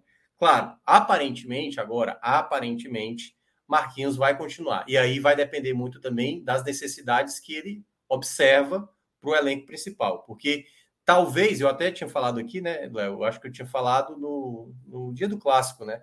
Que talvez essa tomada de decisão de contratar mais ou, ou, ou, com calma ou não, né? Tendo mais urgência, pode ser, obviamente, do estilo do perfil do Robson, mas também podia ser pela questão do treinador. Será que o Marquinhos iria continuar? Aparentemente, o Marquinhos agora vai continuar. Embora, né? Obviamente, assim, eu já não consigo mais ver, por mais que ele consiga a proeza de perder, Proeza assim, né? Porque o Havaí também não, não é pato morto. Mas se perder para o Havaí, eu acho que já, ele já não cai mais. Ainda vai se dar mais um tempo. A vitória sobre o Clássico, com mais essa vitória, já deu uma garantia ali de uns três jogos, pelo menos mais de segurança, para o Marquinhos Santos. Acho que aí da torcida vai ficar ressabiada. Mas eu, eu ainda também traria um zagueiro. Acho que tem que ter um zagueiro. Acho que cinco opções é, é pouco para uma situação de o, o Luiz Otávio se machuca, o Messias é, pode acabar ficando suspenso. E sempre o Ceará, né? A gente está tendo, vendo agora de novo, não naquela mesma proporção. De novo, lesões acontecendo, né? Como aconteceu pela segunda vez com o Vitor Luiz. Enfim, então eu acho que o Ceará precisa de pelo menos. Eu tentaria fechar com uns três, quatro nomes. Mas acho que não vai acontecer. Se chegar dois bons nomes, eu já considero. E aí, para brigar bem pela titularidade, eu já, já traria. Eu traria também um jogador velocista e um zagueiro, pelo menos. E quem sabe o meio de campo ali para ter uma outra característica, sabe? Um cara que fosse parecido com o Lima, assim, com o Vina, assim, porque o Vina é titular, mas um cara que pudesse também ajudar na criação. O Léo Rafael ainda é um jogador muito jovem, pode ajudar, mas já era para ter sido experimentado mais vezes durante a temporada. É, pelo menos é e que perdeu muito espaço também, né, Minhoca? O Léo Rafael faz um tempo já que a gente é, não vê Rafael, ele, o, o ele aparecendo. Ele é, o Léo Rafael vinha numa crescente, mas passou muito tempo contundido, né? Acho que ele voltou da transição, acho que tem uns 10 dias, mais ou menos, 10 é, a 15 dias. Mas eu acho que também teve um porém, Iago e Léo, que foi o seguinte: houve um momento que o Dorival optou pelo Wesley mesmo. Porque era aquele momento que até eu falava assim, não, estamos avaliando o Wesley. Então teve até jogos que, tudo bem, o Rafael se machucou por um tempo que estava dando até dando mais prioridade para o Wesley jogar do que propriamente o Léo Rafael. Teve jogos que o Léo Rafael nem, nem, nem viajava e que o Wesley que, que viajava, e tanto é que era um desespero para o torcedor. Tipo, assim, meu Deus do céu, vai, vai continuar então com o Wesley? Gerou uma, uma dúvida se ele pudesse continuar. Mas, assim, pelo menos hoje, o Léo Rafael ele não tem tanta minutagem, ele não viveu muitos momentos na temporada nos jogos maiores.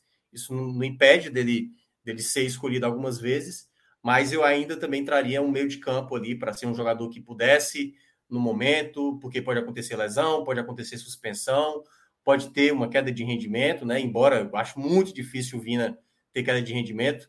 Meu, a minha preocupação com o Vina é, é, lesão mesmo. Se tiver lesionado, aí realmente é um problema. E Iago, você assim, você olhando no elenco hoje do Ceará, você vê uma, uma carência maior, um setor onde você percebe onde o Ceará tende a precisa melhorar mais ou ter peças melhores até o fim da temporada? Eu acho que o setor que gera mais insegurança hoje, sem dúvida, é o comando de ataque, né? É, a gente tem dois perfis diferentes. Tem o Zé Roberto, que é um cara que é, auxilia mais na construção, não é um, um, um exímio definidor. E aí tem o Kleber e o, o Matheus Peixoto mais para essa função de definição. E aí a gente vê que, assim, desde que começou a temporada, tem sido meio que uma dança das cadeiras, porque nenhum dos três consegue se firmar ali.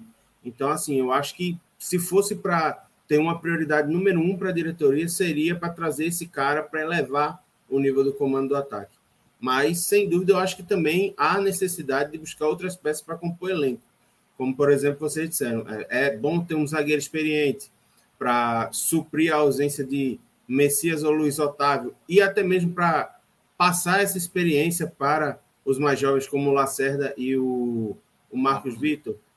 É, eu acho que o Ceará seria interessante também se o Ceará conseguisse trazer um, um volante, pelo menos para é, dar um pouco mais de alívio para Richard e Richardson, porque a gente vê assim, as opções que tem no banco, a gente vê o Sobral que não vive o seu melhor momento no clube, muito pelo contrário, e a gente vê um Lindoso que assim chegou com alguma expectativa da torcida, mas que também não conseguiu se firmar. Quando foi titular, era bastante criticado. E aí a gente tem nessas duas funções, né? zagueiro volante, tem o Lucas Ribeiro, que assim, não conseguiu mostrar a que vem em nenhuma das duas posições e é um cara que não é bem visto pela torcida.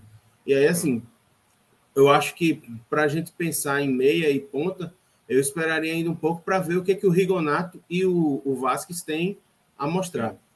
Eu, particularmente, estou com uma expectativa bastante interessante sobre o Vasco, porque assim, é um cara que é rodado, é um cara que acrescenta muito em velocidade, tem uma característica de jogo parecida com a do Mendonça e foi titular de Libertadores até 15 dias atrás. Então, assim, é. é um cara que tem um nível de futebol muito alto. Então, vamos ver se ele dá certo para se tal, é. se somente se é, caso não, não, aconteça o futebol dele aqui, é, porque a gente sabe que tem todo o problema de adaptação, aí sim iria buscar mais essa peça para o lado de campo. Mas é, eu acho que o, a questão do Ceará são muito mais contratações pontuais do que fazer uma reformulação mesmo no elenco. Não, é exato, eu concordo. Eu acho que é um ponto que todo mundo concorda que é o Ceará tem peças bem melhores do que em outros anos. A questão toda é porque, assim, quando, quando, é o que o Léo mencionou, que boa parte da torcida tem falado, é, é meio que deixar as coisas, sabe, no banho-maria, como se nada.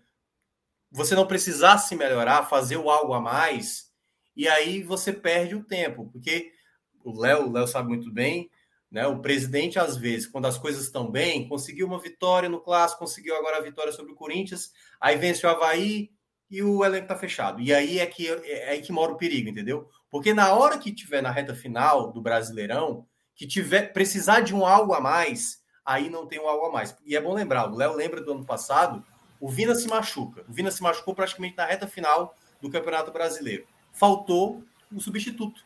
Faltou um cara exatamente para tentar ter solução. Não é fácil achar, até porque é quase difícil imaginar um meia. Acho que eu vi até essa parte que o Léo mencionou. Não tem nenhum, não no meia do Brasil, de 2020 para cá foi tão importante em gols do que o Vina, e de fato é. E aí você precisa ter uma peça, né? Porque como está falando, o Rafael, é, o próprio Kelvin, por exemplo, poderiam ser até moedas de trocas, pensar, ou, ou pelo menos ser emprestado para você trazer um outro jogador com uma função ou com uma característica com um pouco mais de rodagem de Série A, ou pelo menos uma característica que possa acrescentar. Então, acho que esse é o ponto, né? O Ceará não ficar acomodado, por mais que venham vitórias, achar que as coisas estão agora tranquilas para fazer o algo a mais, e até porque em algum momento houve um discurso de tipo, vamos tentar brigar por algo a mais, e quando eu digo algo a mais é uma primeira parte de tabela, quem sabe, e aí, claro, ainda tem muito tempo até lá, brigar por uma vaga de pré-libertadores. Para isso tudo, se você quiser fazer algo desse tipo, você precisa arriscar mais, precisa trazer um jogador mais diferenciado. Mas tudo vai depender do, enfim, da diretoria internamente do Ceará, se pensa assim ou não. Né? Então vamos ver o que é que vai dar. É... Assim, Minhoca, rapidinho.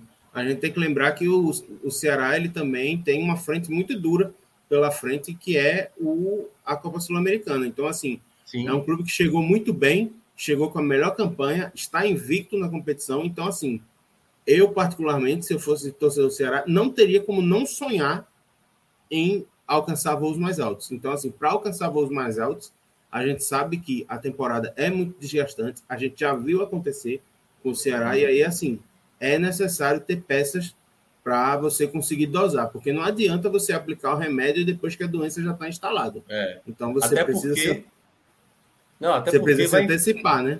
É, até porque, né, Léo, vai enfrentar um adversário que muitos consideram já como se fosse o grande desafio para o Ceará, né? Assim, que é o São Paulo, né? Embora eu acho que, enfim, é mais, é mais meu lado torcedor.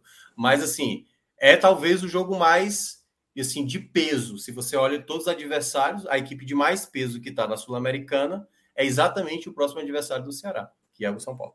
Sem dúvida. É isso. Então vamos agora para os destaques, né? Os destaques. Rapidinho, Minhoca, só para. Diga. Eu, eu achei a tuitada aqui sobre a questão do, da importância do Vina de 2020 para cá.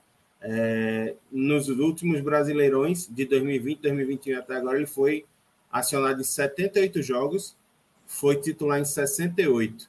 E aí ele fez 22 gols, deu 13 assistências e chutou 153 vezes, finalizou e acertou 75 no gol. Então, assim, é um cara que é fundamental.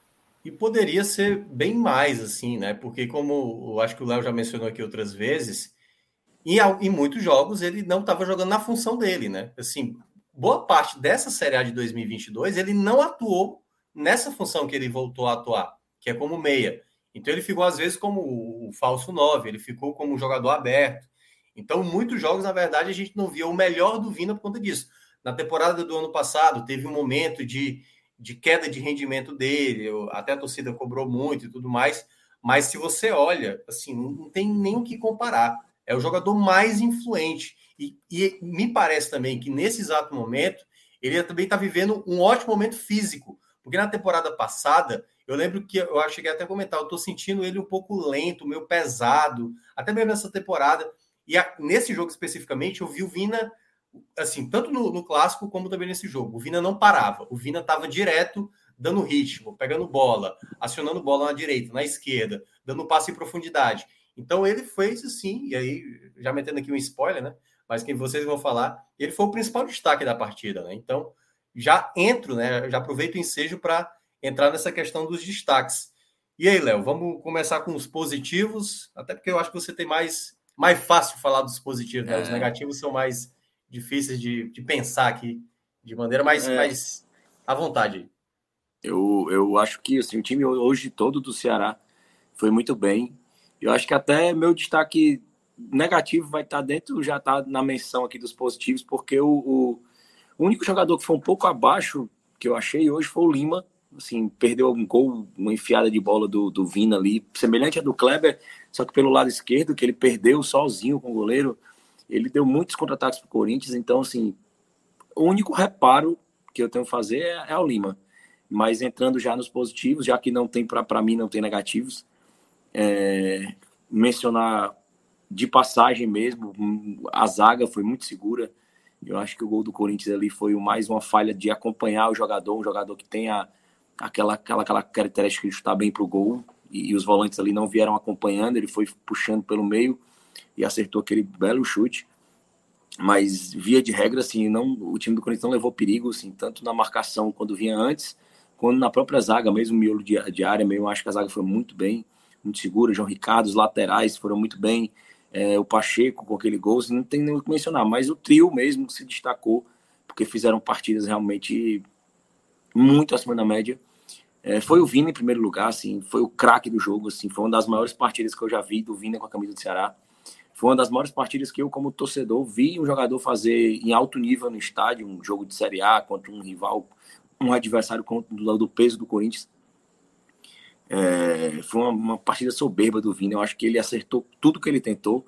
Além do gol, virou jogos, achou espaço, prendeu a bola quando foi preciso, deu aquela assistência para o Kleber. Então, assim, o jogo deu a, outra assistência tão, no mesmo nível do pro Lima, que perdeu o gol. Acho que o Vina é. foi é, sensacional. Assim, foi uma partida hoje para ele lembrar pelo resto da carreira dele. É, em segundo, eu queria colocar o Richardson. É, no primeiro tempo, acho que, que ele junto com o Richard, mas muito no segundo tempo também, acho que o Richardson conduziu muito bem a bola, é, desarmou, é, achou espaços, fez inversões longas de bola assim, acertou todas. Ele, o Richardson achou o, o, o, o Nino na lateral, assim, eu até mencionei assim antes de, antes de você entrar, que o, o, o Nino ele tenta muito um contra um para buscar a linha de fundo e às vezes ele perde muito mais do que ganha. Mas hoje o Ceará explorou a bola longa, então o Vina entrava nas costas do defensor e ele chegava linha de fundo sem se cansar tanto e sem precisar se desgastar naquele um contra um. Isso é muito fruto desses passes do Richardson e, e do Vina também. E o terceiro nome, o Richard, que foi fazendo a mesma coisa do Richardson. Eles se revezaram em momentos do jogo diferentes, assim, cada um sendo responsável por essa construção, por esse passe longo, é, por essa por buscar esse espaço nas costas da marcação do Corinthians, que eu acho que foi o grande é, diferencial do Ceará hoje. Assim, o ponto, meu ponto de discordância com a tua análise foi em relação a essa questão do Nino, de forçar muito com o Nino. Eu concordo que forçou muito no começo do jogo, forçou muito mesmo. Mas em certo momento o Ceará parecia muito mais o, o Ceará do clássico, que achou aquele espaço da bola longa contra o Fortaleza, depois chutei cinco minutos no primeiro tempo. E eu acho que foi muito isso hoje que, que, que o time leu. Ó, a gente tem aquele espaço para explorar na bola longa. Assim, não preciso estar tá desgastando o Mendonça num contra um várias vezes, porque você faz uma marcação e uma dobra ali, você vai anular ele 99% das vezes. Então o Ceará tem a qualidade do Vina com passe longo, tem o Lima que tem um passe longo bom, tem o Richardson, tem o Richard. Então, senão, por que não usar essa. Até o João Ricardo hoje. Cara, o João Ricardo fez passes longos, assim, de, na lateral, de cair a bola no pé. Lembrou muito o Everson, assim, quando jogava aqui. É, e, e o, João, o, João, Ricardo tem essa dificuldade, assim, com, com a bola no pé. E eu acho que parece uma coisa que está sendo realmente aprimorada, de forma deliberada, proposital, treinada, porque hoje ele arriscou muito e arriscou de forma diferente. Lembrando mesmo, realmente, o estilo do Everson, assim, pegar a bola com a mão e dar aquele chute fatiando assim a bola, de uhum. buscar realmente o lateral, e achei hoje ele fez isso demais.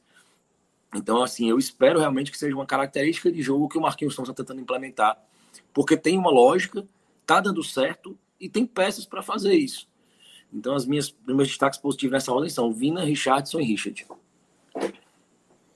E aí, Iago, quais são os seus aí, os pontos positivos?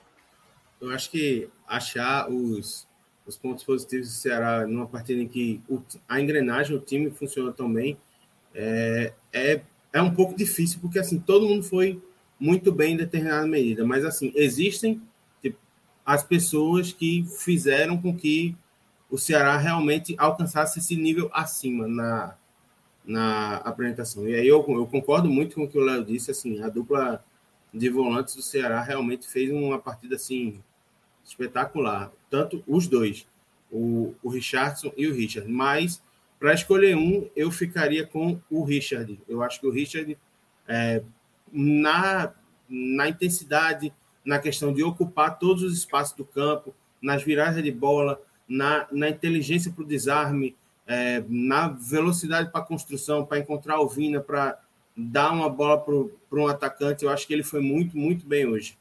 É, o segundo, eu vou colocar, vou citar o Mendonça. Se a gente via o Mendonça longe, vê hoje o Mendonça longe de ser decisivo como estava sendo antes de se lesionar, hoje eu vejo que ele cumpre uma função que é, e especialmente agora que o Ceará encontrou essa forma de jogar atuando mais na bola longa, eu vejo ele com um papel fundamental de ser a válvula de escape do time pela esquerda. E aí, assim, para não sobrecarregar o Nino, sendo o cara que tem que levar a bola até a linha de fundo toda hora e ter que subir, ter que fazer um contra um, agora são duas preocupações: é o Nino pela direita e o Mendonça pela esquerda. Tanto que, assim, as investidas do Mendonça preocuparam tanto o Corinthians que, assim, em determinado momento, o, o treinador do Corinthians, o, o auxiliar do Vitor Pereira, se não me engano, porque o Vitor Pereira não estava à beira do campo, ele tira o Bruno Mendes, que era um terceiro zagueiro, que foi colocado lá para fazer é, essa marcação ao Mendonça e coloca um lateral porque ele vê que assim o Mendonça está passando, está criando e a defesa do Corinthians não consegue neutralizar aquela puxada de contra-ataque por ali. Então assim foi um azogue, foi um cara que perturbou o tempo inteiro e criou chance, deu dinâmica de jogo e participou muito da partida. E como melhor em campo, assim, diante de tudo que a gente já disse hoje, não tem como não ser o Vina. É, assim, partida daquelas realmente para você guardar na memória é, como jogador. Porque assim, foi, ele acertou praticamente tudo que ele fez durante os 90 minutos. Ele foi intenso, ele procurou bola, ele tentou finalizar, ele criou, assim, fez de tudo, fez chover no Castelão hoje. Então, assim, é, é impressionante como ele consegue ter é, atuações é, dominantes jogando com, pelo Ceará no Castelão. E aí, assim, e o mais impressionante ainda é porque é uma coisa que vem, como a gente já disse anteriormente, vem se repetindo desde 2020. Então, assim, é uma coisa que o Léo disse e que é, eu assino embaixo, é muito possivelmente a torcida do Ceará só vai ter dimensão do que foi o Vina com a camisa do Ceará quando acabar a passagem dele no, em Sul. Porque, é. assim, é um negócio é impressionante, assim. E aí é. não tem como não ser ele o melhor em campo hoje. E, é, para não dizer que não faltou Sim. a menção negativa, fica com o Lima por ter sido o cara que operou na rotação abaixo no primeiro tempo. Melhorou no segundo, mas aí, assim, para não ser injusto com um time que rodou muito bem durante o jogo inteiro, fica o Lima com é, essa, medalha, essa medalha menos honrosa para o jogo de hoje. É, não, eu concordo praticamente com todos os nomes que vocês citaram. Eu, eu só colocaria, assim, né? Acho que pela, pelo gol, assim, o cara que estava merecendo há muito tempo fazer um gol pelo Ceará, né? O gol do, o gol do Pacheco foi bom, assim, embora ele não tenha feito aquela partida que geralmente a gente conhece que o Pacheco faz, mas o gol dele foi muito bonito e foi o gol que praticamente coloca o Ceará rapidamente para o jogo. Aquele gol também faz o Ceará já equilibrar as ações, porque aquele 1 a 0 e aí ia se arrastando, se arrastando, se arrastando, poderia se tornar uma outra partida. E o gol dele também foi muito bonito e também foi um jogador também que eu gostei mais assim, né? O Pacheco ele vinha tendo dificuldades em alguns jogos e eu acho que nessa partida de hoje ele voltou a manter a mesma regularidade. Claro, o Corinthians utilizava até o Mosquito, às vezes eu até achei que ia jogar pelo lado direito e até quem jogou foi o Adson, mas o Ceará soube também controlar essas jogadas em boa parte. Assim, o único ponto que era só para ressaltar o que o Léo mencionou, a questão do Nino, eu não vejo problema você utilizar o Nino como um cara aberto pelo lado direito, o apoio, entendeu? Eu só acho que a jogada que está sendo criada é uma jogada batida, é uma jogada recorrente, é uma jogada em que o adversário vai olhar, a bola vai no Nino, a bola vai ser cruzada. O Nino, por exemplo, ele é muito bom para fazer o, o, o, o, o, o, o passe-toque, entendeu? Porque o Nino é rápido. Então tem que sempre ter alguém aproximando dele para fazer uma jogada de linha de fundo para tocar para trás, para fazer um cruzamento rasteiro. Nem sempre é só fazer aquela mesma jogada. E às vezes, é por isso que eu, eu ressalto, sempre a bola no Nino para fazer o cruzamento me parece um desperdício, porque uma vez você vai acertar, e aí você depois, numa próxima terceira, e os adversários vão olhar, você acaba ficando é, de maneira até mais fácil de ser marcado. Então, eu acho que são só esses os pontos aí que eu queria complementar também dessa análise. Então. É, é o, o Thiago, o, na live passada, o Éder tá falando aí que eu recebi uma chamada, porque eu nunca mencionava o Richard como o, melhor Richard, da né? partida. E eles que a, a, chamada. E eu fui fazer um apanhado da, dos, dos melhores jogos do Ceará esse ano e eu coloquei o jogador disparado que eu mais coloquei no ranking dos melhores foi o Richard. Assim, mas foi, foi muito foi. disparado assim. Eu acho que ele só ele ganhou inclusive do Mendonça. O Mendonça teve uma sequência Caramba. muito grande de ser o melhor o melhor do jogo. Mas entre os três, o jogador mais citado por mim aqui foi o Richard, inclusive dos últimos... mais pódio, né? Disparado, disparado, disparado. Mas é isso. Então, galera, chegamos ao fim, praticamente quatro horas de live. Falamos aí de três jogos: a vitória do Pocket. Bahia, a vitória do Bahia se garantindo, né, se solidificando no G4, vai terminar, né, no G4 até o final do primeiro turno. A classificação do Santa Cruz também para a próxima fase da Série D. Conseguiu com o empate a classificação, vai enfrentar o Retrô na próxima fase. Um jogo aí, um duelo pernambucano, né? Um, um jogo complicado, né? Porque o Retrô passou até com certa facilidade. E também a vitória do Ceará. Geralmente a gente a gente fala de fumo, né? Aos sábados. Não sei se vocês repararam, eu já fiz esse é. levantamento. Aos Hoje sábados, geralmente. Da alegria. Live da alegria. E, e, essa live é a live da alegria, pô. A live, a live do sucesso. Todo mundo E olha, Léo, que eu tava dando uma olhada, tipo assim, né? Eu tava olhando na ótica do futebol cearense, né? Porque o Crato levou outra goleada, já tinha se despedido, já era lanterna. O Icasa estava se classificando, toma um gol do empate no final, acabou ficando pelo caminho, né? Era o, aquele lá, o, o Leandro Campos, Treinador de casa, Leandro Campos. E passou afogados por causa do Nossa gol de casa. senhora, fraco pra cacete. Foi mal no Ferroviário, foi mal no, Ceará e agora mal no casa também. Aí depois o Ferroviário perdeu também a partida, né? O Icasa empatou com um gosto de derrota. E o Atlético Cearense perdeu também no PV. E aí eu falei, pronto, só falta o Ceará agora estragar a noite por completo. Aí o Ceará foi lá, conseguiu a virada. 3 a 1 salvou o futebol cearense desse sábado aí, que não estava nada legal, mas. Diga. Minhoca, esse jogo do Ferroviário teve um fato curioso, porque teve jogador sendo preso, né? Antes de entrar foi. em campo. Exatamente, é de Lima, cara. O cara, cara toca, tocou o hino nacional. Na hora que os caras se cumprimentaram, a polícia chegou. Meu amigo, vamos, ação, vamos para a delegacia ali que você não pagou Chega. a pensão. 70 mil reais o cara estava devendo de pensão. Bronca. Bronca grande. Mas, cara, eu, assim, eu não entendo, o Léo deve saber mais, assim, essa situação acho que poderia ser evitada, assim, sabe? Pô, o cara tinha entrado em campo, tava uniformizado, podia ter feito isso antes do jogo rolar, pô. Pra não ficar essa é, situação embaraçosa. E, e, não, e o cara que joga no time, né? Joga, já, já sabe onde o cara treina, onde é que o cara trabalha.